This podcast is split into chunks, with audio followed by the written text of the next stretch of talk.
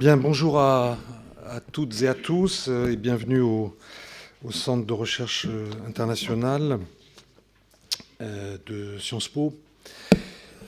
donc pour ce colloque consacré à la diplomatie du, du Saint-Siège et en particulier au développement que cette diplomatie a pu ou non, c'est ce que nous verrons, connaître avec le pape François. Alors, je vais euh, faire un peu ma présentation d'introduction en, anglais, en particulier pour nos amis euh, américains. Euh, je ferai un, mixte. je terminerai à nouveau par quelques mots en, en français. when it comes to assess the diplomatic action of the Holy See, commentators frequently oscillate between two positions. Some consider that, given the specific nature of this international actor, which is devoid of real coercive power, its action has no significance. This perception is well summed up in Stalin's famous phrase. I think it's strange to uh, evoke his name here, but he, you will understand that. The Stalin's famous phrase was, "The Pope, how many divisions?" On the other hand, others expect much from the Holy See, more that than it can actually deliver.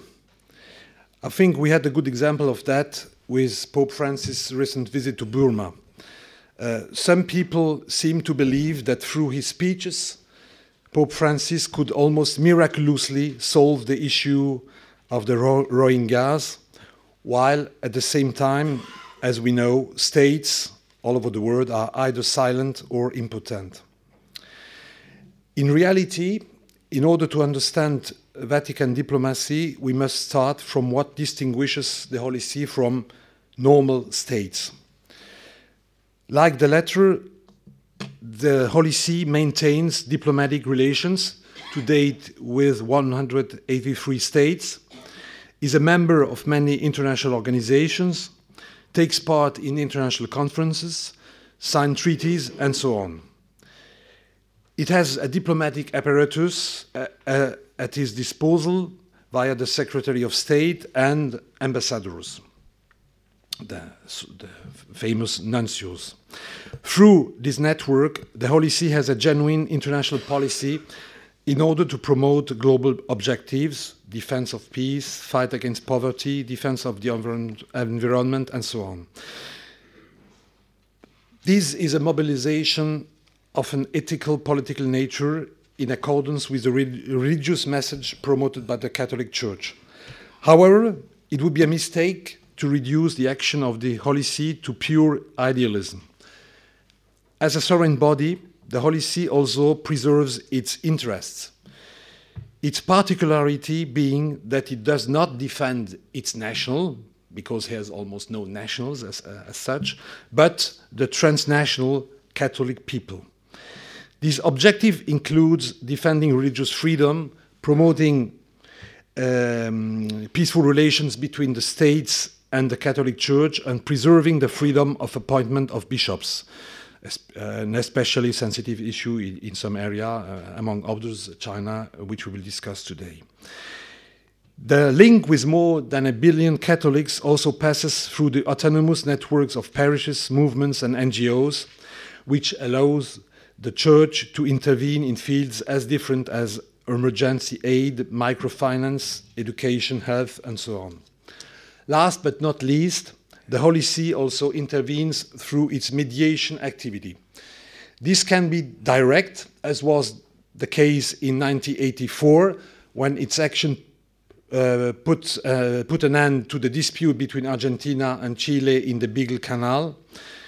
It is more often indirect and involves the intervention of organizations such as the St. Egidio community, which played a decisive role in the signing of the peace agreement that ended the civil war in Mozambique, and more recently, in 2016, the peace agreement between the Colombian government and FARC. The diplomatic activity of the Holy See has permanent features because it is based on a state apparatus, but it is especially in a system as centralized as the Roman Curia, largely dependent on the man who heads the church. The personality and vision of the different popes are therefore very important. Benedict XVI made, that's uh, ca the calculation I made, made 14 of his 23 journeys to Europe and two to Latin America, but never visited Asia. Since 2013, Fra Pope Francis has made 21 trips, including nine to Europe, five to Latin America, and three to Asia, excluding the Middle East. This geography of traveling is, in my view, a good indicator of the differences in their diplomatic priorities, which look much more global for the Pope uh, uh, who is actually in charge. So we will speak about all those things uh, during the day today, and I thank uh, everybody uh, for coming here to, to, to Paris, uh, especially people who came from far, far abroad, especially China and, and, and the United States. I think it's a good occasion to, to come back to this subject, which uh, is, at least in French academia, very much neglected.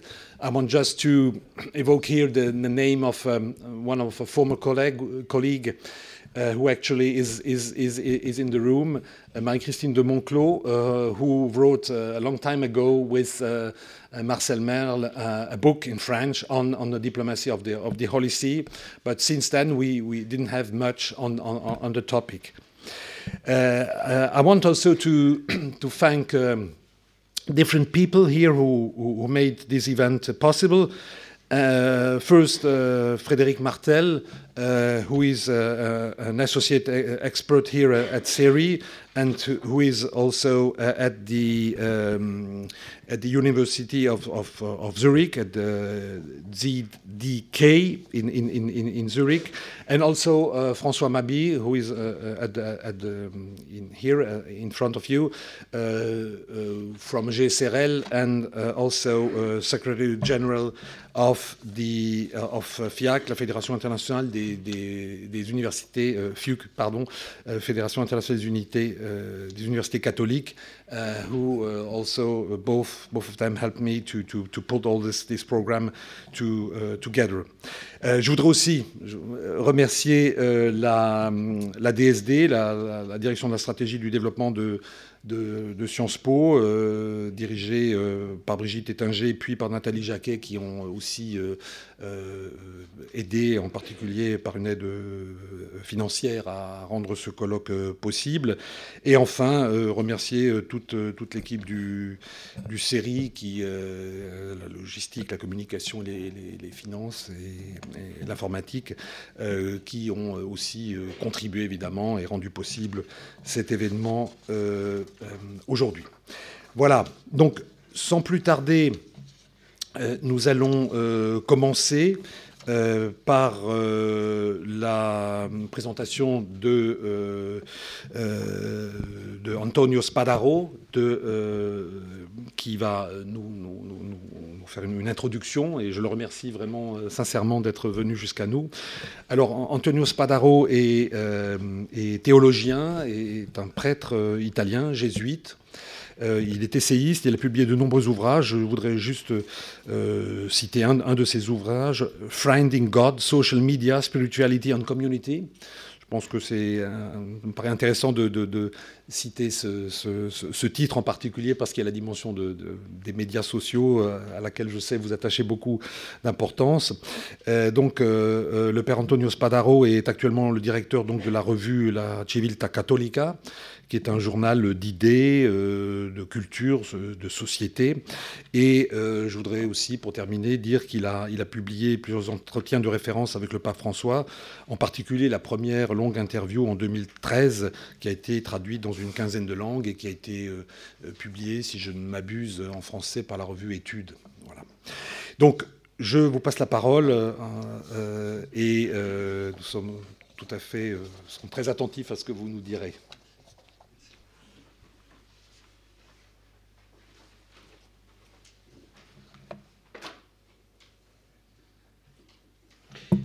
Thank you so much for inviting me. I'm going to use English as a language of my speech.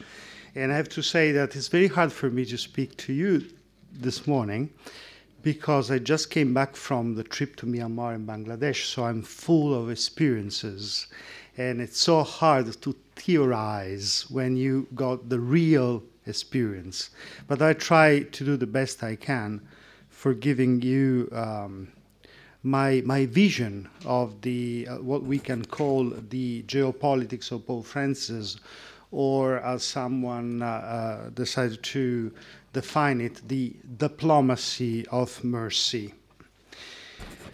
During the traditional annual meeting with the diplomatic corps credited to the Holy See, the Pope mentioned mercy eight times in uh, January 2016, eight times. And he said clearly mercy was the common thread linking, so the fil rouge, uh, the common thread linking my apostolic journeys in the course of the past year. And in his message for the 50th World Communication Day, Francis said, Our political and diplomatic language would do well to be inspired by mercy, which never loses hope. So, this clearly shows the strong links Francis sees between his vision of the world, international politics, diplomacy, and mercy.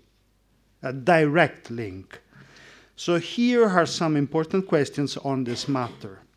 How can mercy be understood as a form of political and diplomatic action? What does diplomacy of mercy mean within the Pope's geopolitical vision? How does it unfold in his apostolic voyages? So, this is the subject of my speech today. For Francis, mercy is not an abstract concept. it's, the, it's the action of God within the life of the world, not just of the people, the single people, but of the world, which means in society, human groups, families, individuals. God not only acts through the lives of individual people, but through the historical processes of people and peoples and nations, even the most complex and intricate ones. The church itself is described by Francis as being fully part of our cities, its borders demarcated only by the permeable, flexible, tent like walls of a field hospital. Do you know, uh, do you remember this expression that he used when I interviewed for the first time in 2013? He defined the church as a field hospital. He doesn't say that sometimes is a field hospital, could be a field hospital, as someone, even Cardinal, said recently. No, no, no, no. He said the church is a field hospital. What then does mercy as a political category mean? We could say, briefly, never ever consider anyone or anything as definitively lost in relations between nations, people, and states. This is the heart of the political significance of mercy. Never, ever consider anyone or anything as definitively lost in relation in relations between nations, people, and state. So my address to you today seeks to spell out the geopolitical significance of France's diplomacy of mercy through seven specific aspects in his vision. I'll try to be brief as much as I can. First one, it will be the longer, maybe, so don't worry about that. The first one is an incomplete and open diplomacy. Incomplete and open. These are words used, used by Francis. The dynamic of mercy obliges us, even conceptually, to operate in a way that allows for open thought or incomplete thought, as Pope Francis defined it when I interviewed him in 2013 for Civiltà Cattolica. And again, addressing the writers of our magazine on the occasion to mark our four, uh, 4,000th issue, is the, I think, one of the Civiltà Cattolica was founded in 1850, so it's just uh, younger than the La Revue des Deux Mondes. Uh, is the second oldest uh, magazine in the world. The first is French, of course. So, so addressing the uh, the audience to us, to our writers, the Pope said, "The crisis is global." That was very clear for him. The crisis is global. But then he added, only truly open thought can face the crisis, understand where the world is going, and handle the most complex and urgent crisis. Open thought is a flexible thought. It understands the situation as they are taking place. As they are taking place, not before in advance, but as they are taking place. And uh, knows how to evaluate meaning and consequences, even beyond appearances. There are countless situations where the Holy See has given a major contribution to international politics using this open thought. For example, consider the important role that Holy See played about Syria in September 2013 and how the Holy See thinks this strange intra Islamic conflict that uh, uh, especially um, Israel and United States are trying to push, uh, trying to divide uh, Iran, I mean Tehran and Riyadh. And because this is in, very interesting, it's in uh, it's in act a process for dividing the Islamic words and to put one against the other, Riyadh and uh, um, Tehran.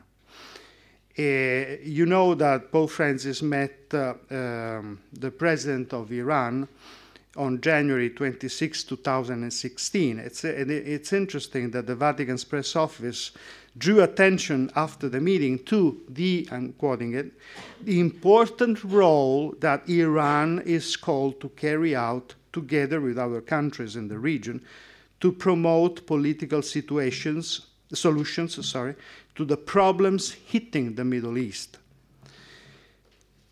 Um, again, I'm going very briefly here, uh, very, very fast here, because there are other contributions afterwards. Uh, China, you know how um, deep is this, uh, the desire of Pope Francis to visit China. And you know that also China, for the first time, allowed uh, uh, the Pope, a Pope, to fly over China, the, the China territory. That was when the Pope visited Korea twice and when he visited the Philippines. Uh, John Paul II was never allowed to fly over China on his apostolic trips. And also, you know that Pope Francis released an um, interview in January 2016 to Asia Times about China and an important element of the recent trip to Myanmar and Bangladesh is the fact that the Pope considered explicitly the new role uh, um, that China wants to develop and is already developing in the international context. A matter of fact that Francis himself summarized in the press conference on the return flight to Rome with these words Beijing, he said, has a great influence on the region. And, be careful here, it's true that China today is a world power. If we see it from this side, it can change the panorama. It can change the panorama. So he's aware of what is going on. And so the process, the discernment about diplomacy and international politics is completely aware it's open to what is coming. And it was very interesting that uh, one of the most positive reactions to the trip to Myanmar came from China for the first time ever. So that the China um, Global Times, which is, as you probably know, it's the a tabloid produced by the official daily newspaper of Chinese Communist Party, the newspaper of the people, twice reported about the visit of Pope Francis. That never happened. And I have to say, since I'm a Jesuit, I was very proud uh, seeing that the China Daily, the day before Pope Francis left to go to China, published a wonderful article praising the Jesuits called Man on a Mission. and that was very interesting, interesting science. Uh, another important action to remember is Cuba and the role that uh, um, the, the, Holy See played, uh, but there is an expert here, so I, I, left her to talk about Cuba. But it's interesting that Cardinal Parolin, talking about the relationship between the Holy See, Cuba, and United States, said the pontiff did not want to rewrite history, but to move it forward. This is very interesting. This is, an, um, this is important, something important to understand. Uh, about the, the, um, the, attitude of Pope Francis. And again, Colombia, Colombia, and what happened in Colombia. We saw also the process of peace and reconciliation at work in the case of the Rohingya, as was mentioned before. On the lead up to this trip, we witnessed a strong media pressure on the pontiff it almost seems that the very moral credibility of the pontificate was in play on his use or not of the word Rohingya, a word uh, because of its political connotations that was deemed unpronounceable in the context in, uh, of Myanmar. For many, the Pope was faced with an alternative without a middle ground, pronouncing the word Rohingya and thus making himself a defender of a persecuted ethnic group, irritating, however, the government and compromising dialogue, or not pronouncing it, avoiding conflicts, but losing moral credibility. Francis has traveled his own road, regardless of the opposing polemics and pressures. In Myanmar, he wanted to hold ever present the building of the country. This was his goal, the building of the country. As he said on the return flight. Because of this, he knew how to talk about the Rohingya, and a lot, and he did a lot in Myanmar, in a way to be listened to, without sharpening tensions and provoking restrictions or polarizations that would have only complicated their situation. And then he encountered them in Bangladesh face to face 16 people who he listened to and with whom he asked to pray. There, he was able to call their ethnic group by name, and I, oh, I was also a witness of what happened right after this meeting because he met a group of Jesuits in a private meeting we just published on Civiltà Cattolica. You can find it online civiltacattolica.it or .com. is going to be published also in French. And uh, so he arrived at this meeting right after meeting the Rohingya, and then he expressed uh, his own feelings. He said, What a shame. I'm ashamed of myself. I'm ashamed of the world. I mean, he uh, self contained for days, trying to put together diplomacy and prophecy. But then, I mean, with, with, the, with the family, with the Jesuit, he was able to express his feelings, saying why he acted this way, and, uh, and he was pretty successful, I have to say. So Francis wisely knows how to join diplomacy and prophecy. As these cases and other cases show, the Pope's position consists not in saying who is right and who is wrong US is right, Cuba is wrong. Oh, Cuba is right and US is wrong, and so on. All for or Colombia and all the cases I, I named before. Uh, for at the root of all conflicts is a fight for power or regional dominance, or what the Pope calls a vain pretext. So there is no need at all to take sides. I am pro this and contra that for moral reasons. The Pope rejects the mixing of politics, morals, and religion that leads to the use of a language that divides reality between the absolute good and the absolute evil, between an axis of evil and an axis of God, of good, sorry, of course, between goodies and bodies, as the Americans say. For Francis, the history of the world is not a Hollywood movie in which our boys come to save us from those people. He knows there are always different interests at stake and that different sides act out of standpoints that are usually morally ambiguous. Pope Francis wants to meet the major players in action, all of them to create an encounter in which all sides can think together, seek the greater good, exercising a soft power that is the specific characteristic of his international politics. Another example recently happened was the meeting on November 27th um, with the highest military authority of Myanmar, General Min Aung Hlaing with whom he spoke about the situation of the country in this time of transition. The Pope knows perfectly that the politics of a national reconciliation of Myanmar cannot avoid also involving the military of the government. And this is why he accepted to meet him, because he was asked.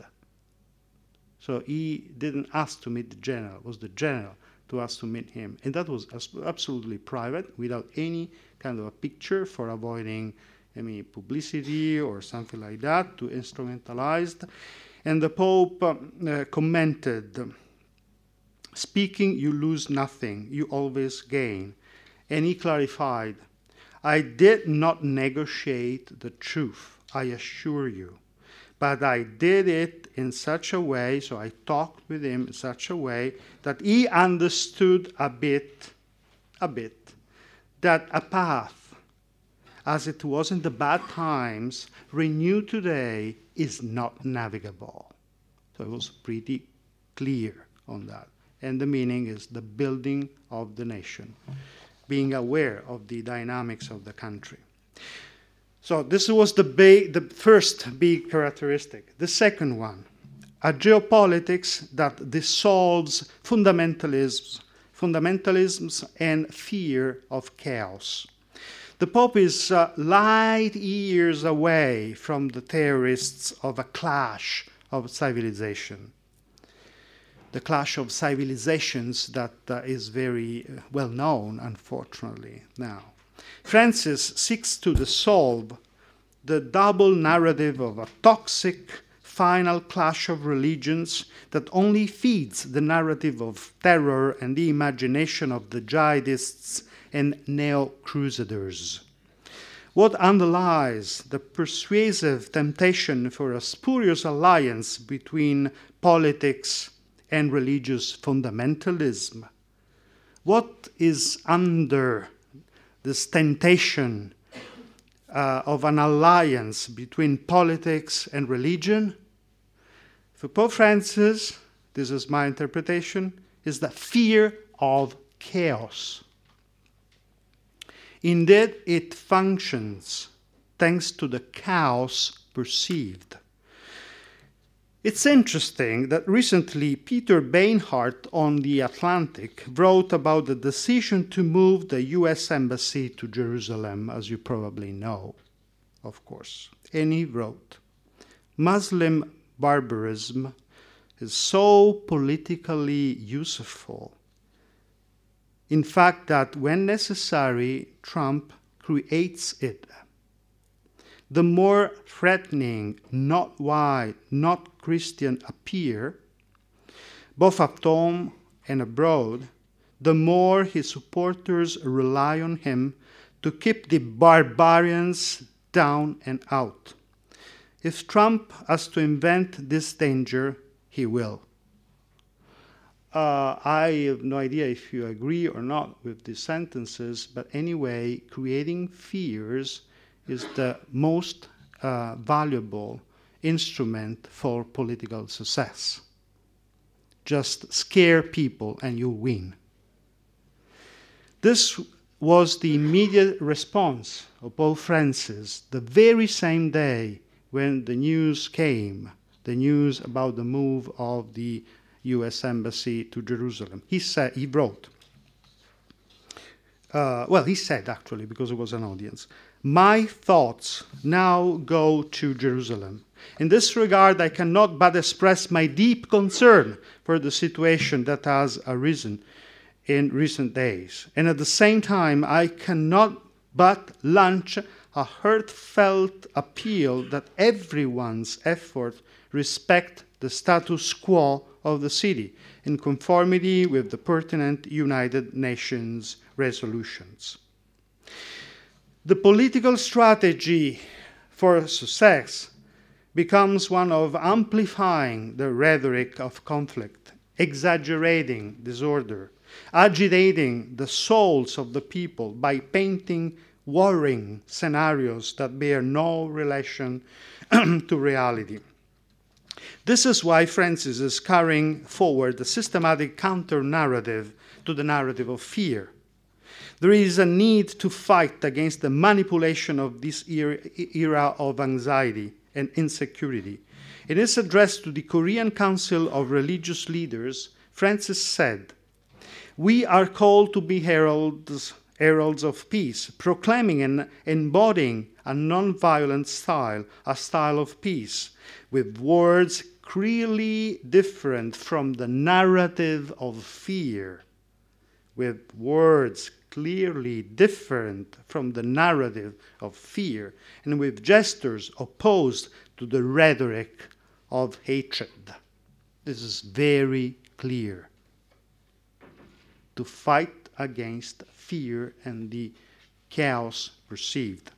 Francis even manages in a very provocatively gospel manner to describe terrorists he described terrorists as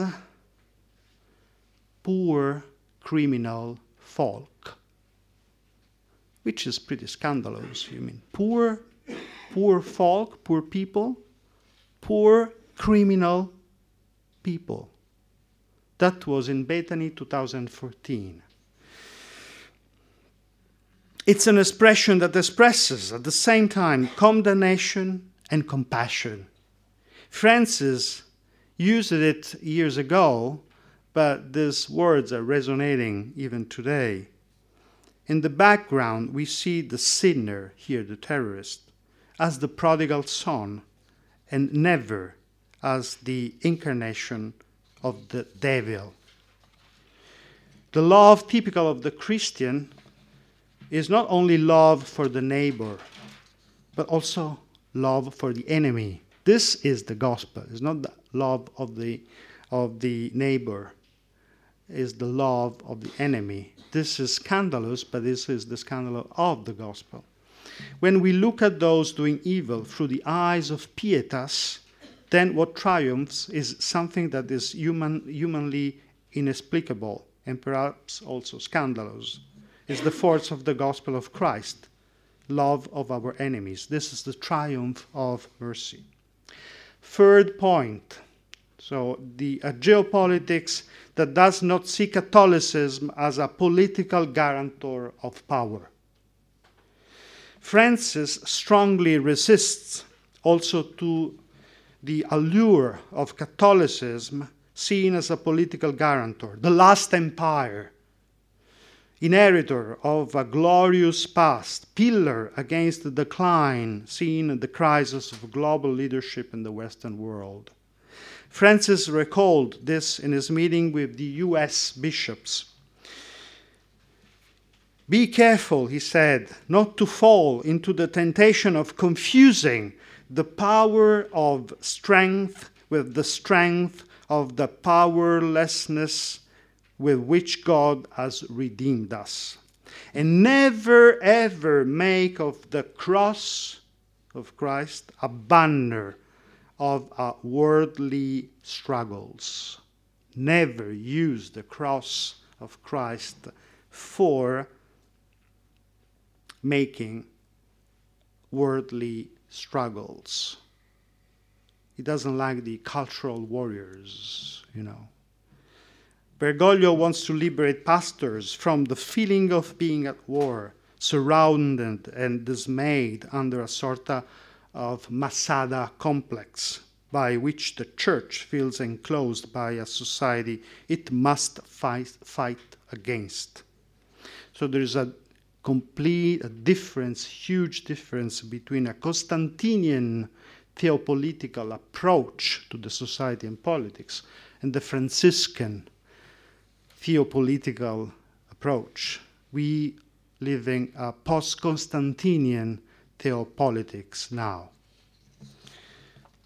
But this is the topic of, of another conference, so I, I will be very brief now. So Francis firmly opposes a Catholicism understood as the last empire, the last surviving and glorious heir to the, to the past, while the Western world faces a crisis, big crisis, crisis of leadership. Bergoglio knows that when the chosen people becomes a party, it enters into an intricate web of religious, institutional, and political dimensions that makes it lose the meaning of its universal service and sets her up against those who are far off, who do not belong, who are the enemy. Being party, when the Christians become a party, they create an enemy. We need to escape this temptation. Very fast now. Fourth element, a diplomacy of the peripheries. Uh, it was already said. Uh, Pope Francis started uh, his trip from, do you know, do you remember the first trip of Pope Francis? Uh, Lampedusa. Lampedusa, which was not an Italian, for me, an Italian trip, but European trip, because Lampedusa is considered the, the door, no? the gate for, for Europe, the gateway to Europe. And then he visited, uh, uh, not, not considering chronology, but just the geography. So uh, Lampedusa and then went to Albania, which is not part of the European Union. From them, jumped to Strasbourg, but jumped, it was very clear for him. He jumped to Strasbourg from Tirana. And he went to Tirana, which is the capital, which is also a city with a Muslim majority. And then he went to Turkey and Bosnia in Bosnia, he visited Sarajevo, not Mostar, which is the Catholic city. Someone said, ah, the Pope was uh, bad, uh, not well informed because the Catholics are in uh, Mostar. No, of course he knows, but he wanted to go to Sarajevo because it was the place where uh, a, a, wounded place where you can you, you can feel the war still there. And uh, and then he went uh, east uh, in the South Caucasian area, so um, the Armenia, Georgia, and Azerbaijan. Uh, then he went to Poland for the, the um, World Youth Day, going to Auschwitz and touching the, the, the wall. And then Lund, and for the commemoration of the Reformation, not in Germany. And then Fatima, not, Lisb- not Lisbon. He never visited Paris, London, Madrid, Lisbon, and so on, Berlin. So, um, peripheries, peripheries. And uh, Francis seized how the world's heart, the world's heart beats by putting his hands on the extremities, the pulse where the blood, not the heart, but the pulse, where the blood can be felt pumping. So Francis is like a doctor who seeks to understand if the heart works by observing if and how blood reaches around the body, examining the circulation in the limbs. And this is why also he chose peripheral cardinals. He said that in the uh, talk with the Jesuits. Uh, so you can read it. It's very interesting because he went to Myanmar, Bangladesh, where the Catholics are. Myanmar, 1%, in Bangladesh, 0.2. And uh, so he said that the uh, the eminently prophetic task of the Christian communities is that of building bonds and bridges in frayed or even torn fabrics, not patches, but, but I mean something that could put the people together as seeds. And um, so this is why he chose uh, peripheral cardinals because he knows that from these churches, which uh, don't have a profound Catholic, long, ancient, long uh, Catholic roots, uh, can give something new to the universal church. He said, I don't, I don't name cardinals from the peripheries just for consoling the small churches, but because I'm aware that these churches have to give something new to the universal church. And the fifth point I already named because uh, is uh, uh, I called it uh, field hospital diplomacy. Field hospital diplomacy. Um, Bergoglio likes to touch open wounds. Um, in fact, Francis touches barriers as if they were the head of a sick person. Do you remember when he touched the wall of Bethlehem? He just uh, uh, got off of the car without saying anything. He just he did this gesture. And uh, at some point, I was asked, what did the Pope um, want to do doing this gesture? I said, I don't know. So I started to think about it. And I asked to a Muslim friend of Pope Francis, who is Argentinian but come from Syria.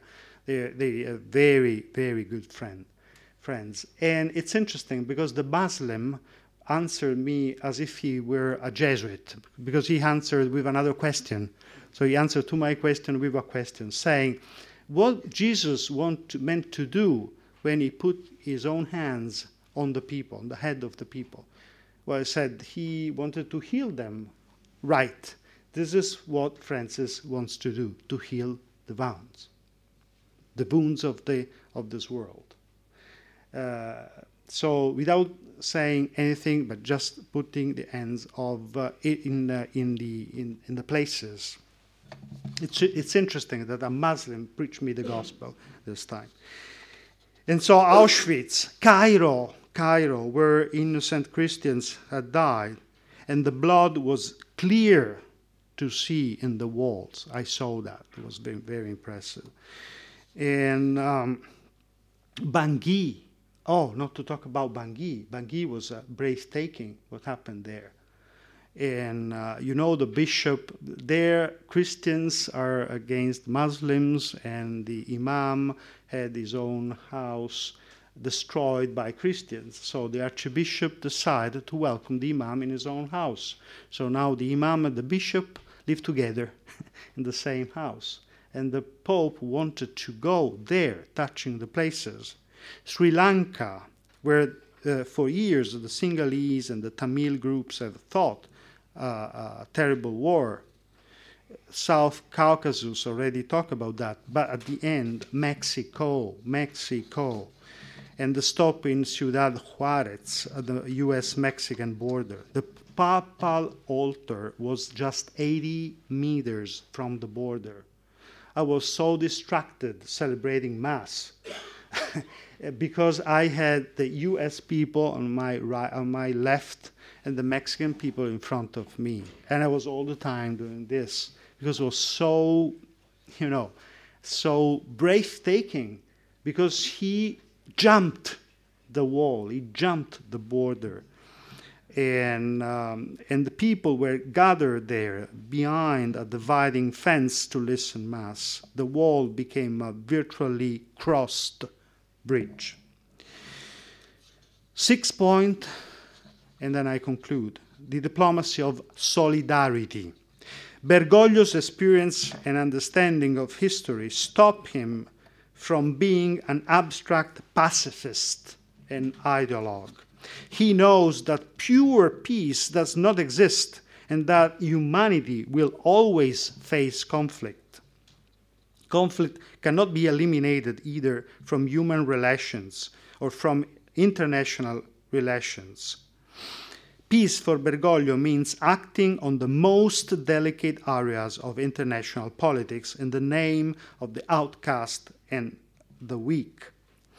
And the, mm, we have always to consider the great social themes that concern the Pope social peace and social inclusion of the poor. If you don't have the social inclusion, there will be war. So the wars that the wars in the in in the world, this uh, uh, piecemeal third world war, is um, in uh, is its roots have the conflicts for money. Uh, so there is a problem related to economy, and so he's very aware of that. And Pope Francis focused on the theme of migration so many times as it produces outcasts, abandonment, and vulnerability.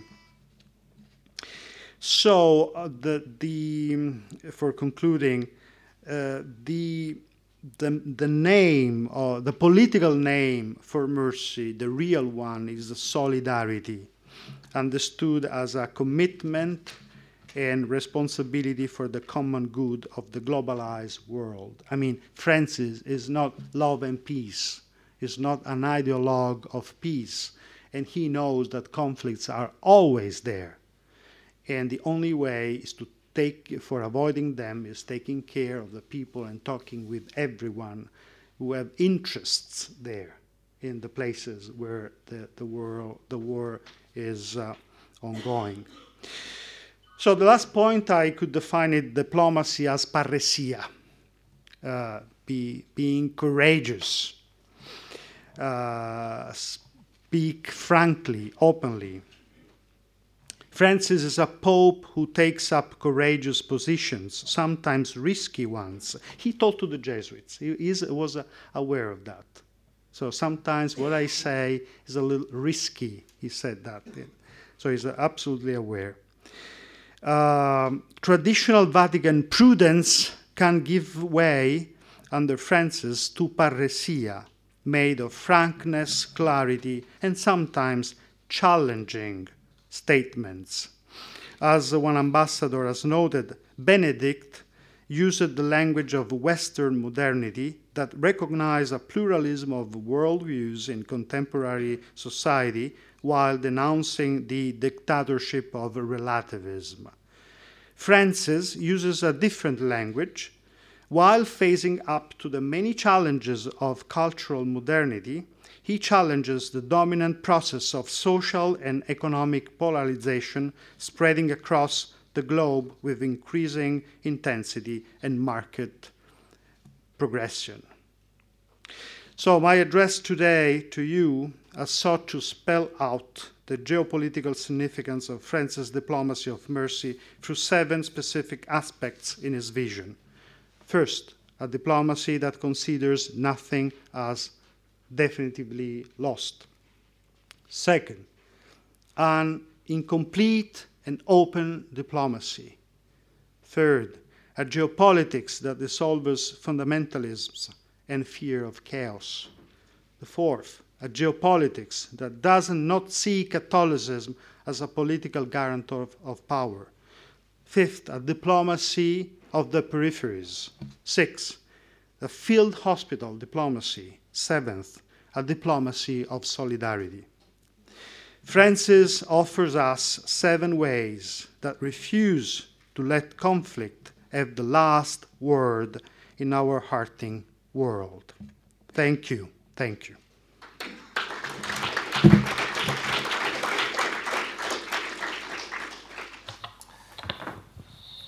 Thank you very much, uh, Father Spadaro, for your for your talk. I think it was a very comprehensive talk, and you, you said very interesting things uh, when it comes to politics and religion, diplomacy, geography, and so on. But uh, uh I won't um, comment uh, on that now. I, I, will give the, the floor to François Mabi now. Euh, donc euh, François Mabi a été professeur de sciences politiques à l'Institut euh, catholique de Paris puis de Lille. Il est, également chercheur au GSRL, groupe Société, Religion, Laïcité de l'école pratique de hautes études est actuellement secrétaire général de la Fédération des universités catholiques, et c'est un spécialiste de l'internationalisme catholique. Il a d'ailleurs écrit un, livre sur ce thème, et a beaucoup travaillé sur le soft power des acteurs religieux et sur la place des religions dans les théories des relations internationales. Voilà, donc euh, il va nous, euh, nous parler de aussi, j'imagine, dans une sorte d'apport complémentaire à celui euh, que Antonio Spadaro vient de faire, une géopolitique de la pastorale, le, Saint-Siège en action. Merci Alain. Et merci beaucoup pour ce partenariat qui, je l'espère, sera suivi d'autres opportunités de travailler ensemble. Euh, effectivement, mon, propos sera plus un propos euh, d'ouverture. Euh, il sera un peu incongru de définir dès maintenant ce qu'est la, diplomatie de, François alors qu'on a toute la journée pour, pour le faire. Donc ce que je vais faire, c'est plutôt réintroduire la dimension temporelle hein, dans notre approche euh, rappeler que la diplomatie euh, du pape est, configurée, configurée par une, diplomatie, configurée par euh, un ensemble d'acteurs, par des thématiques qui sont des thématiques longues et qui permettent de comprendre en fait les, approches contemporaines. Donc, dans un premier temps, je, je m'attarderai sur ces aspects-là, et puis je reviendrai ensuite sur des aspects peut-être plus singuliers de la, de la diplomatie actuelle. En, introduction, je voudrais revenir sur le, sur le titre euh, de, de, notre colloque, ce qui me permettra déjà de, de préciser certains points dans notre compréhension de, de cette diplomatie. Le titre, c'est Le pape François, une nouvelle diplomatie au Saint-Siège, point d'interrogation. Et je pense qu'on a euh, là déjà euh, un point intéressant de, de réflexion, parce qu'on se centre a priori sur la personnalité du pape, et c'est ce que Antonio Spadaro euh, vient de, faire. Et en même temps, euh, si on analyse cette euh, politique pontificale, il faut le faire exactement comme on le fait pour d'autres diplomaties, des diplomaties d'État traditionnelles, si je puis dire. Autrement dit, il y a bien sûr le poids des, des dirigeants, en l'occurrence le pape, le poids des dirigeants au sens plus large, le corps diplomatique ou le personnel de la curie romaine, mais il faut y intégrer également bien évidemment l'ensemble des acteurs qui concourent euh, à euh, la place du catholicisme dans les relations internationales, ce qui est un sujet un petit peu différent de notre, de notre préoccupation d'aujourd'hui, mais avec laquelle, bien sûr, il doit y avoir des, interrogations. Et puisque j'évoquais à l'instant la, curie romaine, euh, bien évidemment, dans notre approche, il va nous manquer du recul. Alors je sais bien qu'on est à Sciences Po, et donc à Sciences Po, il y a aussi l'Institut du temps présent, l'histoire du temps présent, euh, bien sûr. Euh, on n'a pas les archives, et non seulement nous n'avons pas des archives, mais il y a des processus en cours.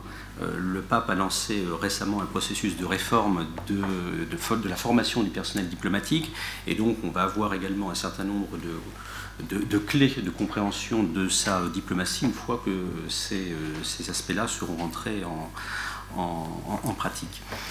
Euh, vous évoquiez il y a un instant, euh, Alain, euh, l'internationalisme catholique. Oui, c'est un point sur lequel je voudrais revenir également en, introduction. Internationalisme catholique, qu'est-ce que ça signifie? Cela signifie que pour comprendre aujourd'hui la diplomatie du, du Saint-Siège, on doit intégrer, je le disais, le temps long et la manière dont les catholiques, pas uniquement le Saint-Siège, euh, ni même le, pape, le souverain pontife, les catholiques ont repensé la place de l'Église catholique dans les relations internationales, grosso modo depuis le dernier tiers du XIXe siècle. Et donc ceci euh, nous amène à, penser plus globalement euh, aux, personnalités, aux institutions, aux courants, aux congrégations religieuses, les jésuites par exemple, aux mouvements catholiques qui ont pensé cette place nouvelle.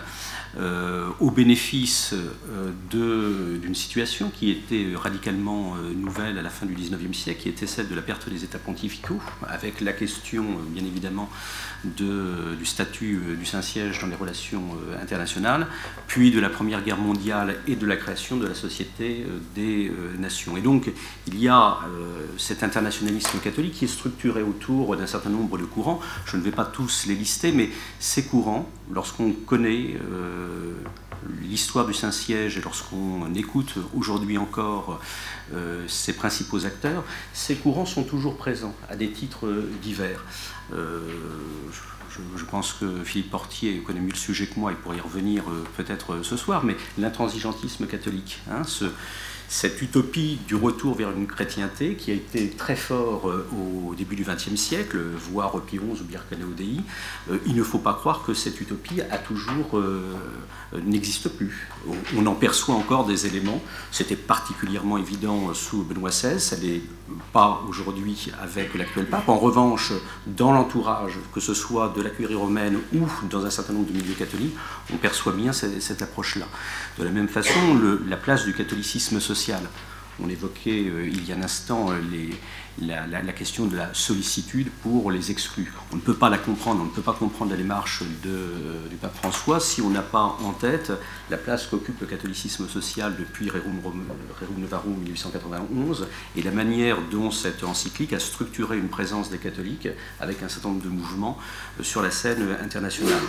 Même chose, vous évoquiez il y a un instant la question de la paix vieux courant de la guerre juste, on dirait aujourd'hui réflexion sur la légitime défense armée. C'est un double courant qui est à la fois juriste et politiste et qui porte sur la compréhension du rôle des États, de la structuration des relations internationales et également des relations entre les États.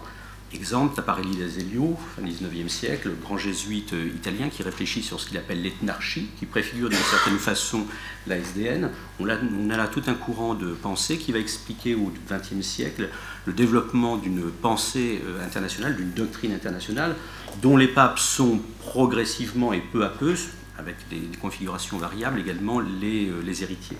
Donc je pense que dans notre travail d'aujourd'hui, à certains moments, il y aura sans doute un intérêt à euh, creuser ces dimensions-là, voir comment, euh, dans les processus de paix, le, pape s'appuie sur euh, une administration, comment effectivement son approche qui peut paraître innovante eh bien, s'inscrit également en filigrane d'approches temporelles beaucoup plus longues qui, d'une certaine manière, le contraignent. Je terminerai juste par un exemple en reprenant ce que disait Antonio Spadaro il y a un instant sur le voyage du pape en, Birmanie voilà, diplomatie et, prophétie. En d'autres termes, on pourrait dire qu'il y a euh, la sensibilité euh, du pape, confronté à une situation, à des situations humaines particulièrement difficiles, mais qu'il y a par ailleurs effectivement une diplomatie, une diplomatie, j'y reviendrai, qui a ses intérêts, et une diplomatie qui est également contraignante contraignante parce qu'elle a ses objectifs, parce qu'elle a ses manières de, faire et que c'est également dans cet environnement que le pape Volens Nolens est obligé de se, euh, de se situer. Si euh, on veut euh, toujours poursuivre cette approche historique, j'évoquais la perte des États pontificaux, je dirais que ça, ça nous renvoie à la singularité du Saint-Siège comme État particulier sur la scène internationale. Euh, il y a au moins deux, autres, approches historiques qui méritent d'être euh, rappelées également pour, pour mémoire. J'évoquais tout à l'heure Rerum Novarum, cette encyclique de 1891. La question qui se pose à partir de cette encyclique est une question qui se pose toujours. On peut avoir une approche, je dirais, descriptive de la politique de François on peut aussi en avoir euh, une approche euh, plus analytique et je dirais critique. Euh, le règne du soupçon. Qu'est-ce que cette politique fut-elle ordonnée autour de valeurs comme la solidarité cache ou, si elle ne cache rien, qu'est-ce qu'elle nous dit au-delà de ces affirmations et de ces valeurs? Il y a une réflexion à avoir, bien évidemment, y compris dans euh, nos travaux sur euh, l'emprise ou l'influence que l'Église catholique entend euh, avoir sur la scène internationale et dans les sociétés. Ceci est également un élément à prendre en compte. Et ça renvoie un deuxième aspect dans la politique du Saint-Siège, plus globalement dans la présence de l'Église catholique sur la scène internationale. Je disais que le Saint-Siège était un État spécifique. Il y a également une dimension société civile. Et le terme est utilisé aujourd'hui régulièrement avec je dirais, un double aspect dans la société civile. Le Saint-Siège estime que d'une certaine manière, les ONG chrétiennes, les ONG catholiques constituent sa propre ONG civile. J'entendais euh, euh, Monseigneur Gallagher, il y a deux jours, euh, à, Rome, précisément se situer dans cette mouvance, s'adressant aux ONG chrétiennes, dire, catholiques, dire vous êtes notre société civile et l'État du le Saint-Siège doit entrer en interaction avec vous et nous devons définir des intérêts communs.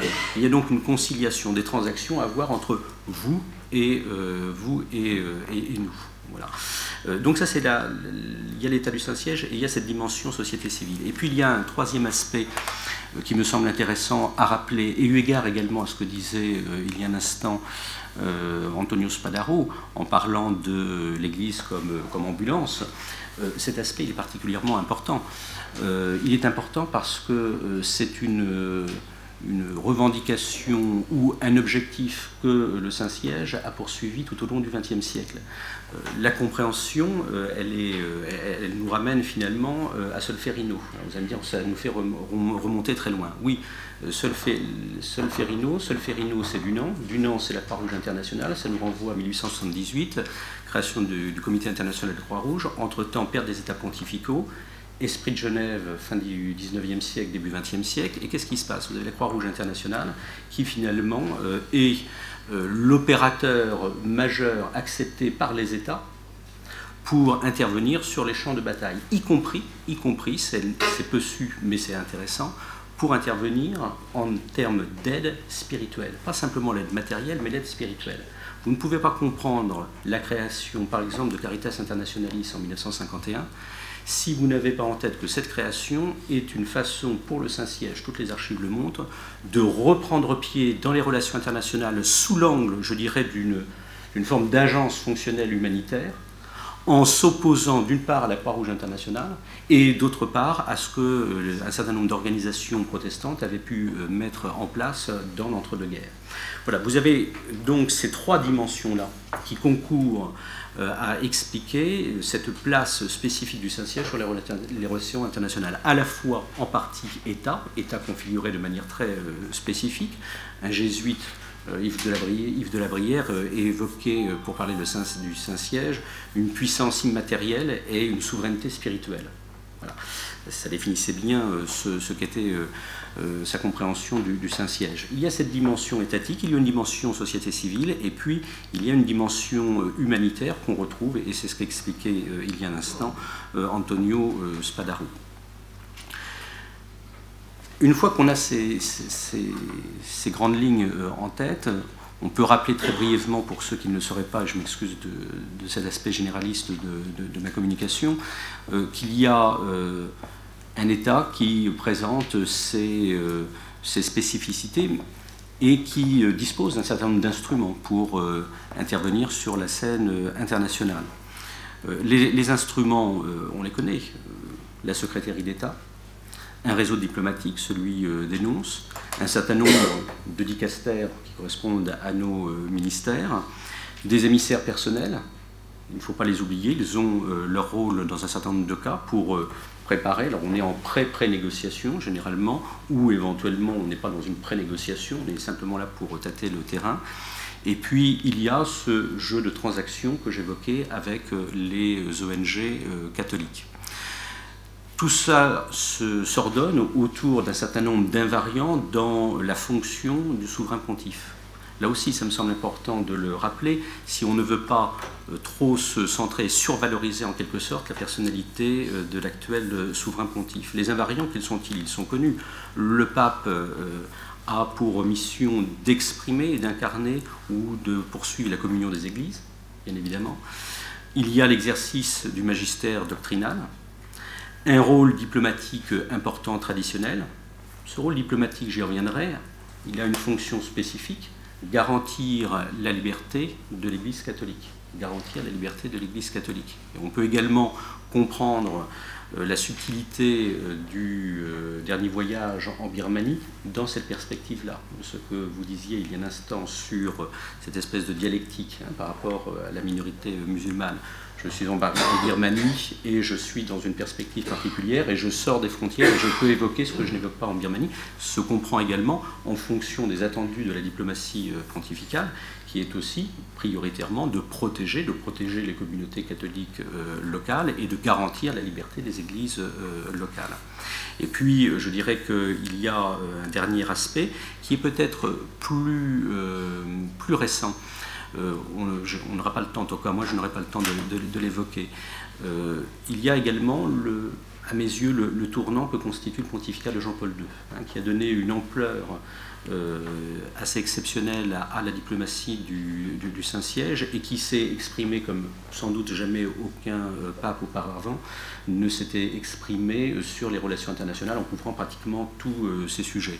Relisez les entretiens très intéressants de Benoît XVI avec un journaliste allemand, vous verrez le jeu subtil de Benoît XVI qui grosso modo, nous explique qu'il euh, y a un certain nombre de sujets sur lesquels il est obligé de se euh, prononcer, que dans le domaine de la diplomatie, il est obligé, dis bien obligé, de mettre ses pas dans ceux de son euh, prédécesseur. Autrement dit, que Jean-Paul II a reconfiguré d'une certaine manière la place du Saint-Siège dans les relations internationales et que lui, qui est son successeur immédiat, ne peut pas faire autrement que de se situer dans cette, dans cette veine-là.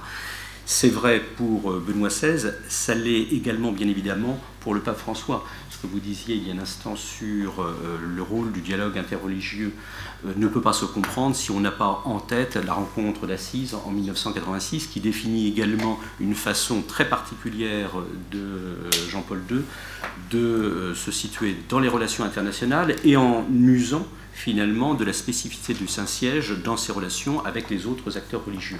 C'est également un aspect qu'on n'évoquera pas aujourd'hui, mais les relations avec les acteurs religieux font partie euh, d'une sorte de sous-thématique de la diplomatie pontificale, de la même façon que l'on voit dans un certain nombre de chancelleries euh, la dimension, les aspects religieux devenir des sous-aspects des diplomatiques étrangères, eh bien on pourrait dire que la diplomatie avec les acteurs euh, religieux est une sous-dimension de la diplomatie internationale du Saint-Siège. Troisième et euh, dernier point euh, pour euh, rappeler cette configuration historique, et là encore il y aura des liens avec ce que Antonio Spadaro disait sur le, pape, bien évidemment il y a une doctrine internationale, ou en tout cas un enseignement international qui s'est constitué tout au long du XXe siècle et qui constitue un socle à partir duquel les souverains pontifs peuvent s'exprimer. Euh, premier aspect, euh, la double condamnation du libéralisme et du communisme. je donnerai juste deux, références, mais euh, bien évidemment les travaux de Poula hein, qui expliquent cette triangulation entre ces trois, ces trois acteurs ou ces trois doctrines.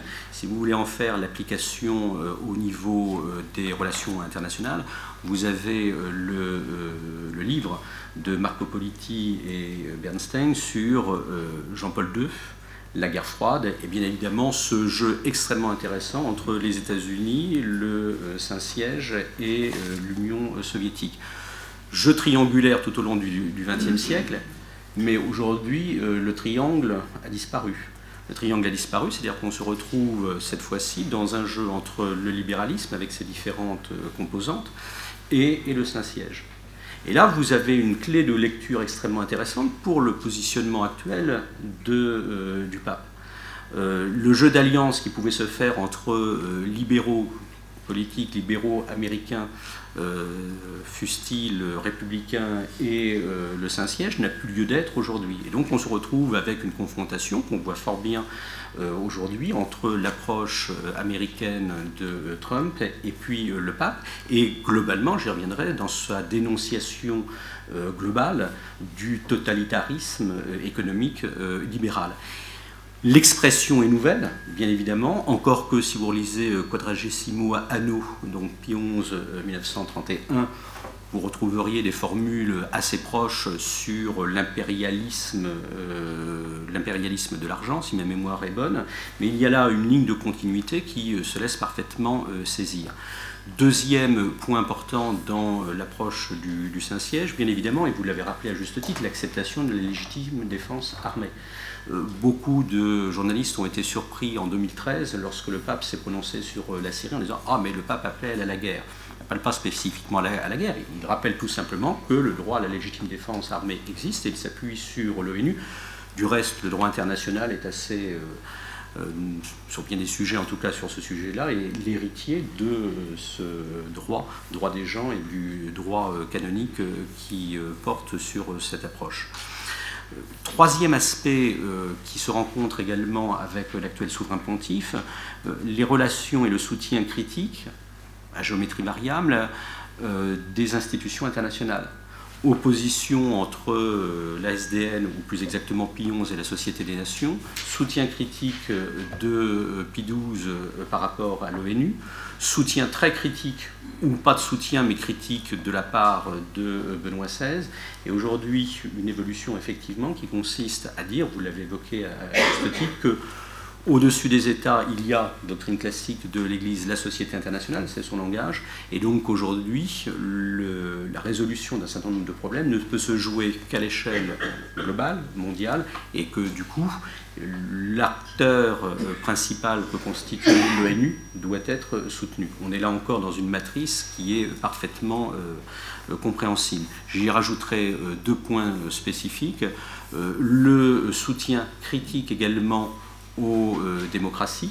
N'oubliez pas que le soutien et que l'acceptation de la démocratie par l'Église catholique est assez tardif, hein, il faut attendre 1944. Et là encore, je dirais que c'est un soutien à géométrie variable, notamment ces 15-20 dernières années. Et puis un dernier point qui est, depuis grosso modo les années 60, le plaidoyer sur ce qu'on appelle en bon français les common goods, et donc sur les, biens communs. Euh, vous, vous l'avez euh, évoqué à juste titre. Alors, je terminerai ce rappel historique par un point qui me semble important. Euh, l'une des grandes figures euh, de ces dernières années dans la diplomatie du Saint-Siège a été un cardinal français, le cardinal Torrent. Le cardinal Torrent a publié une note qui est passée relativement inaperçue en 2007 euh, qui été pourtant longtemps sur le site, par exemple, de la conférence épiscopale euh, de France. Et euh, dans cette note, le cardinal Torrent exprimait ce qui était, à ses yeux, le fondement et la vocation de la diplomatie du, Saint-Siège. Il parlait dans, cette, dans cette note de l'intérêt de ce qu'il appelait le concordat tacite. Concordat tacite, qu'est-ce que ça signifiait? Ça signifie à ses yeux que euh, l'État, tous les États ont intérêt à collaborer avec l'Église euh, catholique.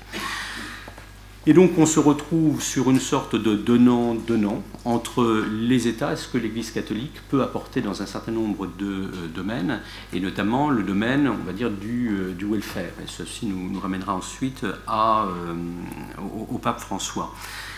Définissant les objectifs du Saint-Siège dans le domaine de la diplomatie, Torrent expliquait que le Saint-Siège avait trois préoccupations. L'organisation du culte et de la pastorale, la nomination des évêques en toute liberté, des relations Église-société mues par ce qu'il appelait, en, reprenant Pie XII, une saine et légitime laïcité, et enfin la promotion et la protection de la liberté religieuse, en ajoutant qu'il s'agissait non pas simplement d'une liberté euh, personnelle, mais que c'était une liberté sociale. Donc, une dimension sociale qui était euh, réaffirmée. Si je dis ça, c'est parce que, bien évidemment, on peut évoquer les valeurs qui sont euh, convoquées par le pape François aujourd'hui. On ne doit pas oublier que ces valeurs revendiquées, affirmées, s'intègrent dans des perspectives diplomatiques plus larges, et que l'on peut, ou l'on doit parler d'intérêt de l'Église catholique, de l'intérêt des intérêts ou de l'intérêt du Saint-Siège, de la même façon que on parle des intérêts des politiques étrangères des États, avec toutes les nuances et toute la, difficulté qu'il y a à définir ces, euh, ces, intérêts, on le sait bien. Alors, je ne vais pas avoir le temps, parce qu'on a pris déjà du, retard, de revenir sur les euh, deux pontificats euh, précédents. je vais en venir maintenant aux, aux singularités ou aux évolutions de euh, l'actuel euh, pontificat euh, sous, sous, différentes formes. déjà trois, aspects qui me semblent essentiels. le premier est sans doute également explicatif du titre qui a été choisi pour, pour ce colloque. Il me semble qu'il y a une première évolution notable qui porte sur l'incarnation d'une fonction on avait déjà vu ça d'une certaine manière, mais à des degrés moindres avec Jean-Paul II, qui faisait le lien assez fréquemment euh, avec euh, ses origines polonaises, qu'il revendiquait, mais c'était une revendication à géométrie variable. On n'a pas ça du tout avec euh, Benoît XVI. En revanche, là, on a un positionnement qui est absolument essentiel, puisque c'est un positionnement qui euh, joue sur la double nature finalement de la fonction et de la personne. Je suis à la fois pape, mais en même temps, ma légitimité, elle est liée à mon propre parcours personnel. je suis un, descendant de migrants. Et ceci va expliquer euh, d'une certaine manière son positionnement sur un certain nombre de sujets. En cela, il y a déjà une différence notable avec Jean-Paul II et surtout avec euh, Benoît XVI. Il y a un second élément qui est euh, intéressant et qui a été évoqué, bien évidemment, c'est au moins dans l'expression, je dis bien au moins dans l'expression, la relégation de la doctrine au second plan, au profit de, au profit de l'action, au profit de la pastorale. Je dis bien que c'est une relégation, ce qui ne signifie pas, loin de là, que euh, l'action euh, n'est pas sous-entendue par une réflexion euh, personnelle, une réflexion collective. Dire les choses brièvement, il me semble que le pape François, et vous l'avez dit à plusieurs reprises, est quand même très largement héritier de la congrégation à laquelle euh, il appartient. Et donc on ne peut pas comprendre un certain nombre de ces prises de position si on n'a pas en tête un certain nombre de documents que les jésuites, et notamment les jésuites latino-américains, ont pu publier depuis maintenant une, dizaine d'années. Troisième, euh, troisième élément, euh, dans les documents qui ont été publiés, il y a une exhortation apostolique, l'exhortation Evangelii Gaudium, novembre 2013, elle exprime parfaitement, elle aussi, euh, euh, l'approche contemporaine de la diplomatie. Qu'est-ce qui est demandé? Il est demandé aux laïcs, mais aussi, et euh, le cardinal Paroline y est revenu, et Gallagher également ces deux dernières années, il est demandé finalement une priorité à la conversion pastorale. Autrement dit, les nonces n'ont pas exprimé prioritairement des enjeux politiques. Ces enjeux politiques existent, mais ce qui est prioritaire, c'est la manière dont une pastorale se met en action, et c'est la pastorale en action qui vient, euh, d'une certaine manière, recouvrir les intérêts euh, politiques ou géopolitiques qui sont, euh, qui sont sous-jacents. Alors, une fois que l'on a ça en tête, on peut définir plusieurs figures que le pape emprunte sur la scène internationale. Je dirais qu'il y a d'abord une première figure qui est la, figure du pragmatisme. Vous l'avez évoqué euh, euh, il y a un instant. Cette figure du pragmatisme, qu'est-ce que c'est? C'est d'une part une approche éthico-politique, celle que j'évoquais il y a un instant, qui est euh, celle de la dénonciation, je, cite François, du totalitarisme du marché. Sur cette base-là, vient se greffer une approche pastorale pragmatique. C'est la sollicitude pour les marges, les exclus, les pauvres, etc.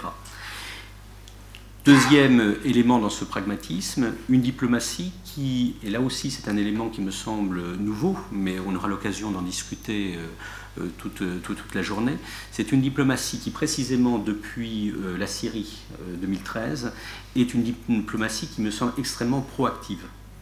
Hein, c'est-à-dire que autant jusqu'à 2013, il me semble que le pape a fait du suivisme en quelque sorte, hein, c'est-à-dire qu'il se positionnait dans le cadre des euh, des, des, déclarations euh, des, États de la communauté internationale et il rappelait finalement les grands attendus de, la diplomatie du, Saint-Siège. À partir de 2013, on voit qu'on a un homme qui anticipe et qui euh, se positionne différemment sur la scène internationale avec finalement une compréhension de ce que l'on appelle la multitrack diplomatie, c'est-à-dire la façon dont des acteurs situés ayant une nature différente peuvent travailler ensemble. Alors dans son vocabulaire, il n'y a pas la multitrack diplomatie, euh, la, notion que j'ai beaucoup de mal à, comprendre, c'est le dynamisme polycentrique. Le dynamisme polycentrique, dans son vocabulaire, c'est ce qu'on appelle, nous politologues, de la multitrack diplomatie. Ça revient exactement à la même chose.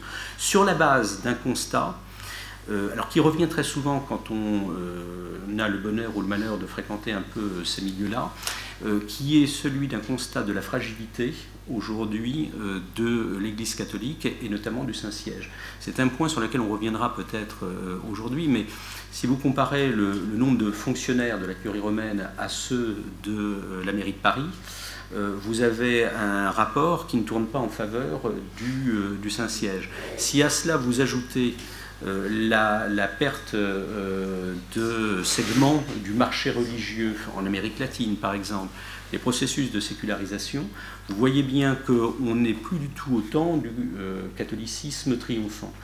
C'est un point qui me semble particulièrement euh, intégré par le pape, par euh, sans doute ses plus proches euh, collaborateurs ou conseillers, je ne suis pas sûr que toute la curie romaine l'ait parfaitement euh, perçue. En tout état de cause, quand on travaille sur ces sujets, c'est particulièrement, c'est particulièrement évident. Il, y a un appel, des appels à la collaboration qui sont lancés et qui expriment, semble-t-il, parfaitement cette perception d'une relative fragilité. Alors, je, disais une diplomatie euh, proactive, euh, on ne l'évoquera peut-être pas aujourd'hui, mais je vous renvoie tout de même au, euh, au, déplacement du pape à Strasbourg, qui était particulièrement, particulièrement intéressant, c'était en 2014. faites la comparaison entre Benoît XVI et François sur ce sujet très précis, la différence apparaît, elle saute aux yeux. Dans un cas, vous avez d'une certaine manière le rappel d'un patrimoine, Grosso modo, l'Europe est catholique, ses racines ne sont pas simplement spirituelles, pas simplement chrétiennes, elles sont quand même euh, prioritairement euh, catholiques.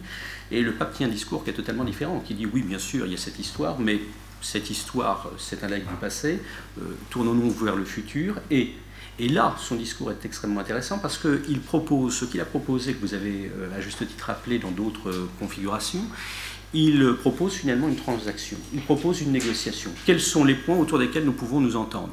Évidemment, trois, quatre points.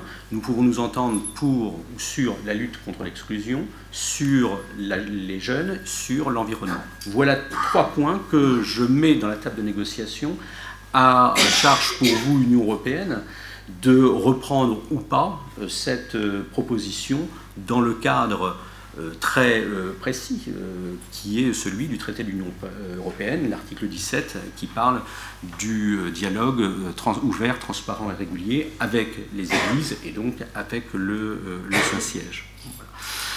on a là, me semble-t-il, effectivement une, diplomatie proactive de proposition qui est extrêmement intéressante et qu'on retrouverait, je n'ai pas le temps de l'exprimer, mais dans le domaine de l'environnement l'extraordinaire impact euh, de l'encyclique Laudato Si euh, ne peut se comprendre, me semble-t-il, que parce que là aussi, il ne s'agit pas d'un rappel doctrinal, mais euh, plus exactement d'un langage, un, qui est accessible par tous, et deux, qui s'associe à des propositions concrètes.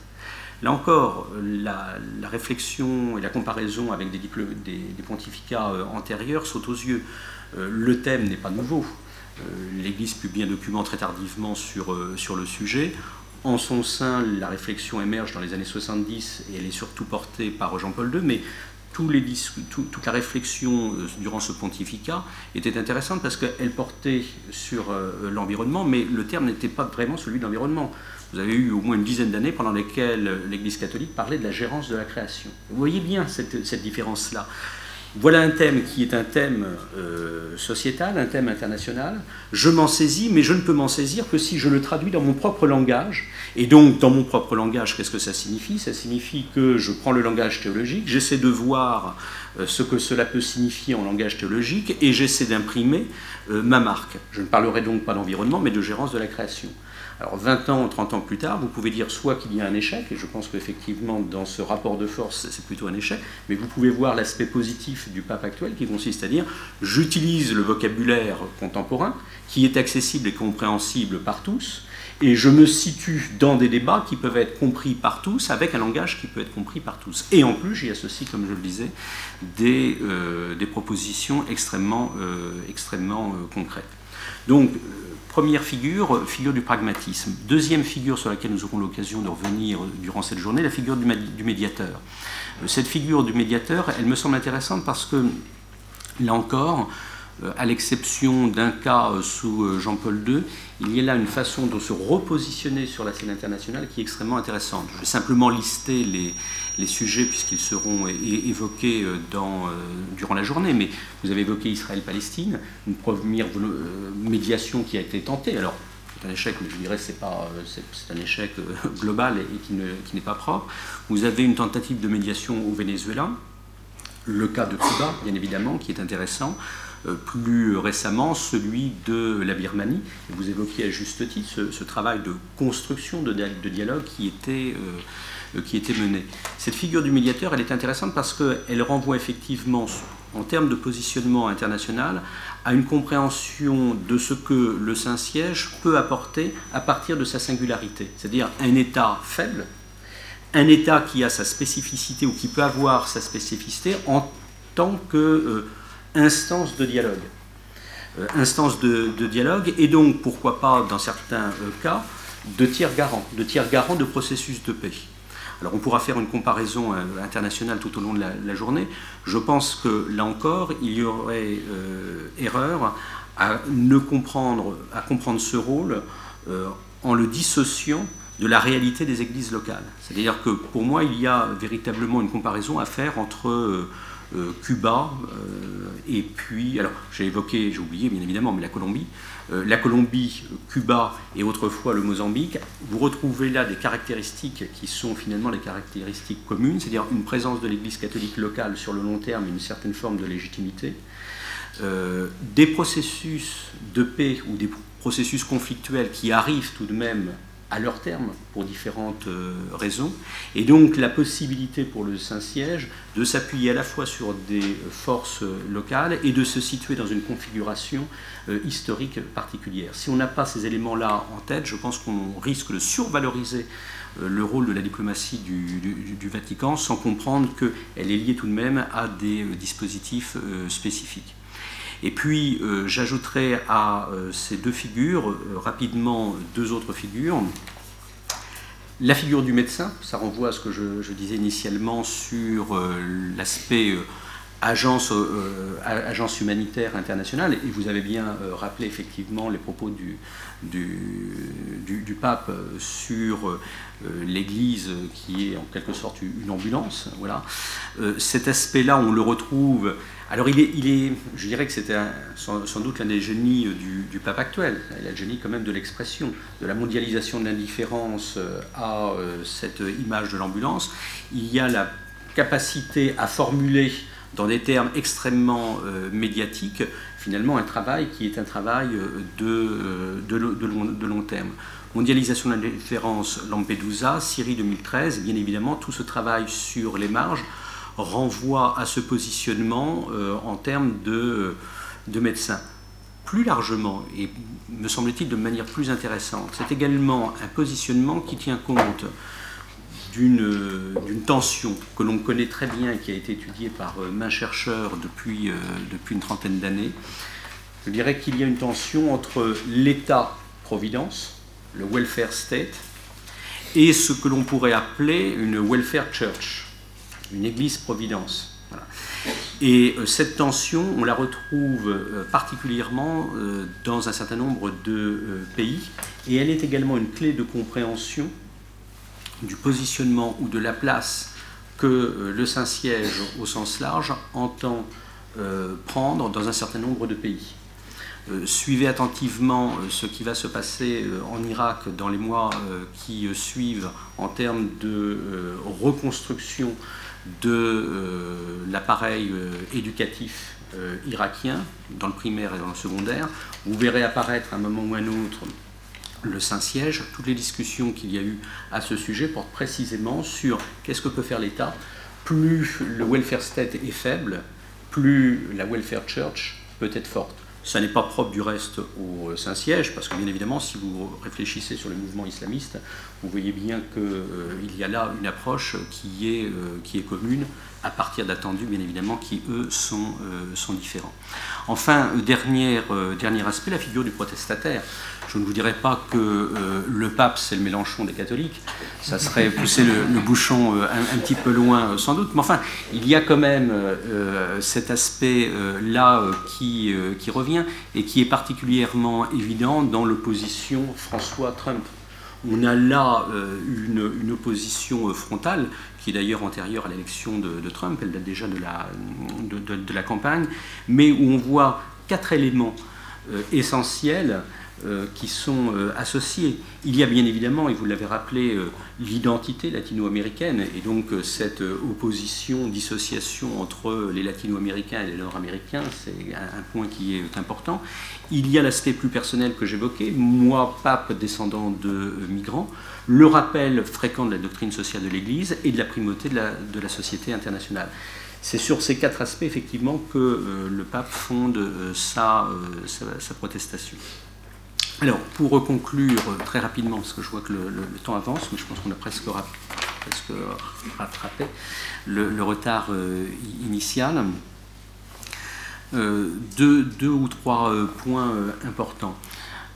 un, il me semble que l'une des lignes des forces de ce pontificat, je l'évoquais tout à l'heure, réside dans cette compréhension des capacités mais des limites du Saint-Siège aujourd'hui sur la scène internationale et donc sur euh, cette insistance du Saint-Siège comme euh, État médiateur ou instance médiatrice sur euh, la scène internationale. Et ça renvoie à ce que je disais notamment sur le welfare state et ses variations. Il y a le deuxième point qui est important, qui est dans, le vocabulaire du, pape, la valorisation des biens communs. Je l'évoquais. Si on entre un petit peu plus dans les détails, il y a trois, quatre points qui sont euh, chez lui récurrents. Euh, l'insistance euh, du tout avant les parties, l'insistance sur la recherche de l'unité, un point qu'il me semble, et ça vous le, connaissez bien mieux que moi, mais c'est pour moi une interrogation, cette dissociation ou ce renversement de priorité entre doctrine et, pastorale, qu'on peut, qu'on peut euh, oui, euh, nommés d'une façon différente. Il y a les doctrines et les hommes. Euh, finalement, ça nous renvoie aussi à Jean 23. Hein, Jean 23, face au communisme, que dit-il Il y a la doctrine, on condamne, mais il y a, et c'est d'ailleurs antérieur à Jean 23, une politique de la main tendue aux hommes de bonne volonté. Il me semble qu'il y a chez le pape une sorte de reprise sous une forme plus contemporaine de ce renversement de priorité en disant même si je ne suis pas d'accord avec tout, avec toutes les doctrines, effectivement, il y a la possibilité de retrouver des accords en avançant progressivement. Et donc, je mets en avant les hommes de bonne volonté et je me présente moi-même comme un homme de bonne volonté. Et puis, le dernier aspect, qui est peut-être euh, l'un des plus importants et que vous avez euh, cité, euh, c'est le rapport au temps. Il me semble que dans l'approche pragmatique qui est celle du pape actuel, le rapport au temps, c'est-à-dire la compréhension, alors qui est, finalement très diplomatique, je parle devant des diplomates, donc ils me contrediront euh, peut-être, mais la compréhension que tout n'est pas possible tout de suite, et qu'il vaut mieux un accord fondé sur un minimum de consensus plutôt que d'obtenir immédiatement euh, il me semble que ça, ça fonde véritablement euh, son, approche contemporaine. Avec sans doute, et c'est là sa singularité, une différence avec les autres souverains pontifs, c'est que cette approche-là, elle n'est pas propre au domaine diplomatique. On la voit très bien, y compris dans les discussions, je dirais, internes euh, à l'Église catholique, y compris sur les points doctrinaux. Euh, le synode sur la famille en est, en est un parfait euh, exemple. Voilà, mais cette, euh, cette, espèce de pédagogie du temps me semble vraiment très intéressante à, comprendre et intégrer dans la compréhension que l'on a de cette diplomatie. Merci beaucoup.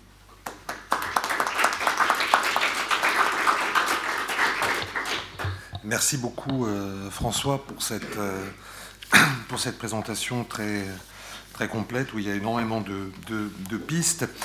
Euh, le, problème que, j'ai évidemment en tant que président de séance, c'est celui du, temps précisément. Je dois essayer de maîtriser le, temps au mieux.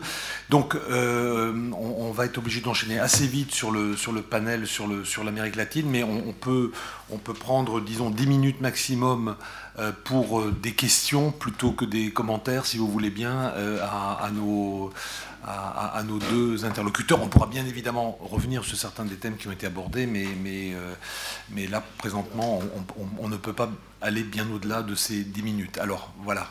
Oui, oui Jacques Berredier, euh, les échos.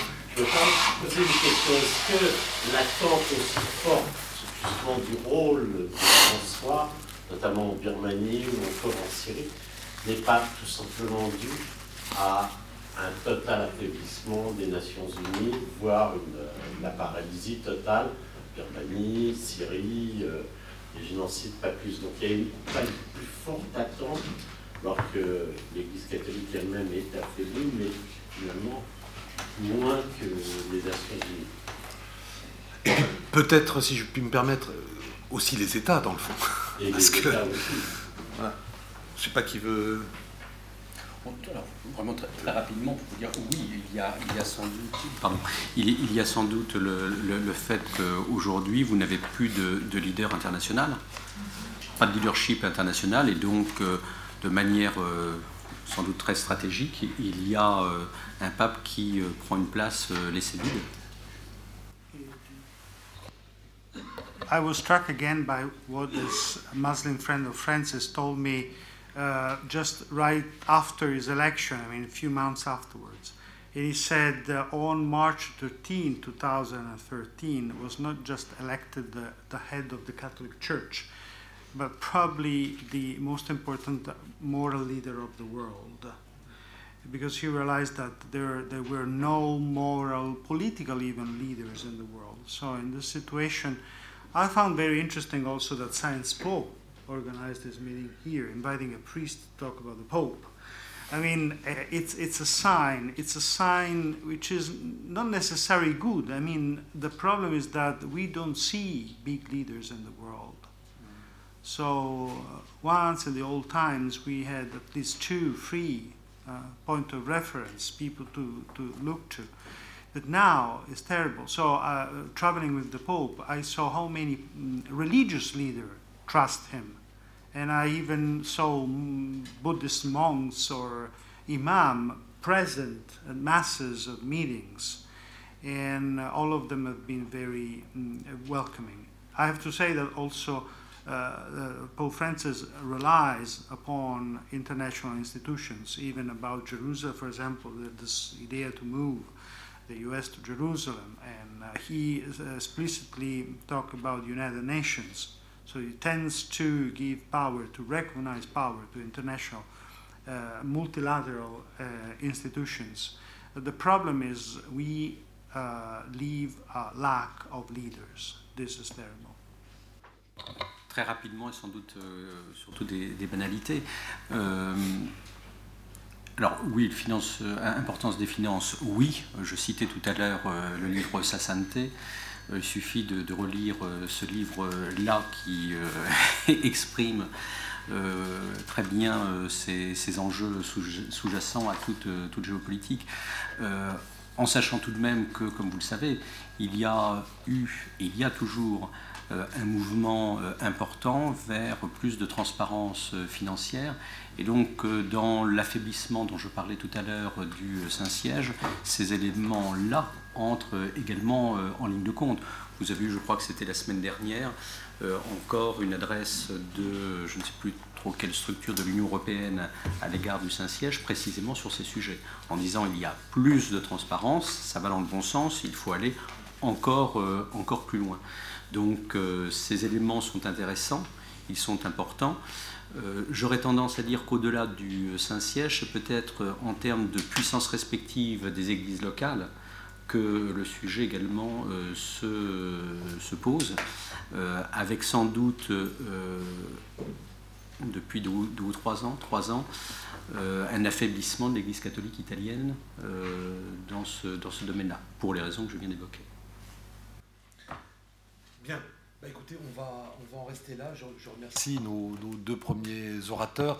J'appelle tout de suite à la fois Jeannette, euh, euh, Abel et, Christian à la, tribune pour le, panel sur, l'Amérique latine.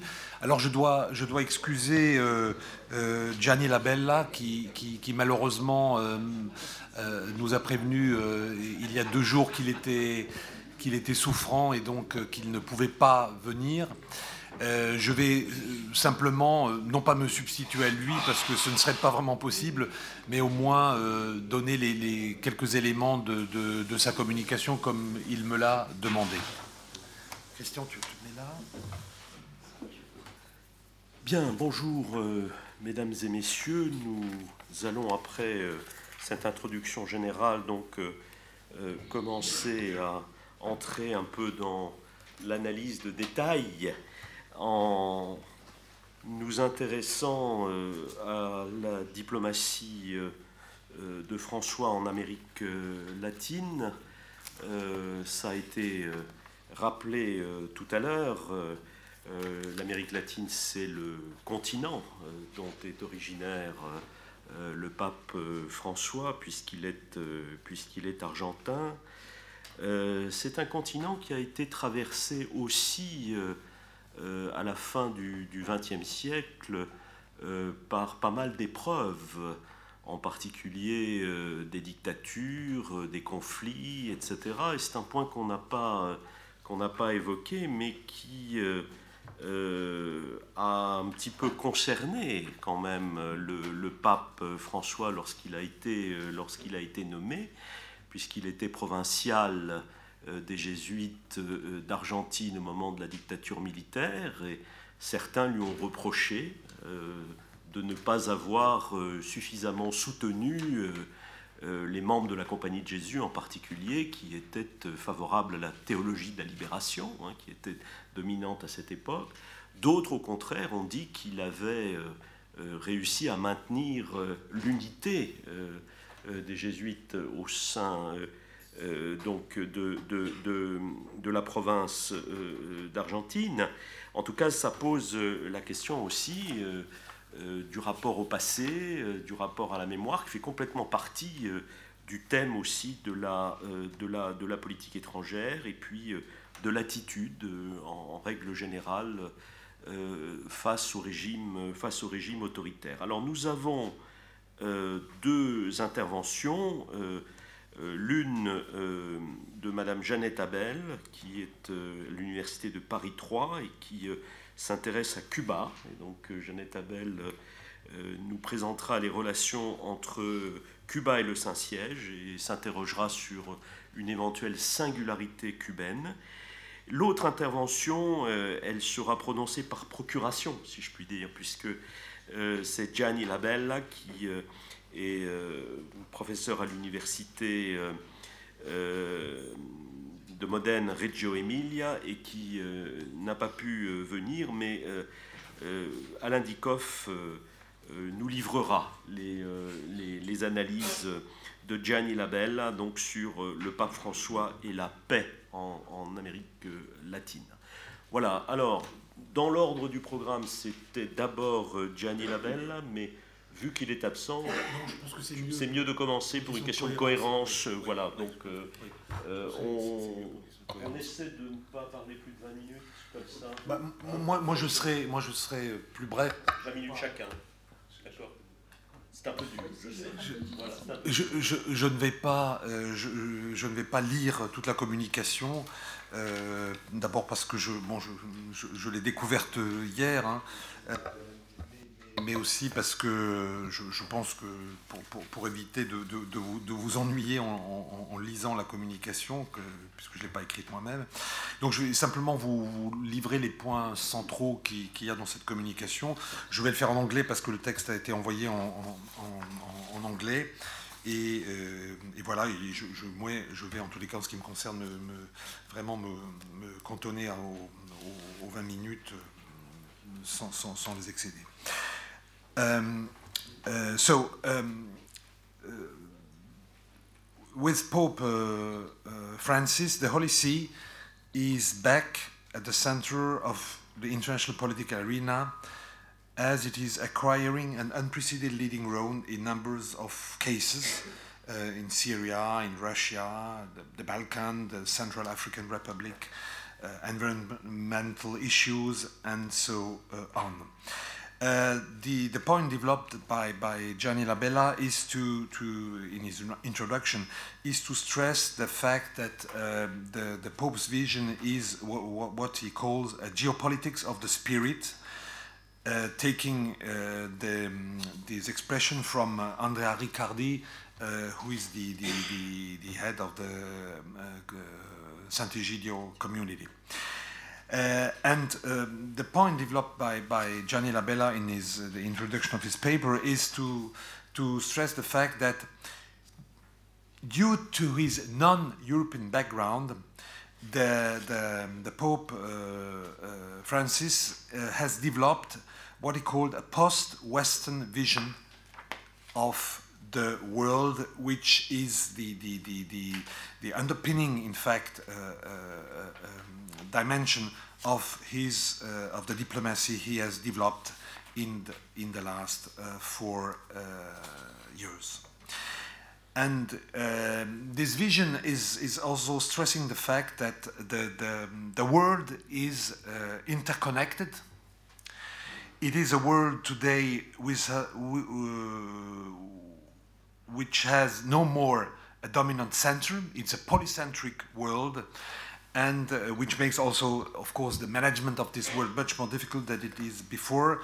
Uh, and, and but also on the other way uh, uh, renders it, it more um, uh, understandable that that a moral power like the the, the, the, the Holy See is, is, is, is, is, is, active in, in, in, in, in this world to, to, to, give it some sense in, in, in, a way.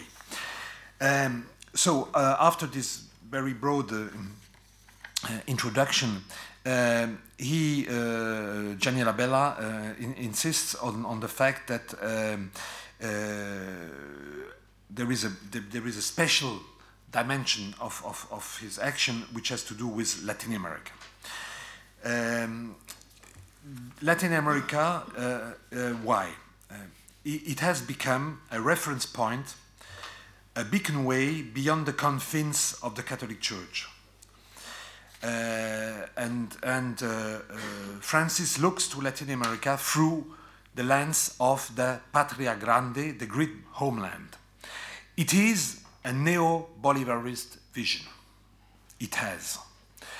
Uh, uh, which uh, defends the, the, the, defends more or less the, the, the idea to, to, to promote a South American union but his vision, the vision of, of the Pope, is not a romantic utopian ideal nor a nostalgia of the past. It is the sine qua non condition for the continent's future.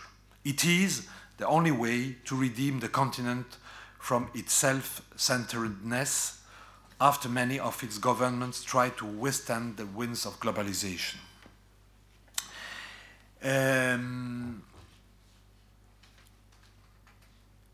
In, in Latino America, a recent book containing an interview in Spanish with the Argentinian journalist Hernan Reyes Alcaide, the Pope explained, I quote, uh, of course, Gianni Labella, how the bicentennial of the independence of Latin American countries could be an opportunity to contemplate broader horizons and to take a new leading role on the world stage. Bergoglio, and I think this is interesting, we spoke already about, uh, about the question of geography. Uh, uh, colors uh, go goes back to the word patria, country, homeland. Uh, in his view, it is not an archaic, outdated, obsolete uh, expression. It presents the, the, he presents, the Pope presents the word under a new configuration, which goes way beyond the idea of state, land, or nation. In, in this vision, in this geopolitical vision, patria uh, refers uh, to something which uh, he links to uh, uh, the one of the novel written by uh, by José Hernandez, a very famous novel. Um, um, uh, which is part of, uh, which is in fact Argentina's national epic, Martin Fierro, uh, where it says, I quote, after the novel, let the brothers be united, for this is the first law. Let them have a true union at any time, because if they fight, they will be devoured by the others, tools from the outside. So the, the call of the Pope is a call for the unification of not the Americas, that's the important point, but the Latin American continent. Um, uh, and this is, in, in a way, the, the, guiding line of, of the Pope, what uh, uh, uh Gianni Labella called uh, uh, the, the, the, the, position of the, of the Pope as a pan American leader of a new kind. Uh, uh, which which is present precisely the, the, the, the, one who represents what what he calls the, the patria grande uh, of Latin America.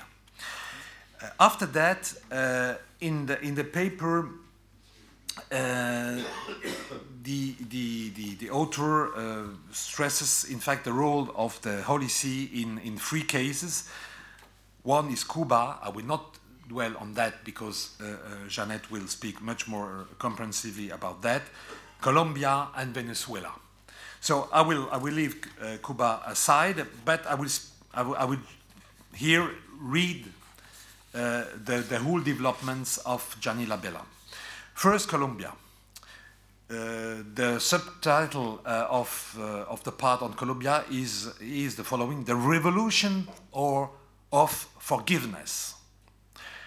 The peace process in Colombia, which took almost four years to put an end to an almost 50 year long civil war, owes a great deal to Pope Francis, more than the public opinion and the experts realize. Gianni Labella was a direct witness of that as he was involved in the complex negotiation in the last 20 years, not as a university professor, but in the framework of the action promoted by the community of Sant'Egidio.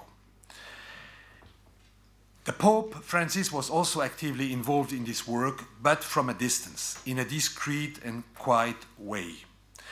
The Holy See did not undertake a mediation in the technical sense of the word, but the Pope was a facilitator, a catalyst, and an incubator of the agreement and kept uh, his eyes on the development uh, which took place uh, mainly through the, uh, the, the, action of uh, Sant'Egidio. The main enemies of the peace process that both delegations, I mean, the Colombian government and the FARC on the other, had to, to overcome was were pessimism and resignation as many feared that the, the, the, negotiation which took place in Havana would be a failure. At a difficult time during the lengthy negotiation, where a breakup seemed closed, the Pope gave a solemn public speech where he called on both parties not to give up negotiating. In the Angelus he celebrated in Havana in September 2015, the Pope broke away from the, from the tradition according to which, when visiting a country, he never discusses another one. He addressed, in fact, Colombian negotiators explicitly as follows I quote, made the bloodshed by thousands of innocent people during long decades of armed conflicts, united to that of the Christ, sustain all the efforts being made also here in this beautiful island, Cuba, to achieve definite reconciliation in Colombia. Thus, may the long night of pain and violence, with the support of all Colombians, become an unending day of concord, justice, fraternity, and love. End of quote. So, those words uh, were greeted with enthusiasm by both Colombian negotiations and where uh, uh, played a role in building a, a, climate which was more uh, positive to, to, to a fruitful conclusion of the negotiations. At least at that point, after that, uh, uh, negotiation uh, speeded up and uh, ended up in um, the agreement in September 2016. But here, I think Gianni Labella is, is uh, writes something quite interesting uh, when it comes to the role of the Colombian church uh, uh, in link with this negotiation, and that's the following. The Pope himself repeatedly exhorted Colombian bishops to abandon their wait and see strategy, the strategy which they have taken, and recalled that one may never be neutral when peace is at stake. As you may remember, there was a referendum after the agreement, the first agreement uh, between FARC and the government in September 2016, and the referendum failed. It was rejected by the people. Uh, in, according to, to Gianni Labella, the rejection has had to do, partly at least, to what he calls, what he writes, the lukewarm involvement of the Colombian church uh, in supporting the uh, uh, accord. In fact, the Catholic Church in Colombia did not play uh, uh, an active role in promoting uh, this, this agreement for reasons which can be, of course, explained, because they, they, they, they thought that the, the, the, the, it was not a, a, a, um, an, an, agreement which was reasonable in, in, in, in many ways, and from that point of view, they could not support it. Um, it had to do, of course, with, with, with the ones linked with, with, with, the civil war and, and so on, and this explained uh, uh, Uh, uh, the, the, uh, the reason why uh, it, was, it was not endorsed by, um, at least by the broad, by broad segments of the, the Colombian church. And, uh, and, it's here that, uh, uh, according to, to, Gianni Labella, in fact, um, the, the role of, of the church as an international actor, in a way, was, was decisive in, in many ways. Uh, um, um, uh, especially one of the, the, the uh, of the way it was translated is the fact that the Cardinal Parolin was active and, and, and accepted to meet the guerrilla leader, the leader of the FARC, Ivan Marquez, and, and that uh, uh, during the talk, which lasted over one hour, the guerrillas asked the Holy See, the Holy See at that time, to organize a national day of forgiveness and reconciliation in Colombia. And uh, that uh, the, this, this, this day of forgiveness was, uh, in a way, a, a, a very important step making it able to, to, to conclude, in fact, the second agreement, which was finally uh, uh, endorsed uh, between uh, the FARC and Colombia. So I think it's interesting. Uh, I cannot go in, into the details, but uh, the, the, what is interesting it, it, is to see that there, there, there was, in a way, we should distinguish the role of the Catholic Church in Colombia on the one side, and the role of the Church as an international actor, and mainly the Holy See, and also Sant'Egidio as, as an NGO acting uh, uh, in favor of, of, of, peace, and, and to see that it, was uh, uh there, there, was a, in, in, a way a division uh, uh, um, among among the, the, on the Catholic side, if, if I may say. Um, the second uh, uh, examples I, I, want to, to develop uh, um, by, of course, uh, endorsing what, what, uh, what Gianni Labella writes, is Venezuela.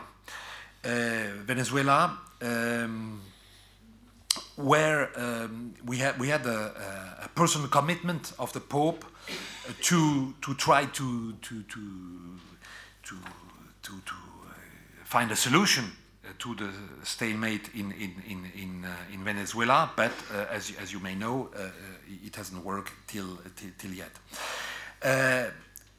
but I will, I will give some details here based on the, on, on, the, on the paper.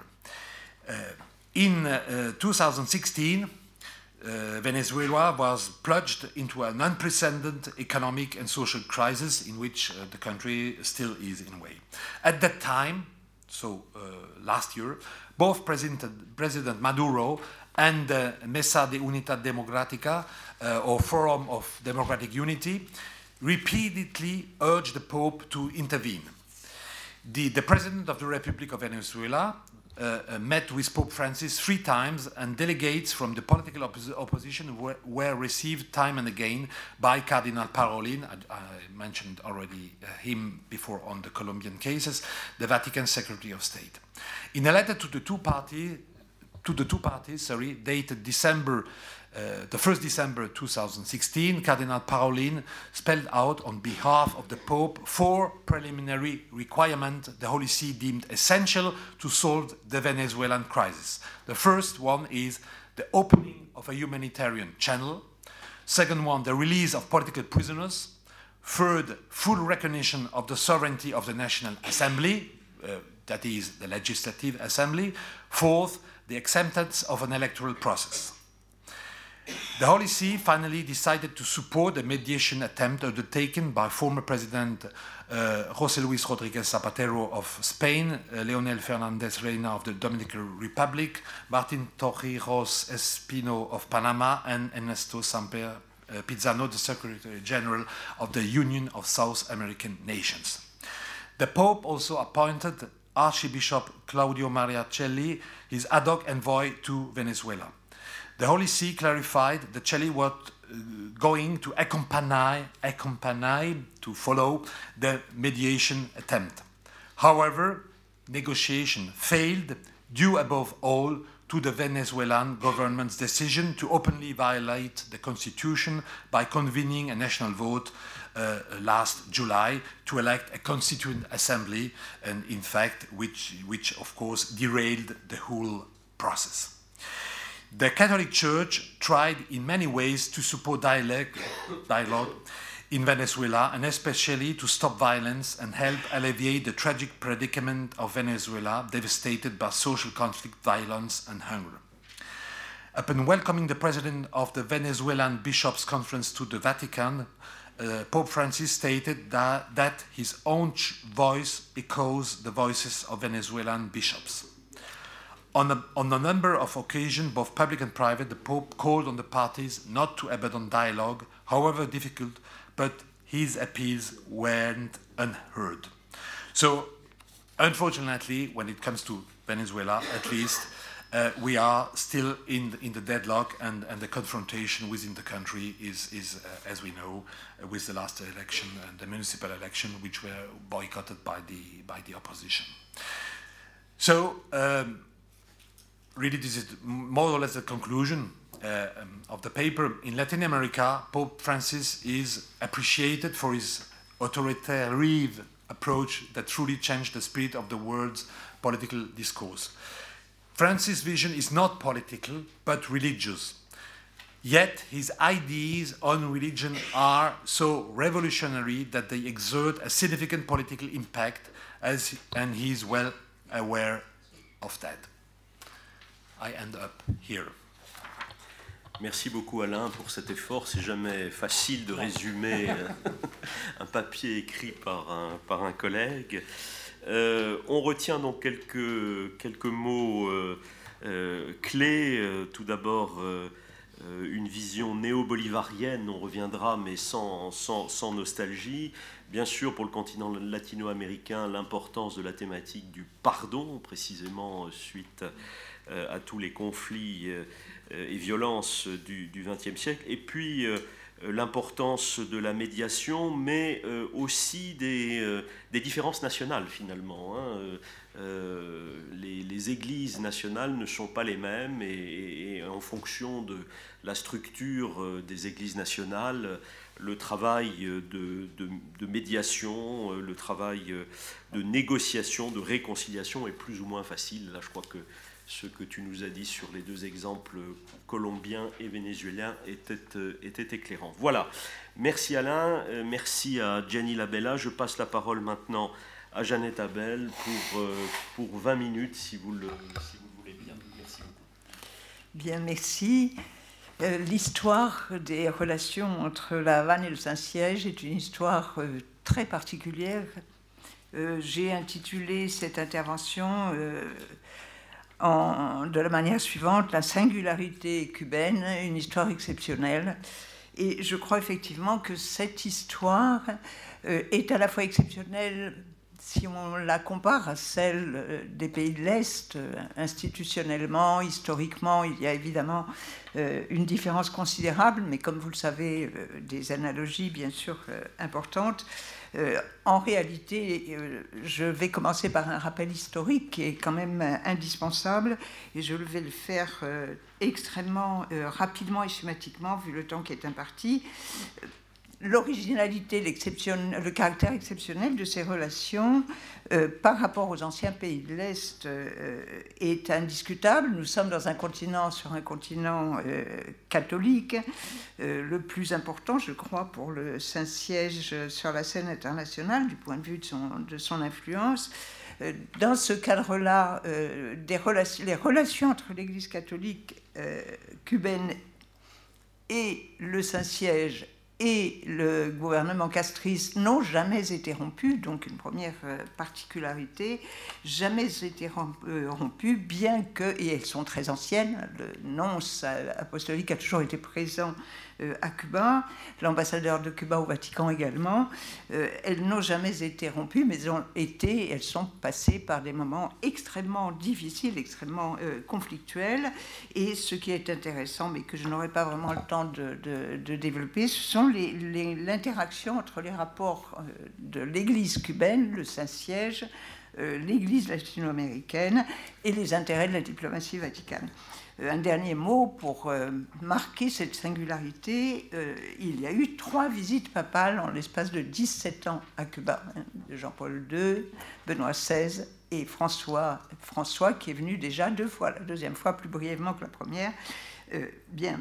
Donc, pour le dire de manière très ramassée, l'histoire de l'Église cubaine, c'est l'histoire d'une évangélisation qui s'est faite sous le signe de l'hispanité. De l'hispanité, et donc euh, d'une hispanité euh, qui a euh, été marquée par une grande diversité, notamment par le fait que depuis les guerres d'indépendance, il y a au sein de l'Église cubaine un courant qu'on peut caractériser comme nationaliste, si l'on veut, mais un courant d'une grande importance, puisque dès la première guerre d'indépendance, c'est un grand propriétaire terrien, Carlos Manuel de Céspedes, qui a euh, d'une part aboli l'esclavage dans ses latifondia, mais qui d'autre part euh, a euh, rejoint le catholicisme et d'autre part dont la descendance, y compris aujourd'hui, s'est faite par l'intermédiaire de son arrière-petit-fils, un vicaire de la conférence épiscopale, Carlos Manuel de Céspedes, une personnalité cubaine extrêmement importante, un intellectuel qui a beaucoup marqué euh, cette trajectoire et dont le neveu occupe également aujourd'hui, euh, est également un des évêques euh, de l'un des onze diocèses à Cuba. Alors, n'ayant pas le temps, moins de temps d'ailleurs que prévu, première, euh, première phase de ses relations avec euh, le pouvoir castriste, au tout début de la Révolution, une confrontation pendant plusieurs années qui a été extrêmement difficile, marquée euh, par des expulsions de prêtres, par la fermeture des églises, par de certaines églises, par la nationalisation des écoles privées et par globalement une, une, conflictualité extrêmement dure euh, entre la hiérarchie, une hiérarchie blanche pour l'espagnol, essentiellement d'origine espagnole, euh, et un gouvernement qui revendique un héritage national face à, cette, à cette Église le conflit va se euh, prolonger jusque dans les années 70 de manière euh, extrêmement... Euh, L'Église va devenir un bastion de l'opposition au régime et va souffrir aussi d'un certain nombre de persécutions puisque le cardinal Ortega, dont je vais parler longtemps par la suite, est un cardinal qui a été envoyé en camp de rééducation. Il y est resté pendant deux ans. D'autre part, je ne dirais pas, ça n'est pas symétrique, mais euh, l'opération Peter, une opération appelée opération Peter Pan, qui va être euh, impulsée, enfin en tous les cas parrainée par l'Église catholique, va euh, envoyer entre guillemets 14 000 enfants cubains aux États-Unis sans leur famille, sans leurs parents, euh, devant la peur d'une éducation communiste qui ôterait aux familles euh, leurs pouvoirs éducatifs. Donc je m'excuse d'aller aussi vite. En dépit de, pour, je, je, termine juste ce premier rappel, cette confrontation va durer jusqu'en 1986 à peu près, de manière avec des épisodes plus ou moins importants, mais en dépit de ces événements graves et de cette confrontation très dure, euh, L'athéisme, je le rappelle, à ce moment-là, est une idéologie officielle.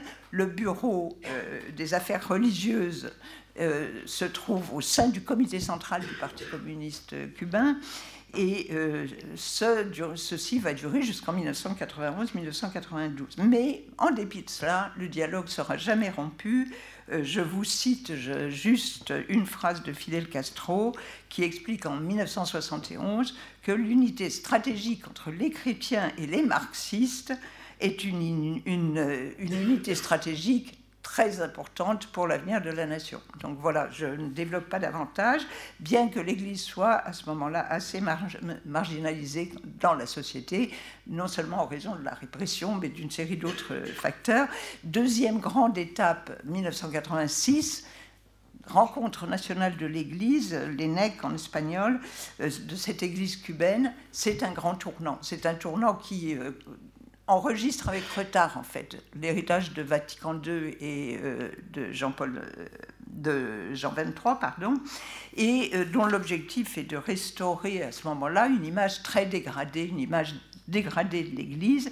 Mais cinq ans après 1986, après cette rencontre nationale qui euh, remet à l'ordre du jour euh, la doctrine sociale de l'Église, nous avons la fin de l'Union soviétique euh, et un congrès du Parti communiste cubain et une nouvelle constitution, en tout cas des amendements à la constitution en 1992, qui cette fois-ci abolit l'athéie, le, caractère athée enregistré dans la constitution, hein, une constitution qui était d'inspiration complètement soviétique. Le caractère athée de l'État euh, comme idéologie officielle est abolie, est abrogée, et désormais les catholiques peuvent être au même titre que les autres militants du Parti communiste cubain. Bon, ce caractère laïque de l'État va être très important pour la suite des événements. Troisième étape, et je le dis en deux mots, euh, c'est à partir de là, donc à partir de 1991-92, donc vous voyez la concordance des deux événements, l'aggiornamento de l'Église et d'autre part la fin de l'URSS, que la visite de Jean-Paul II est préparée à Cuba et euh, que le champ est libre euh, entre l'Église cubaine et le gouvernement pour un rapprochement négocié, un rapprochement progressif, je dirais comme ça, prenant en compte les intérêts de chacun. Les objectifs, à la fois pour le gouvernement de Fidel Castro, c'est Fidel Castro qui est au pouvoir pendant cette période, euh, sont des objectifs qui visent à rompre l'isolement du pays, un isolement consécutif à la crise déclenchée par la, fin des échanges avec l'URSS. C'est aussi pour Fidel Castro un revers par rapport à l'exil de Miami, dans la mesure où la visite de Jean-Paul II va légitimer, va donner une légitimation importante euh, au régime. Et euh, c'est aussi le fait, je vais y revenir très vite, que la présence d'évêques et de cardinaux américains qui sont liés, qui ont des contacts avec le régime, est un élément aussi très favorable pour le dirigeants cubains. Quant au Saint-Siège, euh, l'objectif est d'abord d'aider l'Église cubaine, une Église dont je répète qui est une Église affaiblie. Euh, c'est aussi de renforcer son appareil, son appareil ecclésiastique, ce qui sera le cas au bout d'un processus plus long, avec la volonté de réévangéliser euh, le pays. Et je termine cette partie par un élément qui est beaucoup qui est discuté et qu'on pourra discuter. nous sommes dans, une, dans un pays où l'Église catholique est minoritaire. Je sais bien que c'est un problème qui peut être contesté, mais euh, je m'appuie sur des données euh, anthropologiques y compris. Euh, en tous les cas, elle est relativement majoritairement blanche encore, et elle est minoritaire par rapport aux cultes afro-cubains qui sont hérités, la santeria, etc., qui sont hérités d'une population qui sociologiquement est une population noire et métisse. Hein noirs et métis issus de l'esclavage euh, des siècles précédents. Donc, euh, en résumé, pour terminer très vite sur cela, euh, on nous ne l'oublions pas, nous sommes sur un continent qui est un continent catholique où le danger majeur c'est la pénétration croissante des églises évangéliques qui représente une menace extrêmement importante. Je, ne sais pas si vous avez un peu voyagé, mais quand on va que ce soit au Brésil ou ailleurs, euh, la, progression du pentecôtisme, de l'Assemblée de Dieu, euh, des protestantismes sectaires est quelque chose de spectaculaire, y compris dans les Caraïbes, y compris en Amérique centrale, qui est évidemment euh, une préoccupation majeure pour le Saint-Siège. Et J'en arrive tout de suite à ma deuxième partie. Euh, Cuba, l'Amérique latine, les priorités de la diplomatie vaticane, les rapports entre l'Amérique latine, l'Église cubaine. Bon, dans ce euh, contexte, alors première remarque très rapide, euh, nous sommes avec un pape d'origine latino-américaine, un pape jésuite, après, qui, après Benoît XVI, et surtout après euh, la venue d'un pape polonais. Et je fais juste, j'ouvre une parenthèse, euh, il y a eu une crainte terrible à Cuba, y compris au sein des plus conservateurs du Parti communiste cubain, euh, lors de la visite de Jean-Paul II en 1998, pour avec l'idée qui n'était pas absente chez certains, de promouvoir un exemple de type polonais à Cuba, ce qui était un contresens je crois que euh, l'Église cubaine, sur ce plan, a été très efficace, un contresens complet, parce que euh, le problème à Cuba, pour l'Église, en tous les cas, et c'est le cardinal Ortega qui l'a le mieux exprimé, c'est de disputer une légitimité nationale qui est incarné quand même encore largement, en tous les cas qu'il a été pendant très longtemps,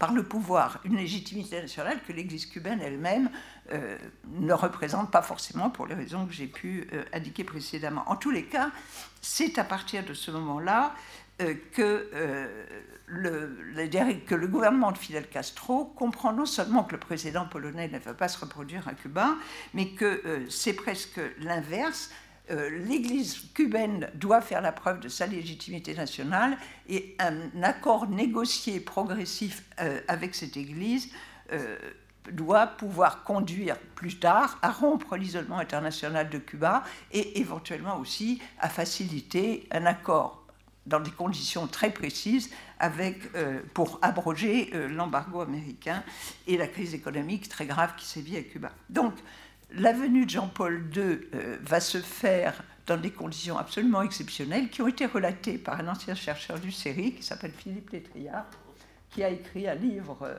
absolument, absolument et qui est actuellement ambassadeur au Nicaragua, donc diplomate et ambassadeur euh, de France au Nicaragua, qui est un livre qui date, un peu, mais qui est absolument passionnant, et dans lequel il décrit, j'étais présente aussi, la mise en scène, euh, que je ne peux pas ne pas résumer, de la visite de Jean-Paul II sur la place de la Révolution, où se dresse une immense statue de José Martí, grand héros de l'indépendance, et face à cette statue, un immense portrait de Che Guevara, et de l'autre côté, un immense portrait du Christ.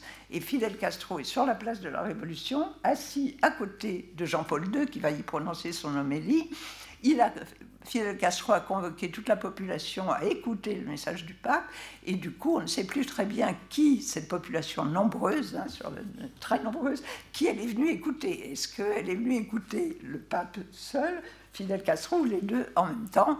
Donc, bon, l'habileté euh, tactique de Fidel Castro, euh, en l'occurrence. Mais c'est vrai que c'était un spectacle euh, assez spectaculaire. Enfin, c'était un spectacle assez impressionnant.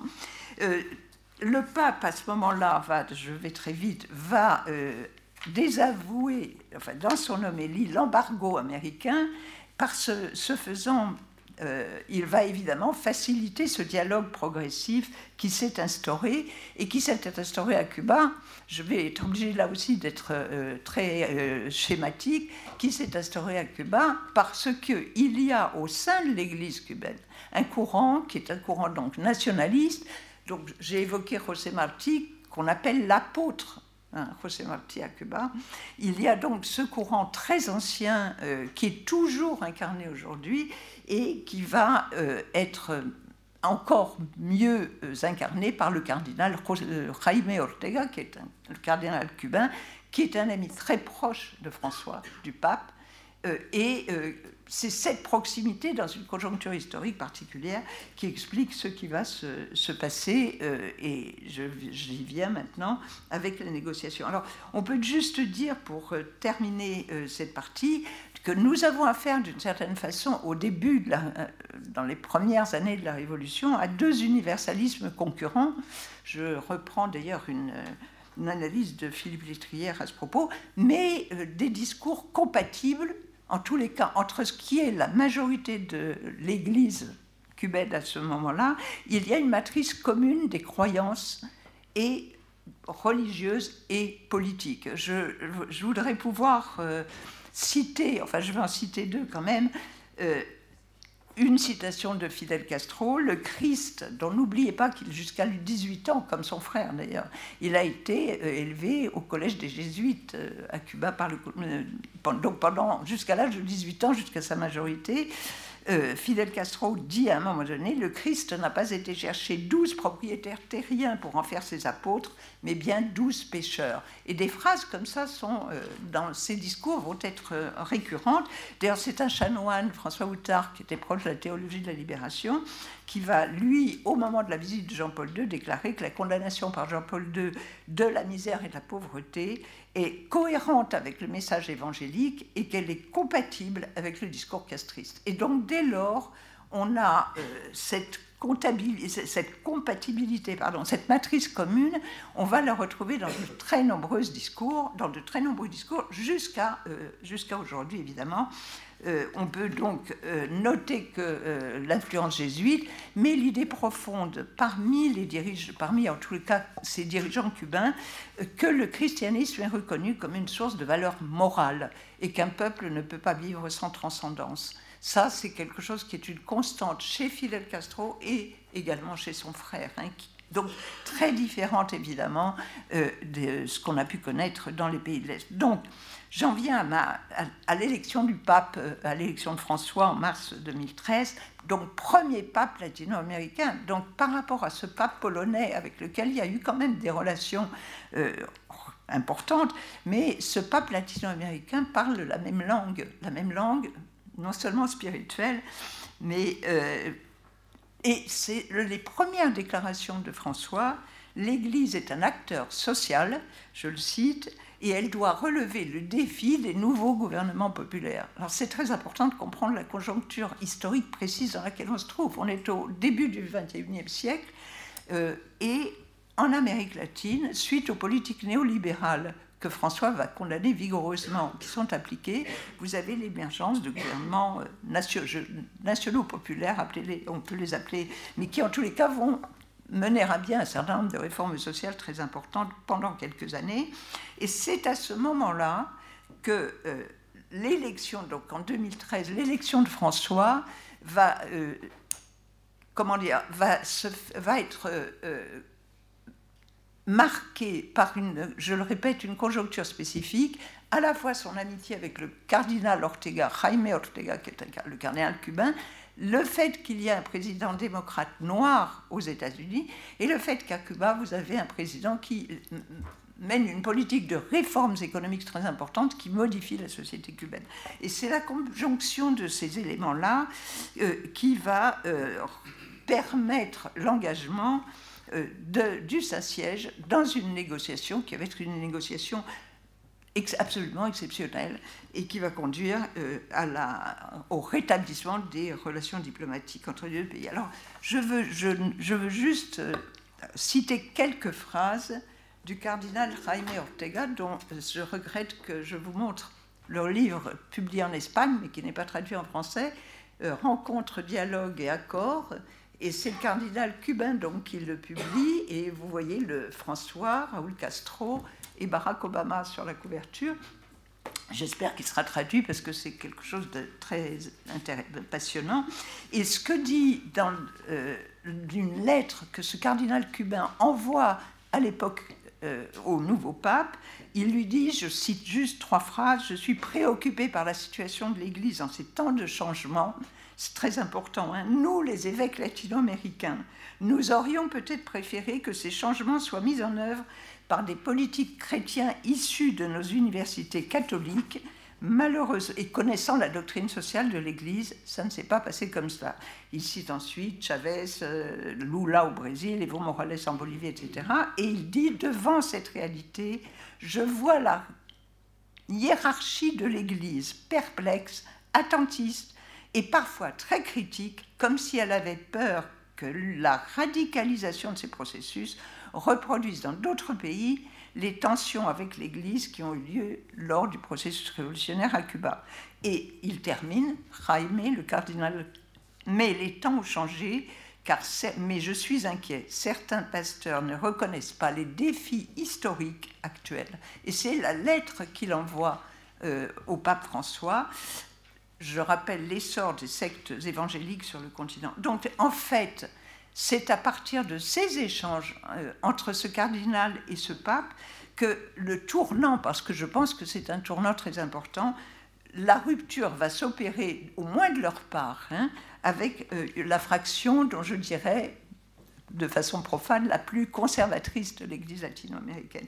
C'est donc un, un, tournant très important et qui explique à partir de là la stratégie du Saint-Siège qui consiste à récupérer une influence déclinante dans les couches populaires tout en se démarquant du néolibéralisme pour contrecarrer la poussée évangéliste. Et c'est à partir de là que euh, la pensée et l'action du pape François euh, va se concrétiser d'une manière, euh, je crois quand même, je l'ai dit, tout à fait exceptionnelle. Et à ce moment-là, le pape François fait une déclaration. Il déclare l'Église, après je ferai pratiquement pas de citation, mais ça économise un peu euh, ma paraphrase, l'Église doit sortir d'elle-même, je cite, si elle ne veut pas devenir malade et souffrir d'une sorte de narcissisme théologique. Et il continue, l'Église, lorsqu'elle est autoréférentielle, souffre de mondanité spirituelle.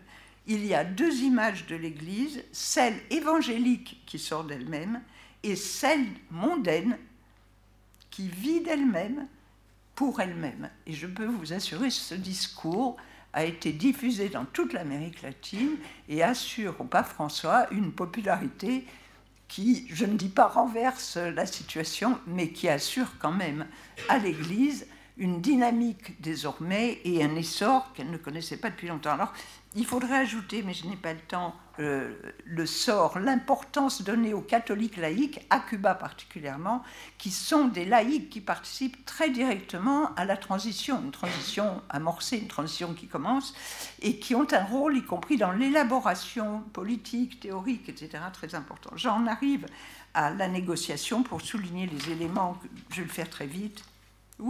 Bon, euh, en fait, euh, ce sur quoi euh, cette négociation va aboutir va être facilité par plusieurs choses. Et il y a un côté même roman policier que je n'ai pas le temps de, raconter dans la manière dont les choses se sont déroulées. Il faut, d'une part, il y a le fait que le Saint-Siège va pouvoir s'appuyer sur deux cardinaux américains des cardinaux américains, le cardinal Sean O'Malley, qui est un cardinal euh, de euh, Boston, et le cardinal euh, Theodore McCawick, qui est l'ancien archevêque de Washington, qui vont jouer un rôle extrêmement important pour faciliter la négociation entre le cardinal cubain, François, et Barack Obama, qui est à ce moment-là à Washington.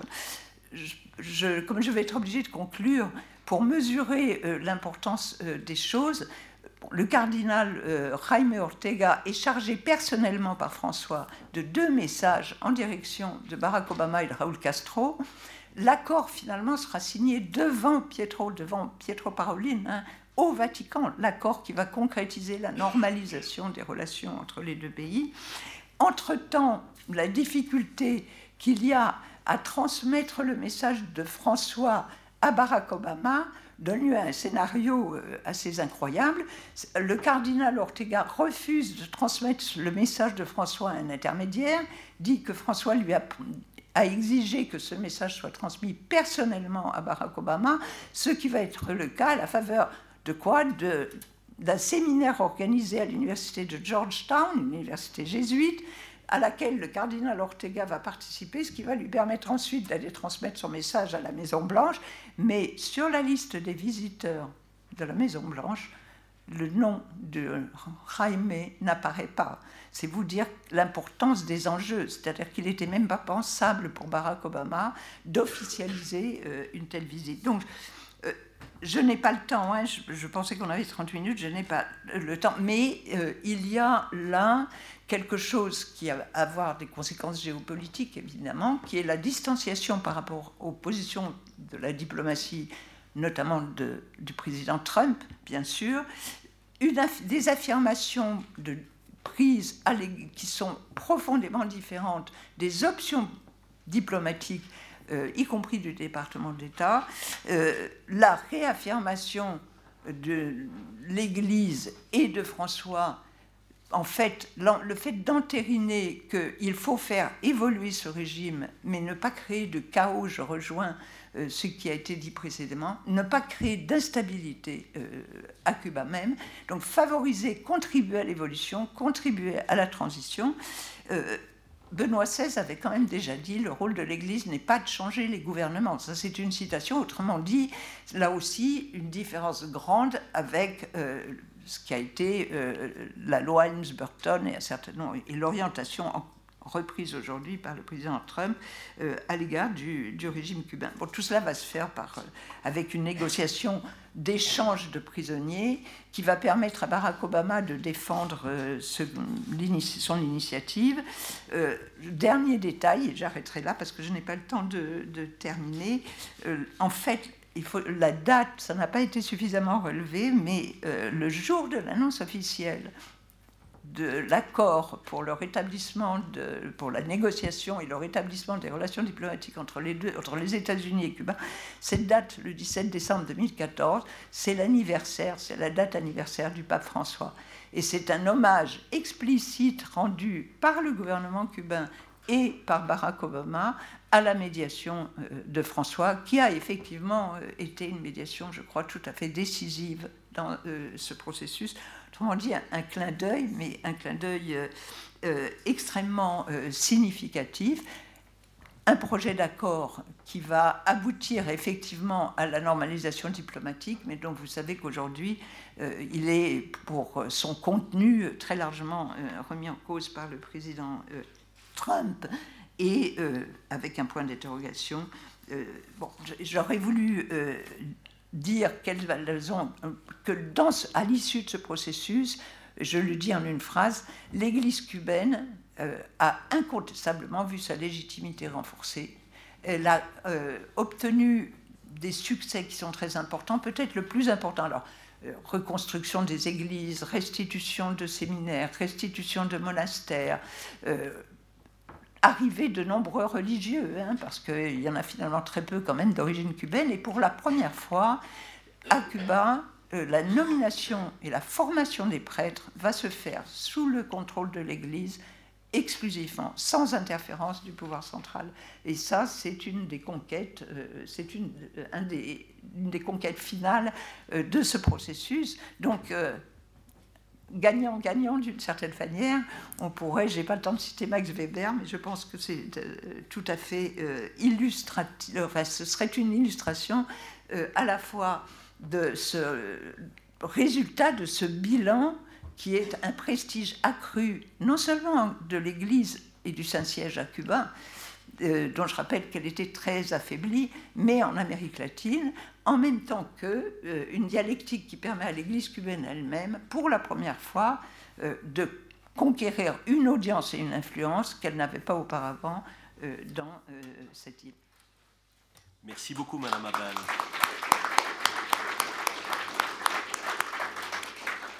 Et désolé encore d'avoir un peu rogné sur votre temps, mais ça nous permet de prendre maintenant deux, voire deux questions et demie euh, de, la part de l'audience, de, de, la salle. Voilà, donc, euh, euh, madame, je vous en prie, on va vous, vous passer un micro, madame. Je pense que ça sera plus facile pour que vous soyez entendue.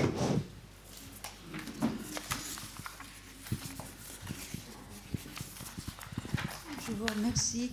Euh, j'aurais souhaité, si c'est possible, que vous disiez quelques mots, euh, si ça n'empiète, si le temps le permet, sur la montée euh, des sectes évangéliques sur le continent et la position du Saint-Siège. ça pourrait m'éclairer un peu plus sur ce, sujet. Je vous remercie. Merci. Je, propose qu'on prenne les trois questions et puis vous répondrez ensuite en bloc. oui, monsieur.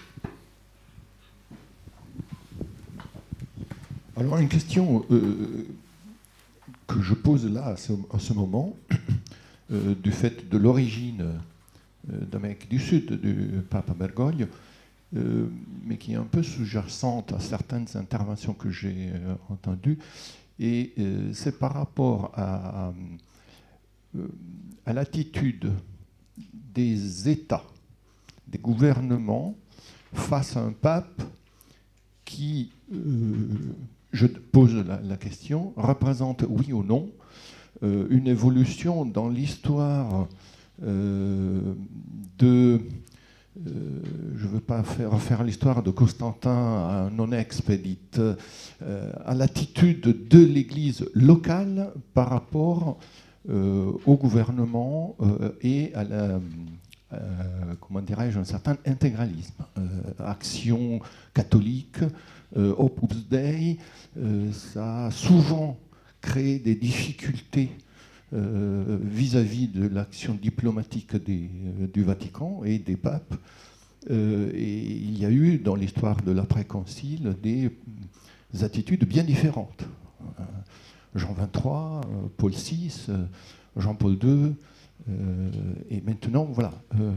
Est-ce qu'il y a quelque chose de spécifique lié à l'origine Amérique du Sud du pape Bergogne Merci, monsieur. Une dernière question? Joseph? Euh, Est-ce que euh, on, pourrait avoir votre euh, éclairage sur la deuxième visite du pape François et sa rencontre avec le patriarche Cyril, le patriarche de toutes les Russies vous l'avez évoqué. Euh, est-ce qu'il y aurait un lien voilà, à ce propos Et merci beaucoup. Merci beaucoup. Euh, je propose, Madame Abel. Que... J'ai pas bien entendu votre. La, question de Madame, c'était sur la progression des sectes évangéliques. Ah. Et je pense que ça concernait l'ensemble du continent et non pas Cuba en particulier. Euh, l'ensemble du continent, voilà. Oui, euh, d'abord, euh, euh, pour répondre à votre question, je crois que la cause de cette progression est à rechercher dans les positions adoptées par une partie de la hiérarchie catholique sur le continent, à l'égard non seulement pendant les dictatures, pendant toute l'époque des dictatures latino-américaines, où malheureusement on a vu une partie de la hiérarchie catholique s'aligner ou se taire. Euh, même à Cuba, l'Église cubaine, sous la dictature de Batista, n'a eu, euh, n'a pratiquement émis. Je parle du haut clergé. Hein, ça n'était pas le cas du bas clergé, mais le haut clergé, à quelques exceptions près, ne s'est pas démarqué, n'a pas critiqué la dictature batistienne. Bon, en Amérique latine, alors dans la période actuelle, Suite aux dictatures, il y a alors il y a d'une part cela, mais suite aux dictatures, il y a eu l'application de politiques néolibérales sauvage, parce qu'il n'y a pas de...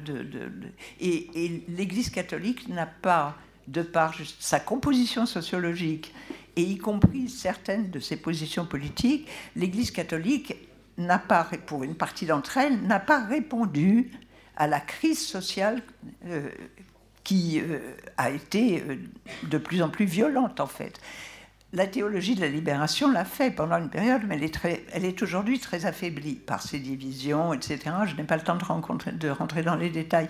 Mais par conséquent, ce qui s'est développé à ce moment-là, ce sont euh, les pentecôtistes, les, protestantismes sectaires, etc. Pourquoi? Parce qu'ils ont euh, mené à bien un travail de terrain, un travail social, un travail d'aide humanitaire, euh, et puis, d'autre part, ils se sont présentés comme une aide immédiate au quotidien de la population, alors que l'Église était extrêmement distante, enfin l'Église, certains secteurs et certaines églises distanciées de tout cela. Et donc, c'est face ce, ce que François, qui est latino-américain, qui a connu la dictature argentine, qui a connu ensuite, avec Carlos Menem, l'application de politiques néolibérales terribles, François a parfaitement compris tout cela. Et c'est précisément pour ça qu'il met l'accent sur les ONG, le travail euh, caritatif, l'aide, euh, l'insertion dans les quartiers pauvres, etc. Et c'est un discours qui rencontre évidemment une audience euh, très importante sur le sous-continent. Alors, deuxième, question, en partie Bon, les raisons pour lesquelles, du point de vue historique, l'Église, la hiérarchie catholique de certains pays latino-américains, c'est l'hispanité. Euh, la particularité de Cuba, que je n'ai pas eu le temps de, souligner, c'est que c'est un pays indépendant très tardivement. Hein, le, pays, alors qu'en Amérique latine, la majorité, presque tous les pays sont indépendants au début du 19e siècle. Cuba n'est formellement indépendant qu'en 1902, donc au début du 20e siècle, avec un retard de un siècle et deux guerres d'indépendance qui sont probablement les plus difficiles sur, le, sur le sous-continent. Et donc, on a une situation qui est euh, une église, donc dans les pays indiens, par exemple, ma majorité indienne, le problème aussi s'est posé euh, de la situation de la marginalité de certains secteurs de la hiérarchie catholique par rapport à la population. À Cuba, ça a été extrêmement euh, important. Alors, le chiffre, j'ai dit euh, au passage que l'Église, elle est minoritaire à Cuba. C'est un débat, hein, c'est une discussion. Mais enfin, je, bon, je, m'appuie sur les travaux de, de Kali Argelianis, qui est une anthropologue qui travaille beaucoup sur ces questions. Ces cultes afro-cubains qui sont, les plus populaires dans la, majorité, dans la population, euh, c'est le cas aussi euh, au Brésil, dans la population noire, à Cuba ou en Haïti, euh, ces cultes-là, qui n'ont pas d'institution, qui n'ont pas de, d'institutions centralisées, mais proposent aussi des services pratiques et à la population et sont quand même. Alors, ce qui explique, sont très reconnu. Et ce qui explique le débat sur les chiffres, c'est que dans la santeria cubaine, le baptême est obligatoire. Et donc, dans la bataille de chiffres qu'il y a sur l'Église, savoir si l'Église catholique est majoritaire ou pas majoritaire, certains chiffres que j'ai vus anciens du Vatican mentionnent le fait que la population baptisée à Cuba est de l'ordre de 60%, ce qui est vrai ce qui est un chiffre à peu près accepté par tous. Mais dans une population baptisée, vous avez euh, les ex-voto déposés par les. et, un registre des saints qui n'est pas exactement euh, conforme euh, à la doctrine catholique. Alors, ce qui est spécifique, pour terminer sur votre question, je crois que ce qui est spécifique à l'Amérique latine, c'est le contraste entre d'une part, l'indépendance conquise à l'égard de l'Espagne au XIXe siècle, au début du XIXe siècle, et ensuite une, forme de domination néocoloniale euh, de la part des États-Unis, qui ont été hégémoniques jusqu'à la fin du XXe siècle, dont l'hégémonie est aujourd'hui fortement contestée. D'où euh, j'adhère beaucoup à ce qui a été euh, lu par Alain Dikoff et euh, dans l'article de qui est cette idée, cette idée de, spécifique à l'Amérique latine de patria grande, hein, c'est la, la grande et d'une certaine façon dire, on peut discuter, mais enfin que, que François incarne un néo-bolivarisme, il y a quelque chose, effectivement, il y a cette résonance entre l'Église aujourd'hui, telle que l'incarne François, et euh, les mouvements euh, sociaux euh, latino-américains. Bon, en fait, et dernière question, c'est le, la rencontre qui a été brève hein, quand même entre François et le patriarche Kirill, c'est quand même une forme de reconnaissance à l'égard euh, du gouvernement cubain de la part euh, de François. Raúl Castro a fait deux déclarations étonnantes. D'une part, il a remercié publiquement l'Église cubaine et le pape lors du congrès, lors du dernier congrès du Parti communiste cubain. Il l'a fait publiquement. Et deuxièmement, il a dit que si ça continuait, il allait, avec le pape François, il allait retourner à la messe.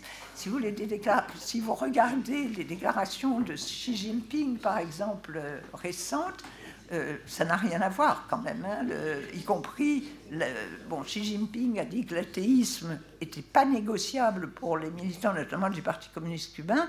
Aujourd'hui, les catholiques laïcs sont nombreux, ils sont, enfin nombreux, en tout cas, il y a un nombre très significatif de membres du Parti communiste cubain. Et c'est ce qu'a entériné le changement de la Constitution. Et je pense d'ailleurs que euh, la légitimité acquise par le cardinal Ortega euh, dans ces dernières négociations va faciliter ce processus, y compris dans les temps à venir, si toutefois le président Trump permet que l'évolution se, se, fasse dans ce sens. un dernier mot, vraiment, parce que ça, j'en ai pas du tout parlé. Euh, il, ne faut pas croire non plus quand même que même l'Église cubaine est homogène. Elle ne l'est pas. Elle ne l'est pas. Il y a des divisions au sein de l'Église, y compris euh, entre un courant euh, idéologiquement extrêmement hostile au castrisme, mais qui en plus veut participer à, son, à sa fin et qui jusqu'à présent n'est pas majoritaire. Est-ce que tu souhaite ajouter un, un petit mot Non, non, je, trouve que ça a été, on a eu des échanges très intéressants. Bien, mais je crois que nous allons donc en, rester là. Il me reste à remercier les, les panélistes.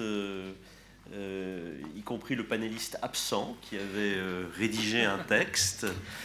Euh, comme vous le savez, Cuba, la Colombie, ce sont aussi les pays de l'arabica pur. d'où quel, art de la transition D'où cette petite gratification en liquide que vous allez avoir maintenant. reprise des débats dans 15 minutes. Merci.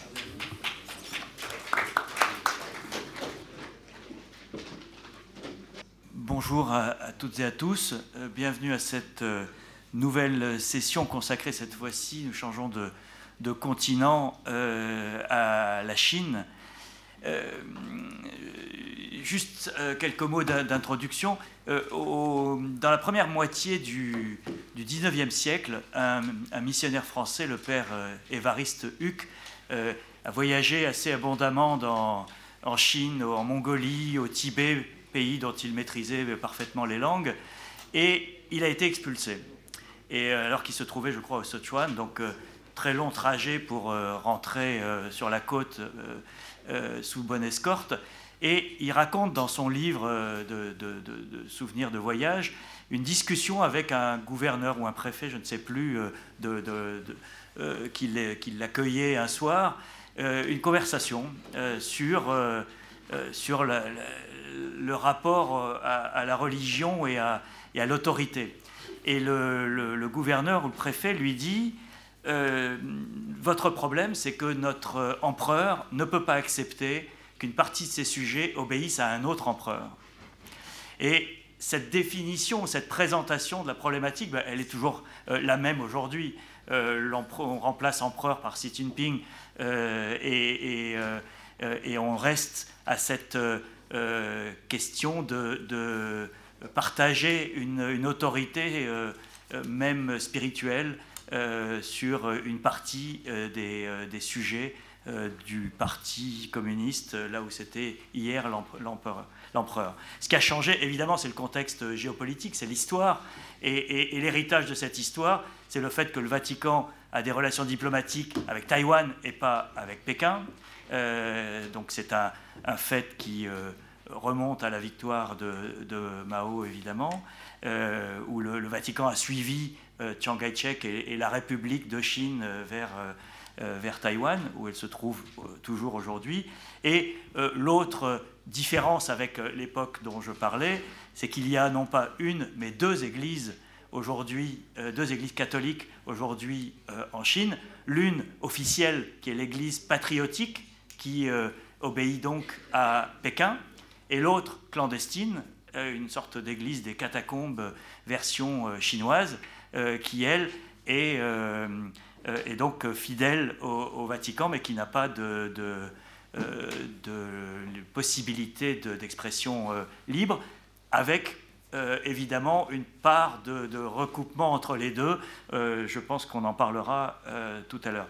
Alors pour, euh, parler de cette situation qui est quand même euh, un peu extravagante et unique au monde aujourd'hui, euh, nous avons deux grands spécialistes de, ces sujets que je suis très heureux de retrouver ici. Donc à ma gauche, Pierre Morel, ancien ambassadeur, je, fais court parce que je ne prends que ce qui nous est pertinent pour cette rencontre, ambassadeur à Pékin et au Vatican. Donc il a vécu des deux côtés du, de, du rideau de, comment pourrait-on dire, de, bambou, d'encens.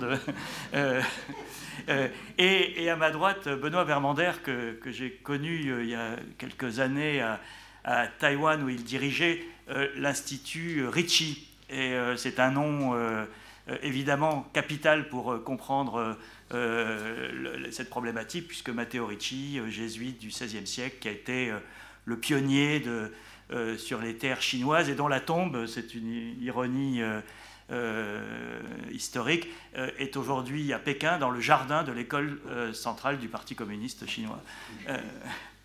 Et, Benoît est aujourd'hui professeur de sciences religieuses avec un S à sciences et un, S à religieuse dans le département de philosophie de l'université Fudan de Shanghai. Donc on a deux, deux intervenants qui sont véritablement au cœur de notre problématique. On va peut-être commencer par vous, Pierre, avec l'enjeu diplomatique, l'enjeu politique, l'enjeu d'État à État entre le Vatican et, et la Chine et cette complexité. Euh, merci. Pour combien de temps? Pour 20, 25. oui, bon, bon. Euh, merci. Euh, on est sous contrôle. on le sait depuis, depuis ce matin. Alors, je, je, je, pensais que l'ordre serait, serait ah. différent, mais je, me prête.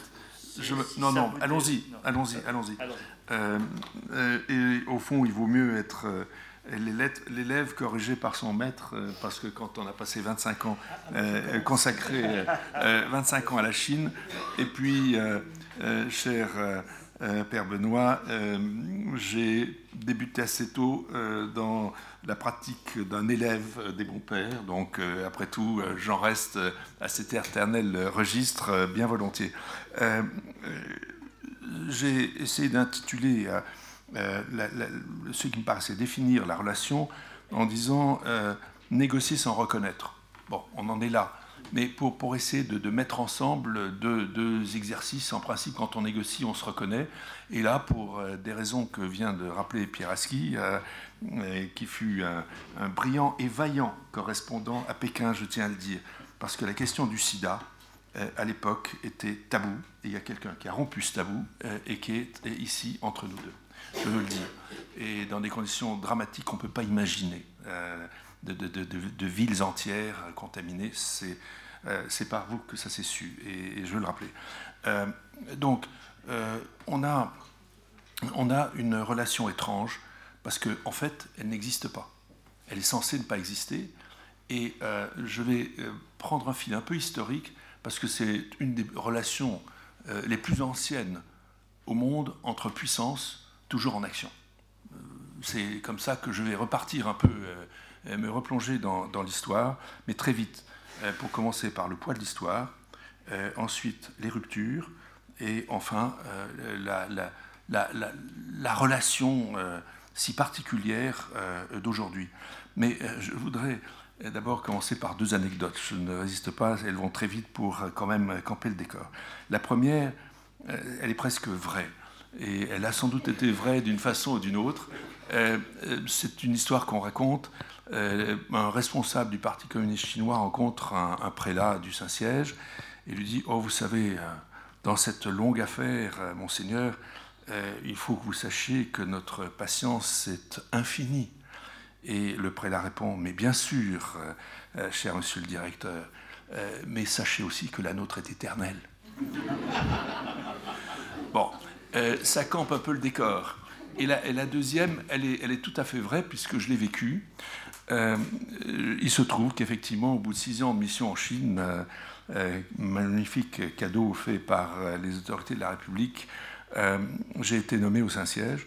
Et donc, je suis parti directement de, de Pékin pour le Saint-Siège. Et j'ai commencé à avoir des échanges avec mes interlocuteurs chinois avec ce sourire euh, à la fois aimable et un peu gêné, euh, assez typique dans ce genre de situation. Ah, monsieur l'ambassadeur, nous félicitons.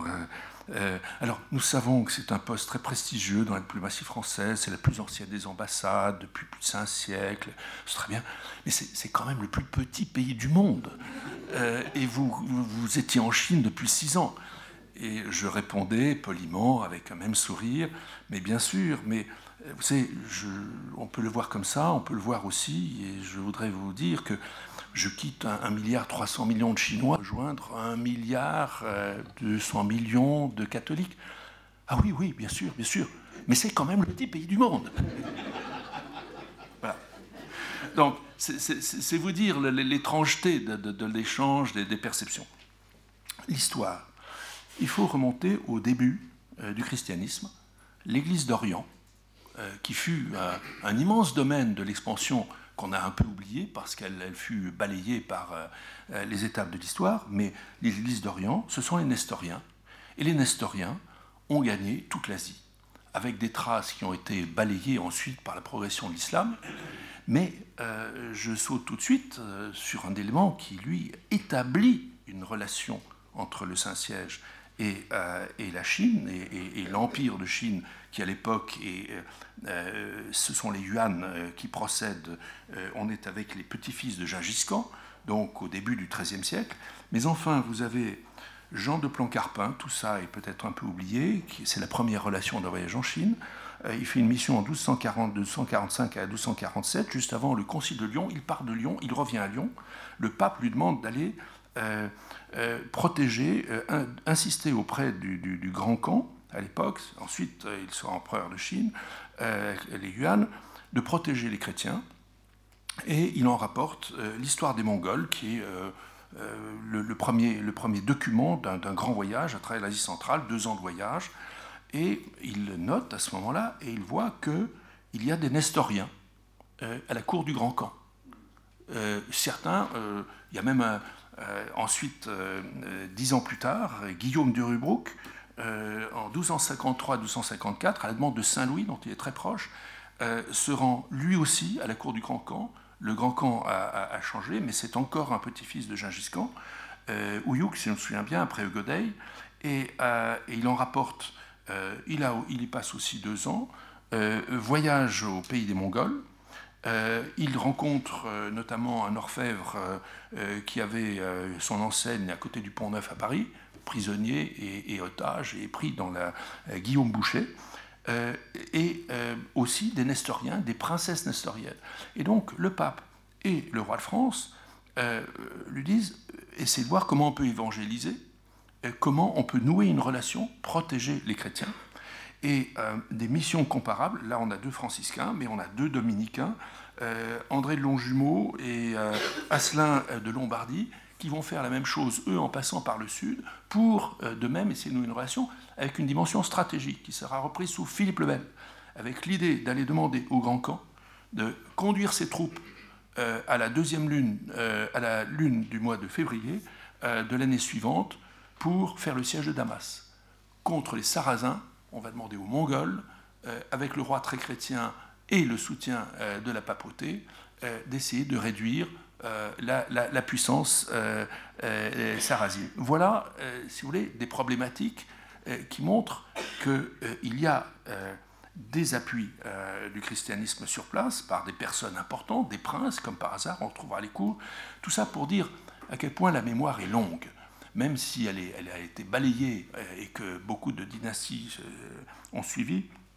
Mais c'est simplement pour, marquer que tout ceci n'est pas complètement oublié et aujourd'hui encore, retrouver les traces du nestorianisme est un objet de recherche et d'intérêt, y compris pour, euh, euh, des, savants chinois. L'étape suivante également, euh, évidemment, c'est Matteo Ricci, Limado, dans son nom chinois, arrive en 1583-84, si je me souviens bien. Il n'arrivera à Pékin qu'en 1600. Il a fait une initiation complète sous toutes ses formes, mais comment pourrais-je en parler avant le père Vermandet? Il meurt à Pékin en 1611 et effectivement, il est entouré, enterré maintenant, après bien des vicissitudes, le monument a été détruit, rétabli, etc. Mais euh, les cadres du Parti communiste sont très fiers en disant ben, c'était les cadres du parti de l'époque et maintenant c'est nous. Voilà comment ils commentent et ils présentent volontiers la, tombe de ces, de ces, grands fondateurs. Simplement, euh, euh, je passe parce que c'est le début d'une longue histoire, mais je voudrais mentionner deux choses. D'abord, on connaît l'acte, le geste, le, document fondateur des exercices spirituels. J'ai envie de dire que Ricci, à la suite de Saint Ignace, a inventé les exercices civilisationnels. C'est le premier qui a, la capacité, l'intelligence, euh, euh, le, génie même de comprendre le rapport à égalité entre cultures totalement différentes, dans le respect mutuel et la familiarité et l'amitié, puisqu'il découvre que c'est par l'évocation de l'amitié, il reprend tous les classiques, il remonte à Cicéron, il traduit, pour trouver le point de passage. Après avoir tout essayé, il s'est fait pauvre euh, mendiant avec les, bouddhistes, et puis il a compris que dans la Chine, il fallait procéder autrement, et il devient euh, mandarin de première catégorie auprès de l'empereur, et s'il est enterré ainsi, c'est que l'empereur fait cadeau d'un terrain pour la sépulture de Ricci et de ceux qui vont suivre, avec les dragons impériaux sur la stèle de la tombe. Il n'y a pas de meilleure signature de la protection impériale. Donc voilà comment, en 1611, les choses se définissent, se nouent, et c'est une histoire de deux siècles jusqu'à euh, l'interdiction 1674, euh, etc. Mais les, derniers survivants sont encore là. Le relais sera pris par les lazaristes, à sa façon le père Huc. Mais le point important, c'est qu'il a trouvé le point de passage, le point de rencontre qui attire le respect des Chinois. Et aujourd'hui, à Pékin, vous avez, dans une espèce d'immense fresque qui part de l'homme de Zhukou-Dian, euh, et qui termine par le, le taïkonaute pour décrire la, l'aventure chinoise, vous avez un Européen, c'est Ricci, qui est là, et tous les écoliers chinois savent qu'il a eu un grand ami européen de la Chine euh, sous euh, les empereurs Ming. Donc, si vous voulez, voilà une première chose qui est dans la mémoire chinoise. La deuxième, euh, qui me paraît importante, euh, c'est euh, le débat qui se poursuit sur euh, sa béatification, mais je, m'arrête là, on pourra l'évoquer. Et l'idée de, enfin, du dernier, dernier évêque de Shanghai avant le, Monseigneur Ma, aujourd'hui dans ses difficultés bien connues, le Monseigneur Jin, a eu l'idée de promouvoir une dévotion avec son plus proche ami et premier converti, Paul Su Chi, euh, qui a été euh, le premier converti chinois, euh, notable et belle figure, et l'idée qu'au fond, tous les deux ont vocation ensemble à être béatifiés, idée que je trouve magnifique, et bon, qui cheminera peut-être. tout simplement pour dire que là, un immense terrain a été couvert, perturbé par la querelle des rites, je ne développe pas, laquelle a été finalement dénouée, heureusement, sans que ça fasse grand bruit, mais au XXe siècle, il était temps mais ceci a brouillé les choses. Puis l'arrivée des missionnaires, et là aussi on est dans une relation entre l'Empire de Chine, alors là, relation forcée qui a laissé toutes les traces difficiles, mais surtout ça nous concerne avec la protection des chrétiens de Chine, que la France assume euh, de façon de plus en plus ouverte euh, dans la deuxième moitié du, euh, du 19e siècle, et il y a rivalité avec le Saint-Siège. La France s'oppose à l'installation euh, d'un délégué apostolique, d'un nonce, et ça ne se fera que euh, dans l'entre-deux-guerres, avec Monseigneur Constantini, parce qu'entre-temps, une véritable église de Chine est, euh, a, pris forme. tout ça, avant pour en venir aujourd'hui, pour montrer à quel point la, relation a été heurtée, complexe, et en même temps d'une extrême richesse. Souvenons-nous quand même que Teilhard Chardin, d'une certaine façon, construit sa vision planétaire euh, lire la messe dans les ordos, euh, mais aussi par le fait que c'est lui qui euh, découvre l'homme de Zhukou-Dian, et il n'est pas le seul, et ce travail scientifique avec les communautés scientifiques chinoises, Teilhard est très clair dans sa correspondance, il est encore jeune jésuite après la guerre, en 1920, il dit il faut aller du côté de la Chine, n'hésitons pas. Et il dit ça à tous ses visiteurs. Alors j'en viens à la rupture de 49, parce qu'évidemment, elle, ferme euh, euh, le moment qui commençait à peine à, la sortie de la guerre, de l'établissement des relations diplomatiques euh, avec le Saint-Siège. Et donc c'est la rupture, Taïwan, le choix d'aller vers l'île, et je simplifie, la mise en place du système tripartite qui repose sur le Front uni, département du Parti communiste, qui est en rapport avec toutes les autres formes d'expression, de conviction euh, en Chine, dont euh, l'Église catholique, les protestants, mais euh, aussi bien les confucéens, le, confucianisme, qui n'est pas une religion, mais aussi l'association des entrepreneurs de Chine, qui sont des patriotes, etc. Bref, tout ce qui n'est pas communiste est traité à l'intérieur du département du Front Uni. Je mets en avant le Parti communiste parce que nous voyons avec le 19e congrès que la tutelle du Parti communiste est fortement réaffirmée et en quelque sorte veut être reconquise par Xi Jinping après une phase plus technocratique qu'on a vue sous Jintao. Deuxièmement, le Bureau des affaires religieuses, qui est le ministère des cultes, qui gère euh, l'activité de toutes les, euh, euh, associations établies pour les cinq religions reconnues, bouddhisme, taoïsme, islam, catholicisme et protestantisme les orthodoxes ont un statut un peu spécial euh, euh, qui est ad hoc et qui relève de la relation avec la Russie, euh, immémoriale aussi. Et donc, dernier élément de ce, trépied, ce sont les associations patriotiques pour les bouddhistes, pour les taoïstes, pour les musulmans, pour les catholiques et pour les, protestants. Et donc on a là le système de gestion qui va contraindre, évidemment essayer de phagocyter, et dans des périodes dramatiques, vous l'imaginez, avec une répression terrible de la révolution culturelle, mais à la fin des fins, un système très structuré. Ce qui est intéressant, c'est que petit à petit, avec l'ouverture du régime et l'évolution, on voit comment ce dispositif conduit à ce que je suis un peu tenté d'appeler un tournant quasi concordataire. Parce que ces religions établies sont quand même perçues comme des éléments de stabilité sociale. Et euh, ça va devenir de plus en plus important euh, pour euh, la, dernière séquence que je veux couvrir maintenant, c'est-à-dire les tournants de cette étrange relation depuis une, une, trentaine d'années. En effet, l'explosion, la fin de l'URSS est un élément d'alerte, et on peut dire dès l'élection de Jean-Paul II, qui met en alerte les dirigeants chinois en voyant euh, des, mutations s'opérer dans le monde soviétique qui vont conduire d'abord euh, aux événements à la Pologne, l'élection du pape, Solidarność, euh, les transformations de la Pologne qui vont énormément impressionner les Chinois, qui vont l'analyser dans tous les détails. Personne ne connaît mieux les modalités de l'effondrement de l'URSS que les Chinois, parce qu'il y a une espèce de hantise. Si ça s'est passé là-bas, eux qui ont été nos maîtres, euh, et nous avons euh, bien désobéi, mais ils ont été quand même nos maîtres, euh, que va-t-il, qu'en est-il pour nous?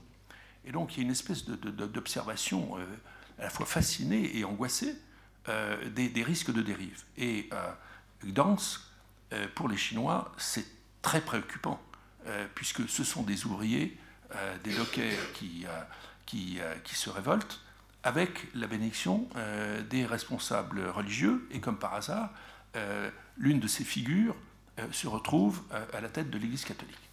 Donc vous imaginez le degré d'attention que ça a pu représenter. Première alerte. Il y en a une autre très importante en 99, spectaculaire. J'étais à Pékin à ce moment-là, c'est impressionnant. C'est le Falun Gong. Le Falun Gong est une espèce d'étrange synergie d'un mélange de, convictions qui paraît totalement improbable. Vous avez à la fois un fondateur qui se dit frère de Jésus-Christ et qui invoque les, extraterrestres et qui dit que le monde est déjà gouverné par les machines, mais simplement on s'en est pas aperçu. Bon, et qui, sont télécommandés du dehors. Non, mais en même temps, si vous voulez, c'est suivi par des dizaines de millions euh, de bons Chinois qui avalent un peu tout ça, mais font la gymnastique avec euh, les cassettes vidéo dans les parcs, et on les voit partout, et qui se disent on est de bons serviteurs de l'État, puisqu'en faisant de la gymnastique jusque dans notre grand âge, on veut faire des économies à la sécurité sociale chinoise. Et donc ils se voient comme de très bons citoyens, et en même temps, ils en profitent. Et donc tout ceci va se donner une, illusion de puissance et de pouvoir euh, à, ces, organisateurs qui vont prétendre publiquement qu'ils sont plus nombreux que le Parti communiste. Alors ça, c'est le crime de lèse-majesté, et ils vont même protester et entourer silencieusement John Landry, le siège du pouvoir. Et à partir de ce moment-là, une répression féroce s'engage, et on s'aperçoit que beaucoup de membres du Parti communiste ou des retraités font partie du Falun Gong. Et que même dans la municipalité de Pékin, eh bien, l'ancien général qui dirigeait la sécurité est au Falun Gong, etc. Et donc, euh, il y a une espèce de nettoyage féroce qui montre précisément la fragilité d'une société en transition, en modernisation, qui va vers une prospérité modeste. Et donc, il faut surveiller tout ça de très près. Et du coup, j'en reviens à, mon point précédent, les religions établies, c'est pas mal.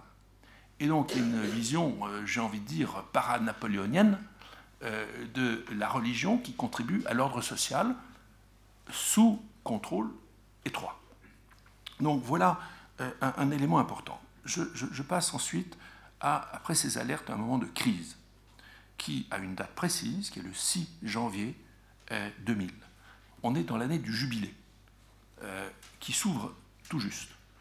Et euh, ce jour-là, à Pékin, sont ordonnés six évêques sans l'accord de Pékin, sans l'accord de Rome, pardon. Les euh, jeunes séminaristes qui sont au séminaire de Pékin, auxquels on demande de venir assister, posent la question sont-ils approuvés par Rome? Non. Ils n'y assistent pas, certains d'entre eux en tout cas. C'est pour vous dire à quel point on est alors que déjà des, contacts discrets, officieux existent, et il y a une sorte de, crispation très forte. Et puis, dans la suite de l'année, c'est une histoire complexe, on ne peut pas entrer dans les détails, est annoncée la béatification à l'occasion de l'année jubilaire des martyrs de Chine, euh, avec toute une série de drames qui liés à la période des missions, etc., mais avec des martyrs missionnaires et des martyrs chinois euh, qui ont subi euh, les, révoltes, les attaques et les différentes répressions et massacres. Et on annonce là pour le 1er octobre 2000, présentation, journée de la fête des missions dans les célébrations de l'Église catholique. Mais comme par hasard aussi, jour de la fête nationale chinoise. Et là, euh, c'est une sorte de commotion, euh, avec des, messages extrêmement durs qui se développent. Réponse officielle, nous ne savions pas ou n'y avons pas pensé, ah ben si vous ne passez pas, et vous croyez que vous faites un geste en direction de la Chine, pardon, mais là, vous ajoutez, l'insulte à, la blessure. Pardon de le dire comme ça, mais, la tension est extrêmement forte.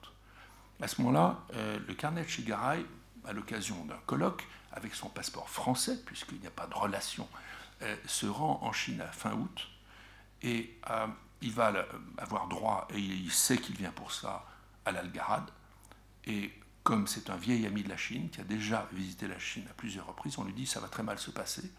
Le cardinal explique, essaie de faire comprendre, apaise, rassure autant qu'il peut.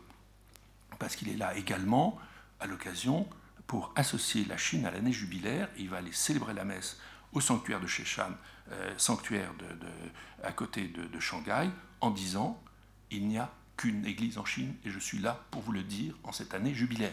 Bon. Donc il y a une mission également euh, et, les autorités chinoises avaient été prévenues. Mais, euh, donc il y a toute une série de gestes et d'échanges.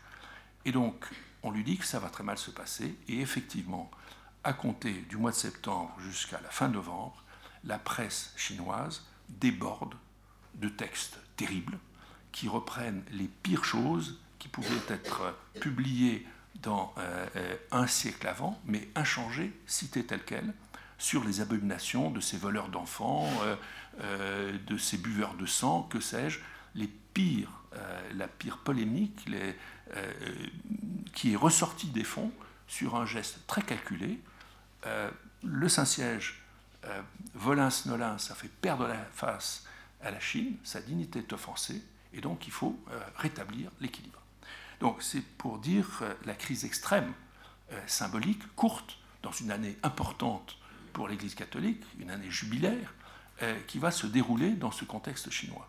Mais pour terminer l'histoire, elle est quand même extraordinaire, c'est que du côté chinois, on sait très bien qui est le cardinal Chigarai, qui a un peu ce rôle de pionnier, Trois ans après, il va être invité pour euh, une cérémonie en l'honneur du père Armand David, père lazariste, originaire du même euh, village que lui, pas n'importe lequel, Espelette, dans le Pays basque, et qui a marqué euh, la vision de la vocation du jeune Roger Chegaray à, à, 100 mètres de la maison David, pour ses propres choix et sa propre vocation. Euh, et, là, il va être à l'honneur tout le long, même si le chef de la délégation, bien sûr, c'est le maire d'Espelette, et puis il y a M. Roger Chigaray qui accompagne le maire d'Espelette, parce qu'on est dans ce contexte-là, et évidemment, tout ça est en son honneur, et, euh, finalement, les Chinois qui savent très bien ce qu'ils ont fait au moment de cette crise, eh bien, rendent hommage au Lao Peño, au vieil ami, parce qu'on ne peut pas en rester à ce moment dramatique qui n'est qu'un moment.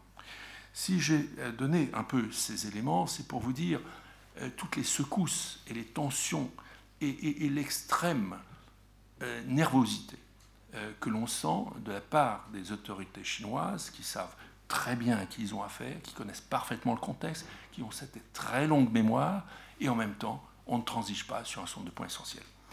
Alors, évidemment, et c'est le dernier point, on en arrive à la phase officielle des relations quasi officielles, parce que euh, de cette relation euh, négociée sans reconnaître.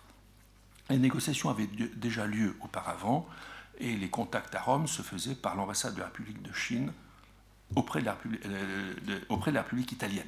Enfin, bon, il y avait des Chinois officiels qui pouvaient discrètement contacter les responsables du Saint-Siège, et ça avait lieu. Mais il y a un tournant tout à fait extraordinaire qui sont les obsèques du pape Jean-Paul II, donc, avril 2002. il y a un moment où la Chine se demande si elle ne va pas aussi envoyer un émissaire. Et d'abord, le cardinal Ratzinger, doyen du Sacré Collège, reçoit euh, les condoléances euh, euh, de, la République de Chine. Et c'est donc le premier acte qu'il fait, c'est de répondre à ce message de condoléances, qui est sa mission en tant que doyen du Sacré Collège dans la période de, transition. Et le contact va consister à dire est-ce que nous pourrions venir si le représentant de Taïwan n'est pas là, ou si ce n'est pas le président de Taïwan. Mais le président de Taïwan, évidemment, a été le premier à dire je viens pour les obsèques, parce que l'occasion est trop belle. Et donc, ça ne se fait pas. Mais c'est pour vous dire qu'il y, a un signe qui, euh, euh, s'échange à, ce moment-là. Euh, Benoît XVI a donc été introduit, en quelque sorte, malgré lui, il n'était que doyen du sacré à, à ce moment-là, et on passe à l'étape majeure, qui est la lettre du 27 mai 2007 aux catholiques de Chine, qui, je n'entre pas, mais prend les thèmes de la réconciliation, euh, entre les différentes composantes de l'Église. Euh, je rappelle le cas Chigara. Il n'y a qu'une Église euh, catholique en Chine, avec des modalités différentes.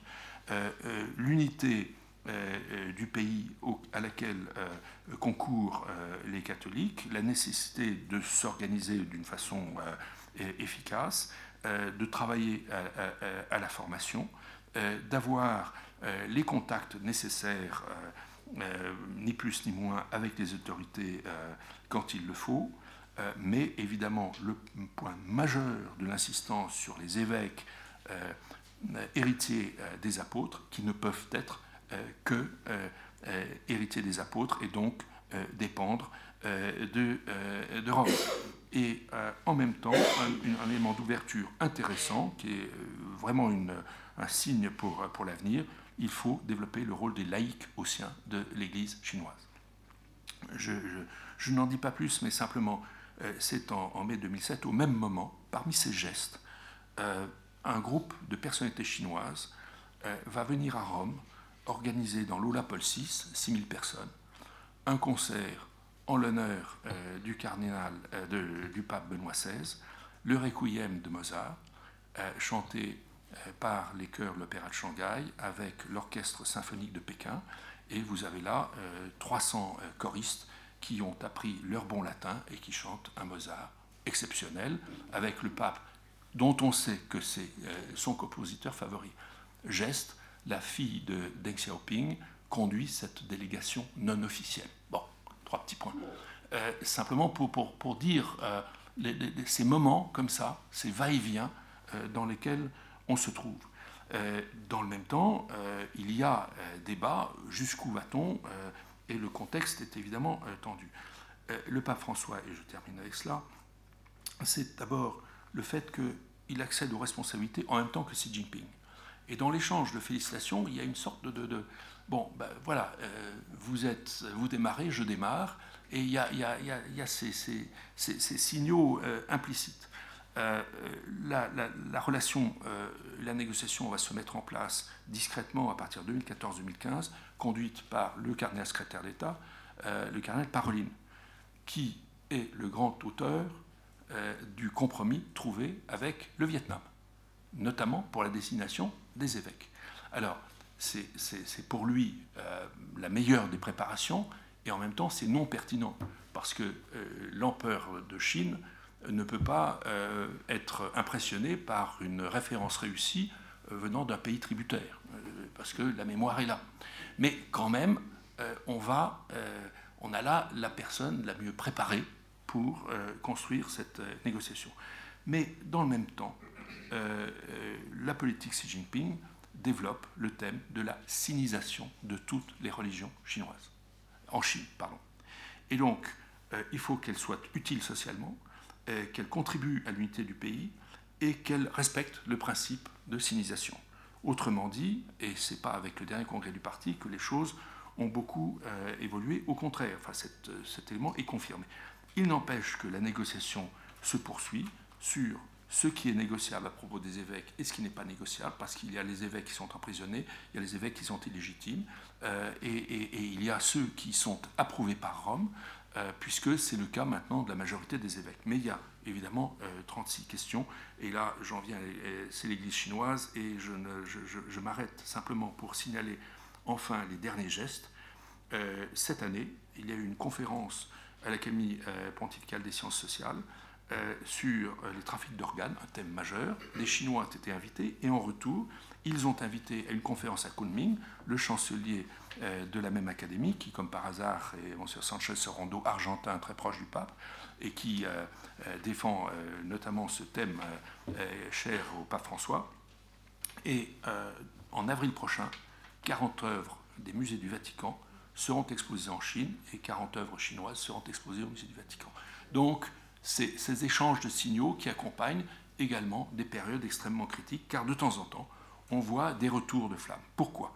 Parce qu'il y a débat, je simplifie, en Chine même, entre un ministère des Affaires étrangères très tenté euh, de trouver une solution, parce qu'on sait que la représentation à Taïwan, eh bien, il y aura un délégué apostolique. Enfin, ça, on trouvera la solution. Euh, le problème, c'est les évêques. Mais les affaires étrangères, quel succès pour la diplomatie chinoise de récupérer un once apostolique à Pékin. Euh, dans la politique de, promotion euh, globale euh, de l'influence chinoise, la Chine, depuis 30 ans, inlassablement, a supprimé toutes les représentations de Taïwan en Europe. et donc, bon, le Saint-Siège n'est pas européen, mais voilà. donc, l'idée d'un couronnement d'une entreprise menée à travers des décennies. Mais le bureau des affaires religieuses, lui, il veut la main euh, sur une église euh, catholique chinoise sinisée pour toujours. Et donc là, il y a de vraies tensions internes. La dernière question, j'en termine par là, à quand la rencontre? Parce que le pape envoie et multiplie les messages. on a bien vu que c'est un, j'ai envie de dire, le modèle cubain pourrait être, quand on songe à l'orthodoxie, pourrait être envisagé. Et en même temps, euh, il ne faut pas oublier euh, la patience éternelle et la patience infinie, parce que je crois qu'il faut nous aussi être patients. Merci.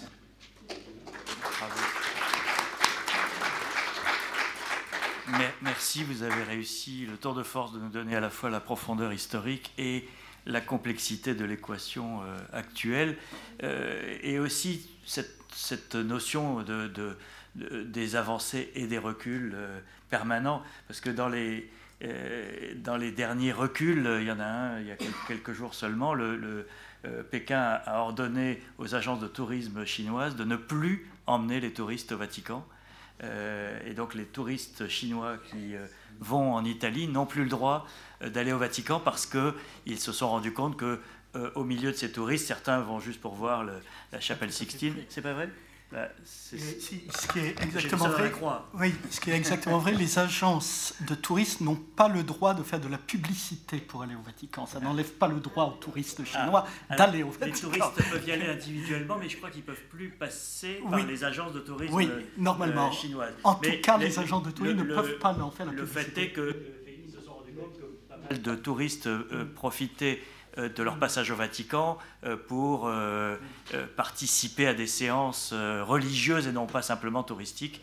Et ça a été bloqué. Donc on, est dans ce va-et-vient permanent du, chaud et du froid. Benoît, même exercice 20-25 minutes D'accord. Merci Pierre. Euh, je vais lire mon texte, mon intervention, donc à partir de mon intervention pour euh, réussir à comprimer plus d'informations dans un temps réduit. Donc euh, désolé de rendre l'exercice un peu monotone.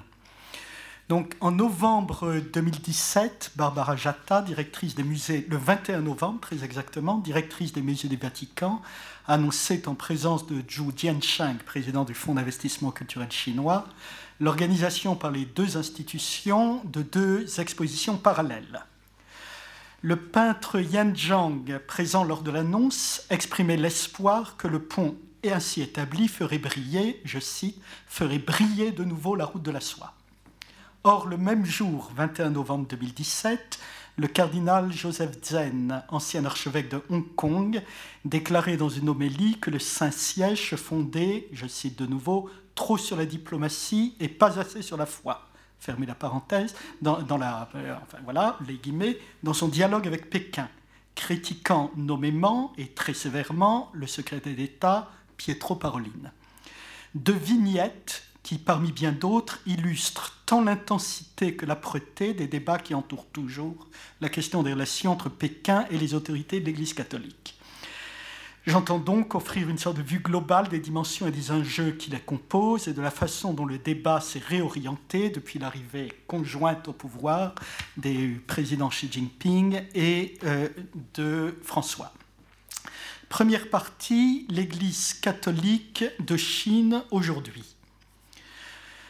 Je saute la partie historique pour dire que le statut présent du catholicisme en Chine reste pour bonne part celui d'une religion aux marges.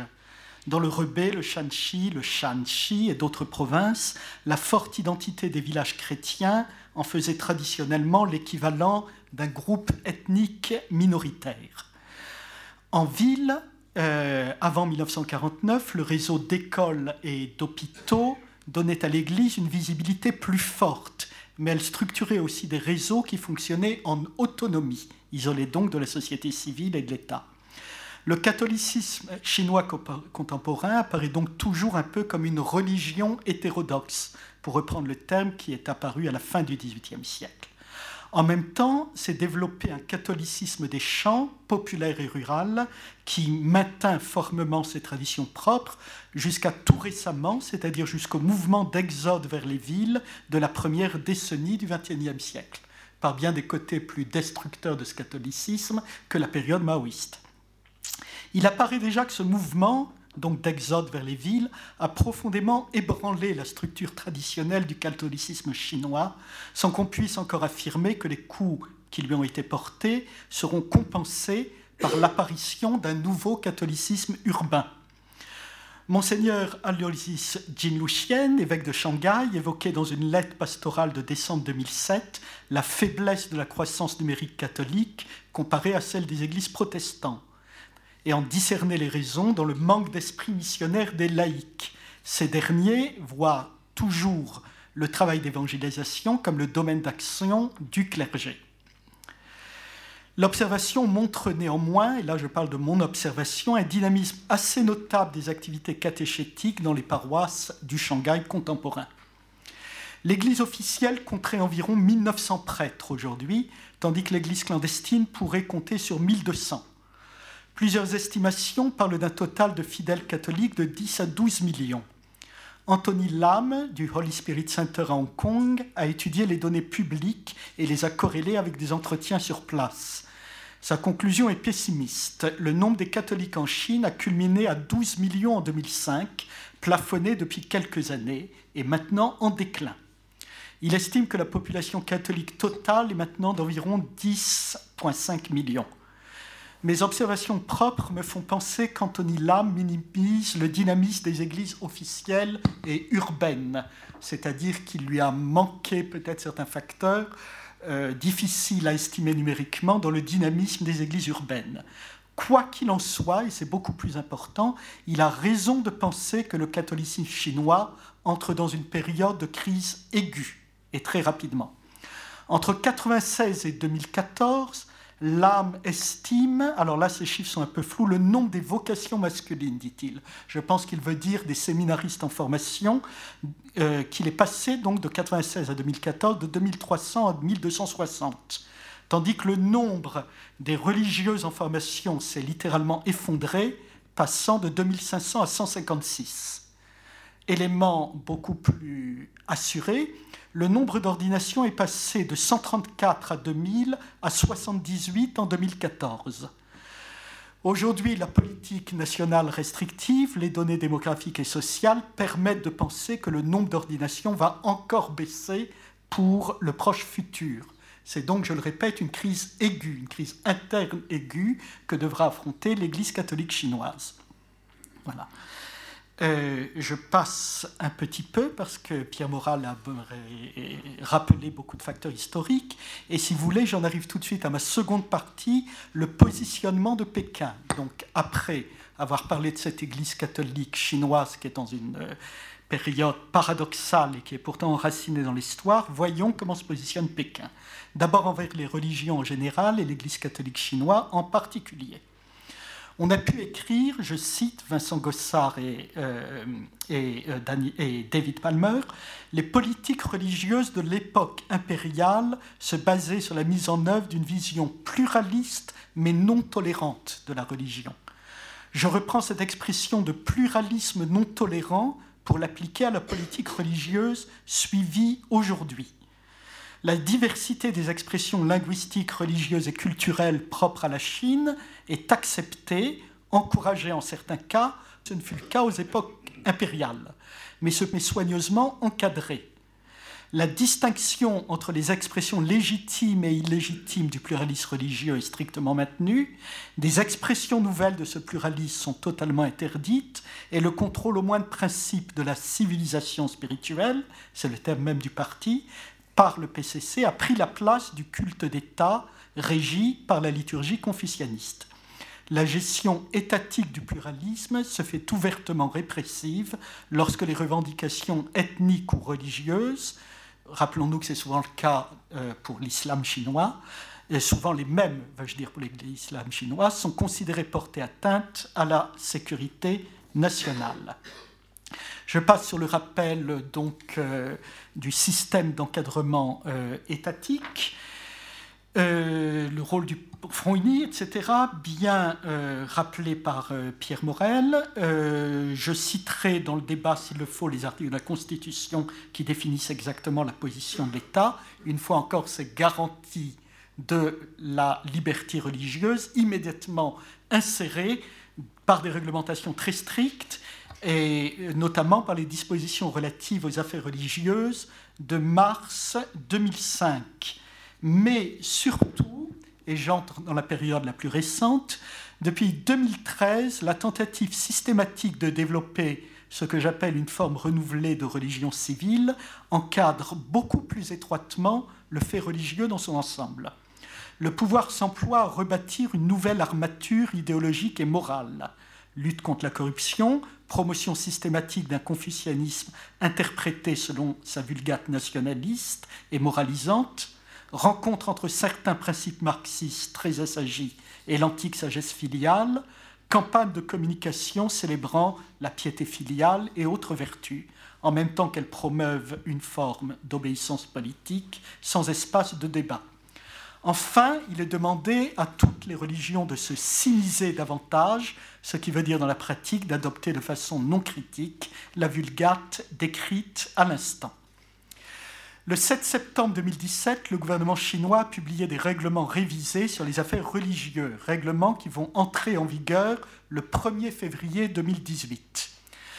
Les nouvelles dispositions, la nouvelle réglementation, peut-on dire, euh, impose de lourdes amendes aux organisateurs d'événements religieux non officiels et leur interdit de remplir les fonctions de base telles que recevoir des dons, de fournir des informations religieuses en ligne ou d'enseigner aux enfants. Les structures de base telles que les paroisses officielles, cette fois-ci, ou les mosquées ou les temples, doivent rendre compte directement aux autorités policières, fiscales et autres sans le filtre de protection qui était auparavant justement le bureau des affaires religieuses. C'est-à-dire qu'en cas d'accusation de corruption, de non-déclaration fiscale, la paroisse ou le temple devient immédiatement en but à une procédure pénale euh, immédiate. Les procédures de reconnaissance sont strictes. Euh, voilà. L'esprit des nouvelles réglementations se fait déjà sentir au travers d'initiatives telles que des campagnes locales pour interdire aux parents d'emmener leurs enfants au catéchisme ou au culte en général, et surtout des sessions d'études des nouvelles dispositions étaient organisées dans toutes les structures religieuses officielles. On peut dire que les deux derniers mois, tous les séminaires, paroisses, etc., n'ont fait qu'une chose, ce sont des sessions d'études sur les nouvelles réglementations qui entrent en vigueur à partir de février. Durant les cinq dernières années, Trois points néanmoins ont incité le parti à faire preuve d'une certaine bienveillance envers l'Église catholique et à reprendre le dialogue avec le Vatican sur des bases plus souples qu'auparavant. Le premier, la question taïwanaise. L'élection de Tsai Ing-wen en 2016 a déchargé Pékin du souci de ne pas faire la face à Ma Ying-jeou en privant Taïwan de sa reconnaissance par le Saint-Siège. Deuxième point, Pékin reste soucieux de faire croître son capital soft power, encore qu'il y en est bien moins soucieux que ce n'était le cas il y a 4 à 5 ans. Mais sur le plan religieux, il est conscient que, si la question, que ni la question tibétaine ni la question ouïghour, l'une et l'autre dépassant la sphère religieuse mais étroitement associée à elle, ne lui permettent les des développements prometteurs et qu'elle mine son image extérieure. Un accord avec le Vatican, en revanche, pour être conclu un prix acceptable pour le régime et engendrer un succès diplomatique. Troisième facteur de cette souplesse toute relative, l'arrivée au siège pontifical de François. Et ce point mérite un développement particulier. Donc, deuxième point de cette deuxième partie, l'attitude de Pékin envers le pape François.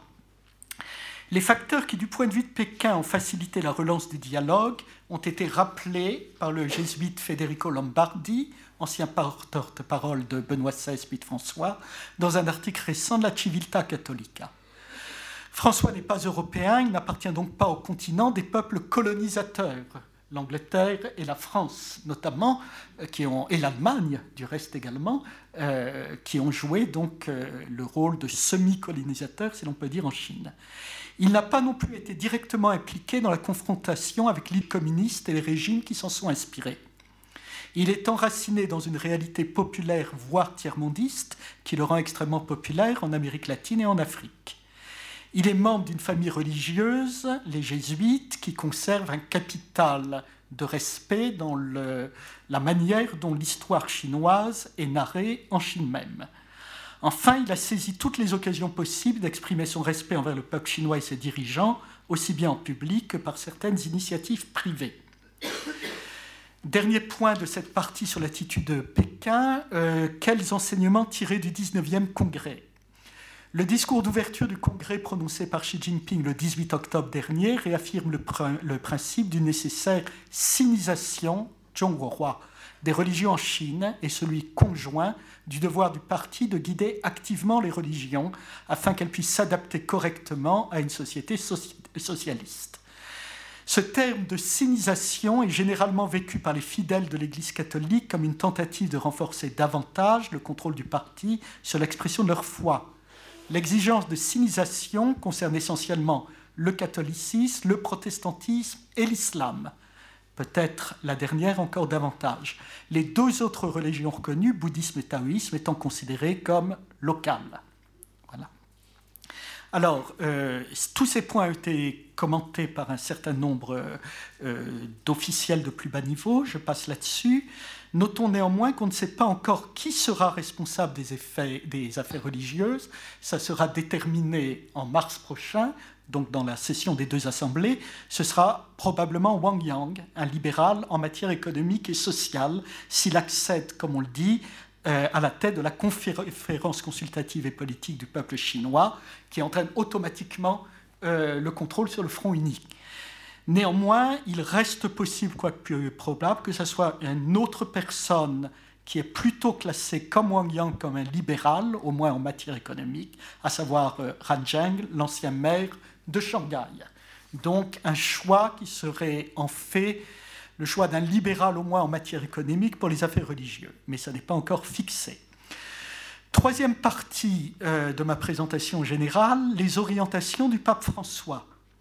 Notons d'abord ça a déjà été souligné, la continuité avec la politique lancée par Benoît XVI. Voilà. Pierre Morel a rappelé la lettre publiée par Benoît XVI aux clercs et fidèles de l'Église catholique de Chine, lettre datée du jour de la Pentecôte, donc 26 euh, mai ou 27 mai, je ne sais plus, de 26 mai, je crois, 2007. Euh, je passe donc sur ce point. Euh, cette lettre, même si elle a eu peu d'effet, on a quand même eu certains qui ont été positifs. Durant cette même année 2007, cinq nouveaux évêques avaient été consacrés, euh, tous avec la double approbation du gouvernement et du Vatican. C'est le cas de la très très grande majorité, de la quasi-totalité des ordinations depuis cette date. À la mi-novembre 2007, une délégation conduite par le sous-secrétaire d'État de la secrétaire d'État pour les relations avec les euh, pardon, le sous-secrétaire de la secrétaire d'État pour les relations avec les États, monseigneur Paroline, se rendait en Chine, S qualité. C'est donc à partir de ce moment-là et donc avant François qu'un compromis tacite avait été trouvé pour les ordinations épiscopales et même pour la relance du dialogue, même si ensuite ce dialogue était gelé, mais non pas euh, abandonné. Voilà. Euh, avec des accents quelques Federico Lombardi, que je citais auparavant, écrit, je cite, que quand François parle avec conviction de la nécessité de construire la paix entre les peuples, les Chinois ressentent l'écho d'un idéal harmonique qui leur est familier, et puisqu'il ne peut se prévaloir d'aucun pouvoir militaire ou économique, ils n'ont aucune raison de douter de sa sincérité. Bergoglio, dit encore Lombardi, propose une culture de la rencontre à expérimenter et à vivre. Il y a donc sans doute une dimension théologique du dialogue avec Pékin différente de celle posée par Benoît. Donc là, ce qui m'intéresse, c'est parce que les Chinois pensent réellement, c'est la manière dont François pense le dialogue avec la Chine. Et qui, de fait, euh, vient pour partie d'accents théologiques différents de ceux de François sur ce qu'est le dialogue international. Néanmoins, l'objectif primordial reste intra-ecclésial, il est d'obtenir un accord stable, une sorte de concordat officiel ou officieux sur le processus de nomination des évêques, et un accord de telle nature qu'il préserve une certaine marge de liberté pour l'Église catholique dans la gestion de ses affaires internes. C'est sur la base de cet accord que l'Église pourrait alors travailler en interne à la pleine réunification de ces diverses communautés et notamment à l'édification d'une conférence épiscopale unique. Ces dirigeants savent du reste que cette tâche interne serait tout aussi délicate, voire davantage, que la signature d'un accord avec Pékin. Donc la signature d'un accord avec Pékin ne réglerait pas les problèmes internes à l'Église catholique chinoise, car il y aurait toute chance qu'une partie, voire plusieurs parties de l'Église, lui soient opposées. Voilà. Euh, je euh, passe un peu ici. Bien plus fortement que ses prédécesseurs, mais sans rupture avec eux, François superpose à cette tâche intra-ecclésiale une seconde, engager une coopération entre le Vatican et la Chine sur un certain nombre de dossiers globaux, dérèglement climatique, réfugiés surtout, Afrique et lutte contre la pauvreté. Il s'agit d'engager la Chine sur des sujets de développement intégral, de développement intégral chers à François. En d'autres termes, François prend beaucoup plus directement en compte le rôle stratégique de la Chine sur les dossiers globaux. Il a parlé, euh, Laudato Si, numéro 164, d'un seul plan pour un seul monde. C'est une expression qui est forte pour lui, un seul plan pour un seul monde. Et cet accord hypothétique de la communauté internationale quant à un quant au cadre à mettre en place afin d'assurer le futur de l'humanité ne saurait même être envisagé sans la participation active de la Chine. Le dialogue voulu par Benoît XVI n'avait pas vraiment progressé. Une grande part de responsabilité pouvait être attribuée à des responsables ecclésiaux très méfiants envers tout rapprochement avec Pékin et parfois peu enclins à reconnaître même la légitimité du régime. Leur voie principale reste donc celle du cardinal Zen. Le désaccord stratégique entre ce dernier et monseigneur Jin Luxian, l'un et l'autre d'origine shanghaïenne, était total. Je puis en témoigner personnellement. Une partie de ces responsables s'identifie désormais à l'opposition à François. La fermeté de la volonté de ce dernier, exprimée tant envers la secrétaire d'État que Propaganda Fidei, quant à la mise en œuvre de tous les moyens possibles pour aboutir à un rapprochement avec Pékin, s'est exprimée notamment par la mise à l'écart progressive de Monseigneur euh, euh, Savio Rongtai-Fai, qui était secrétaire de la Propaganda Fidei, proche de Monseigneur Eugène, et qui euh, désormais a été nommé comme nonce à Athènes, son premier poste diplomatique. Le cardinal Zen a publiquement regretté cette décision et a déclaré à plusieurs reprises que le pape François, je cite, ne comprend rien au Parti communiste.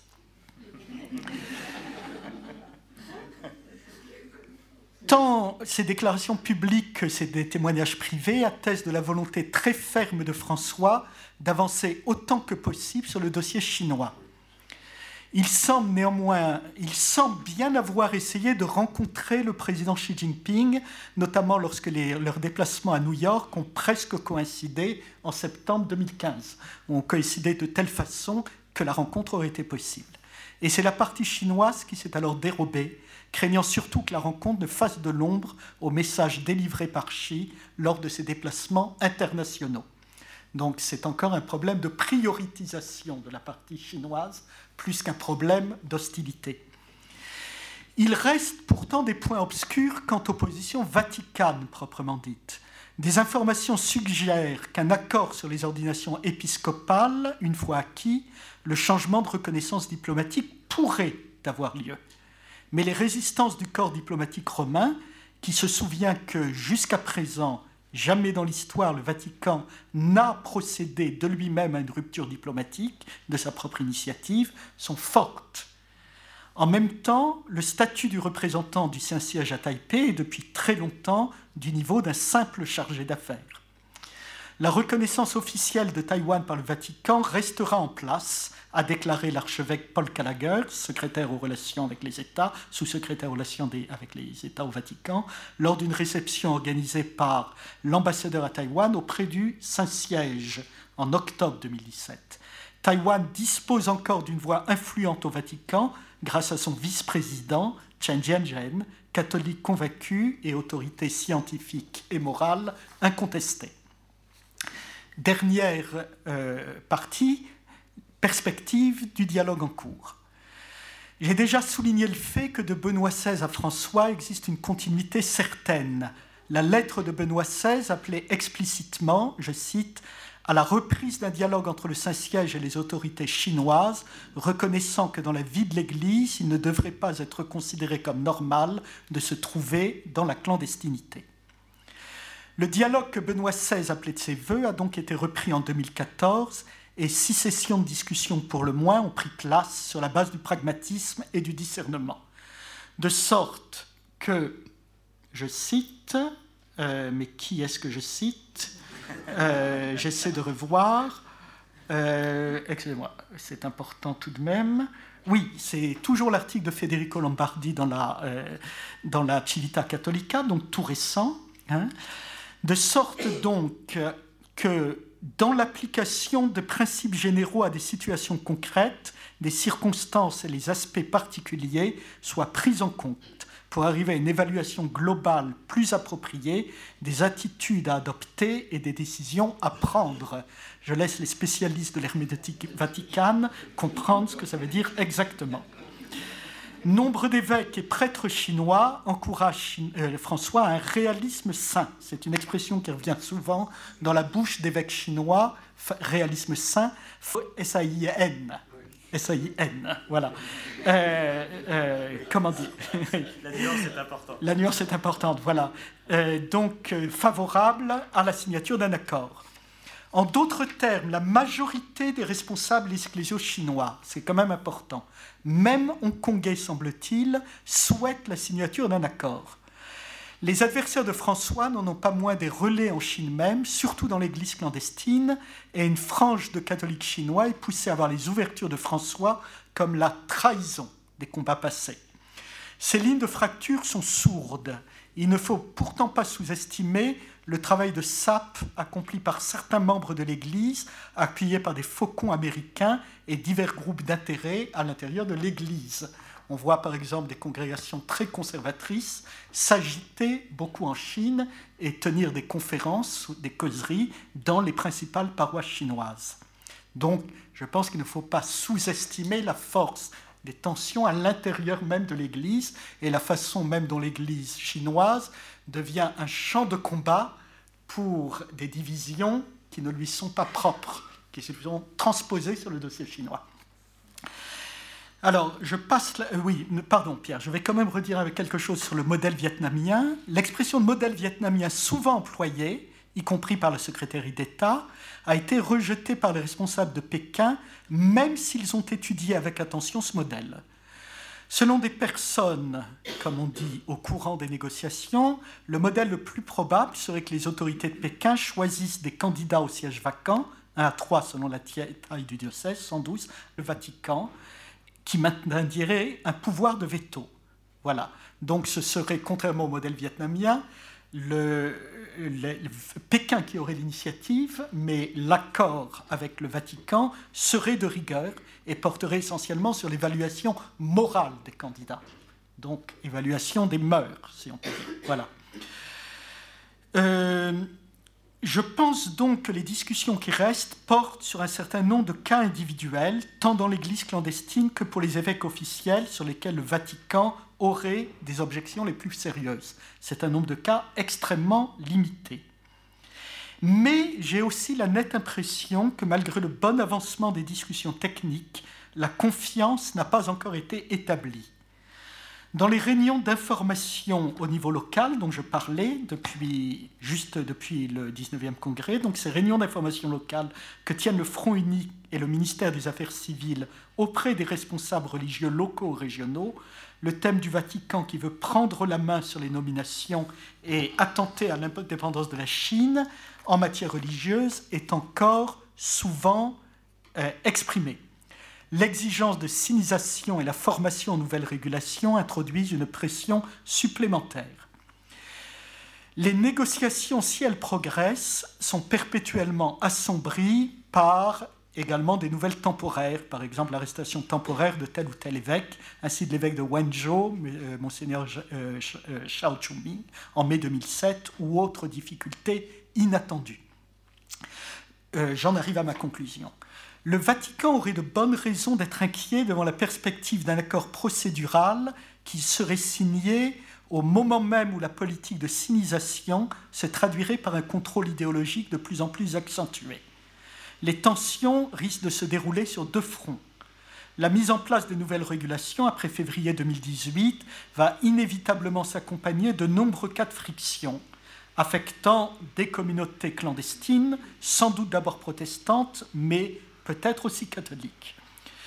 Deuxièmement, une pression est déjà organisée sur des organisations officielles comme les séminaires, le leadership du clergé, pour qu'elles adaptent leurs enseignements aux réalités d'une Chine devenue un État fort, Tianguo, et pas seulement une grande nation, Daguo.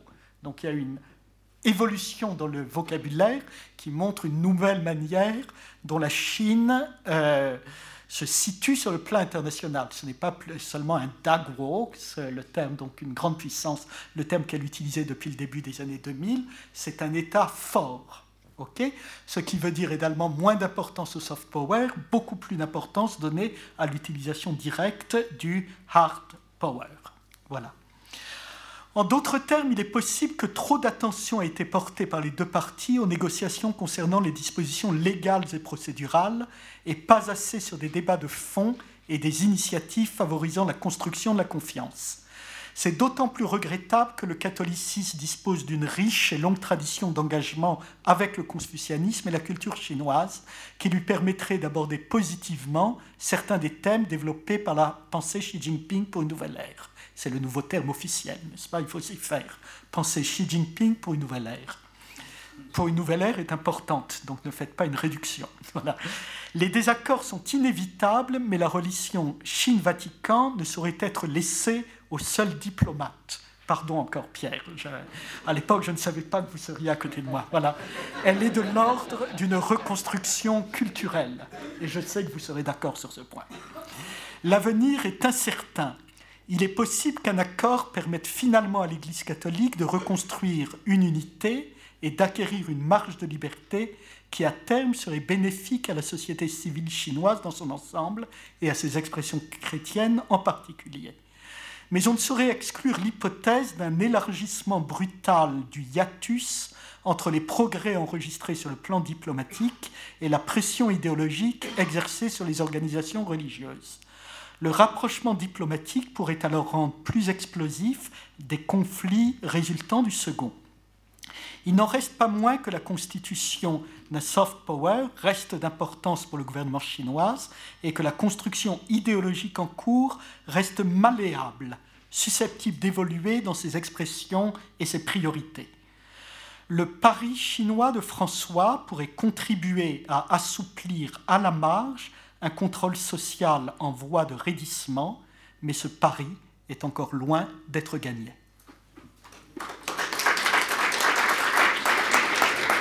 Merci.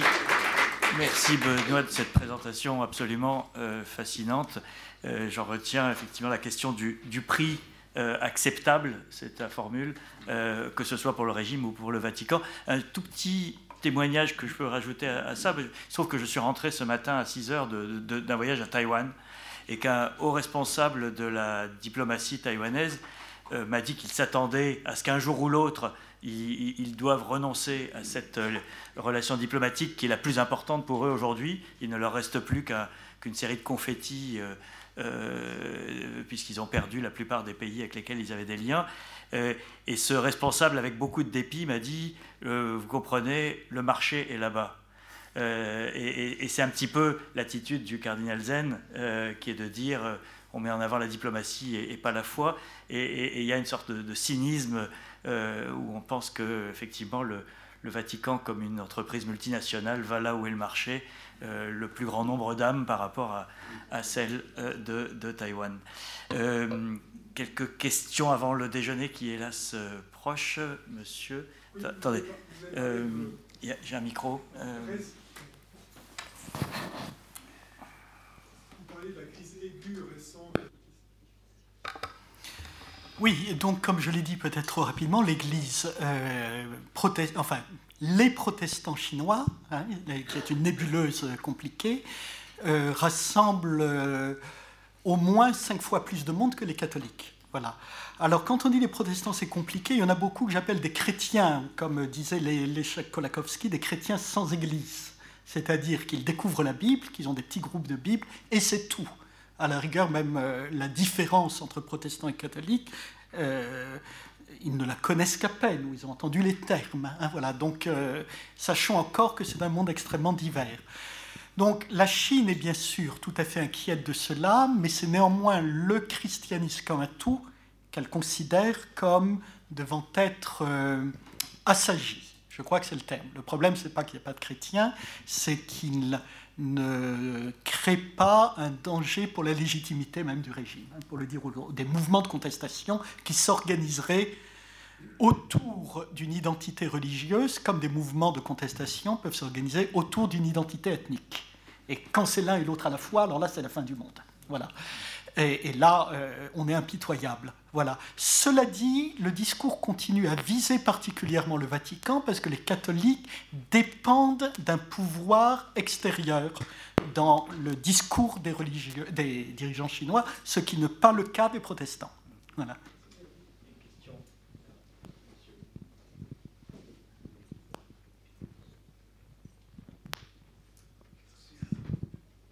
Concernant la, partie historique euh, dont euh, M. Morel a parlé, en remontant à l'époque euh, où les nestoriens étaient, importants en Chine, je voudrais à, ce propos ajouter un élément. La Chine a donné un patriarche à l'Église nestorienne à la fin du XIIIe siècle. Et ce patriarche s'appelle Yab Allah III. Il y avait deux Yab Allah avant lui. Il prenait un nom araméen et, il y avait avec lui un moine qui très probablement était ouïghour. C'est Rabban Saouma. Rabban Saouma. Et tous les deux, tous les deux sont venus en périple. Ils devaient aller à Jérusalem. On est à la fin du XIIIe siècle. Ils devaient aller à Jérusalem. Ils s'arrêtent en Mésopotamie où le patriarche nestorien venait de mourir.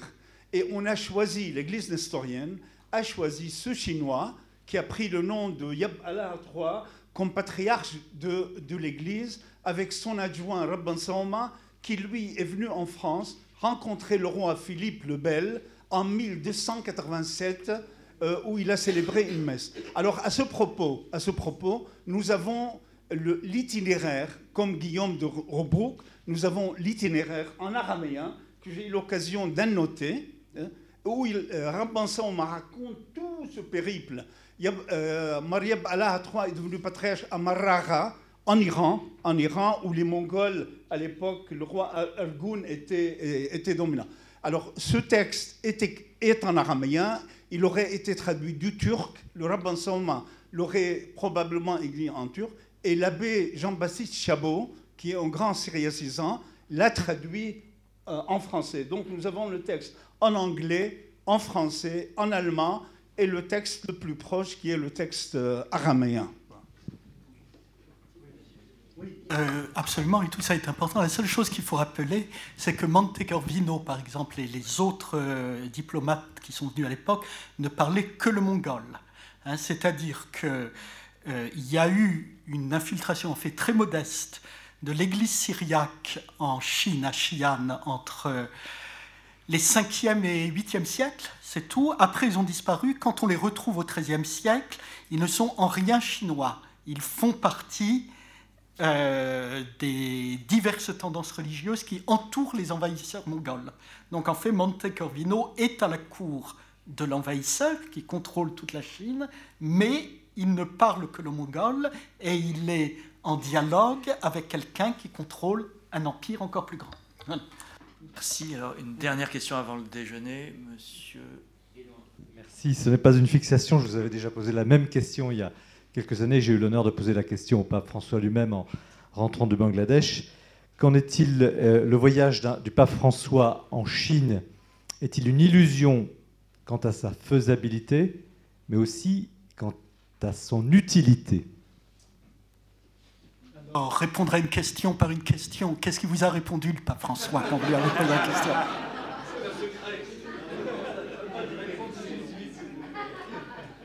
Si c'est un secret, on va le laisser un secret.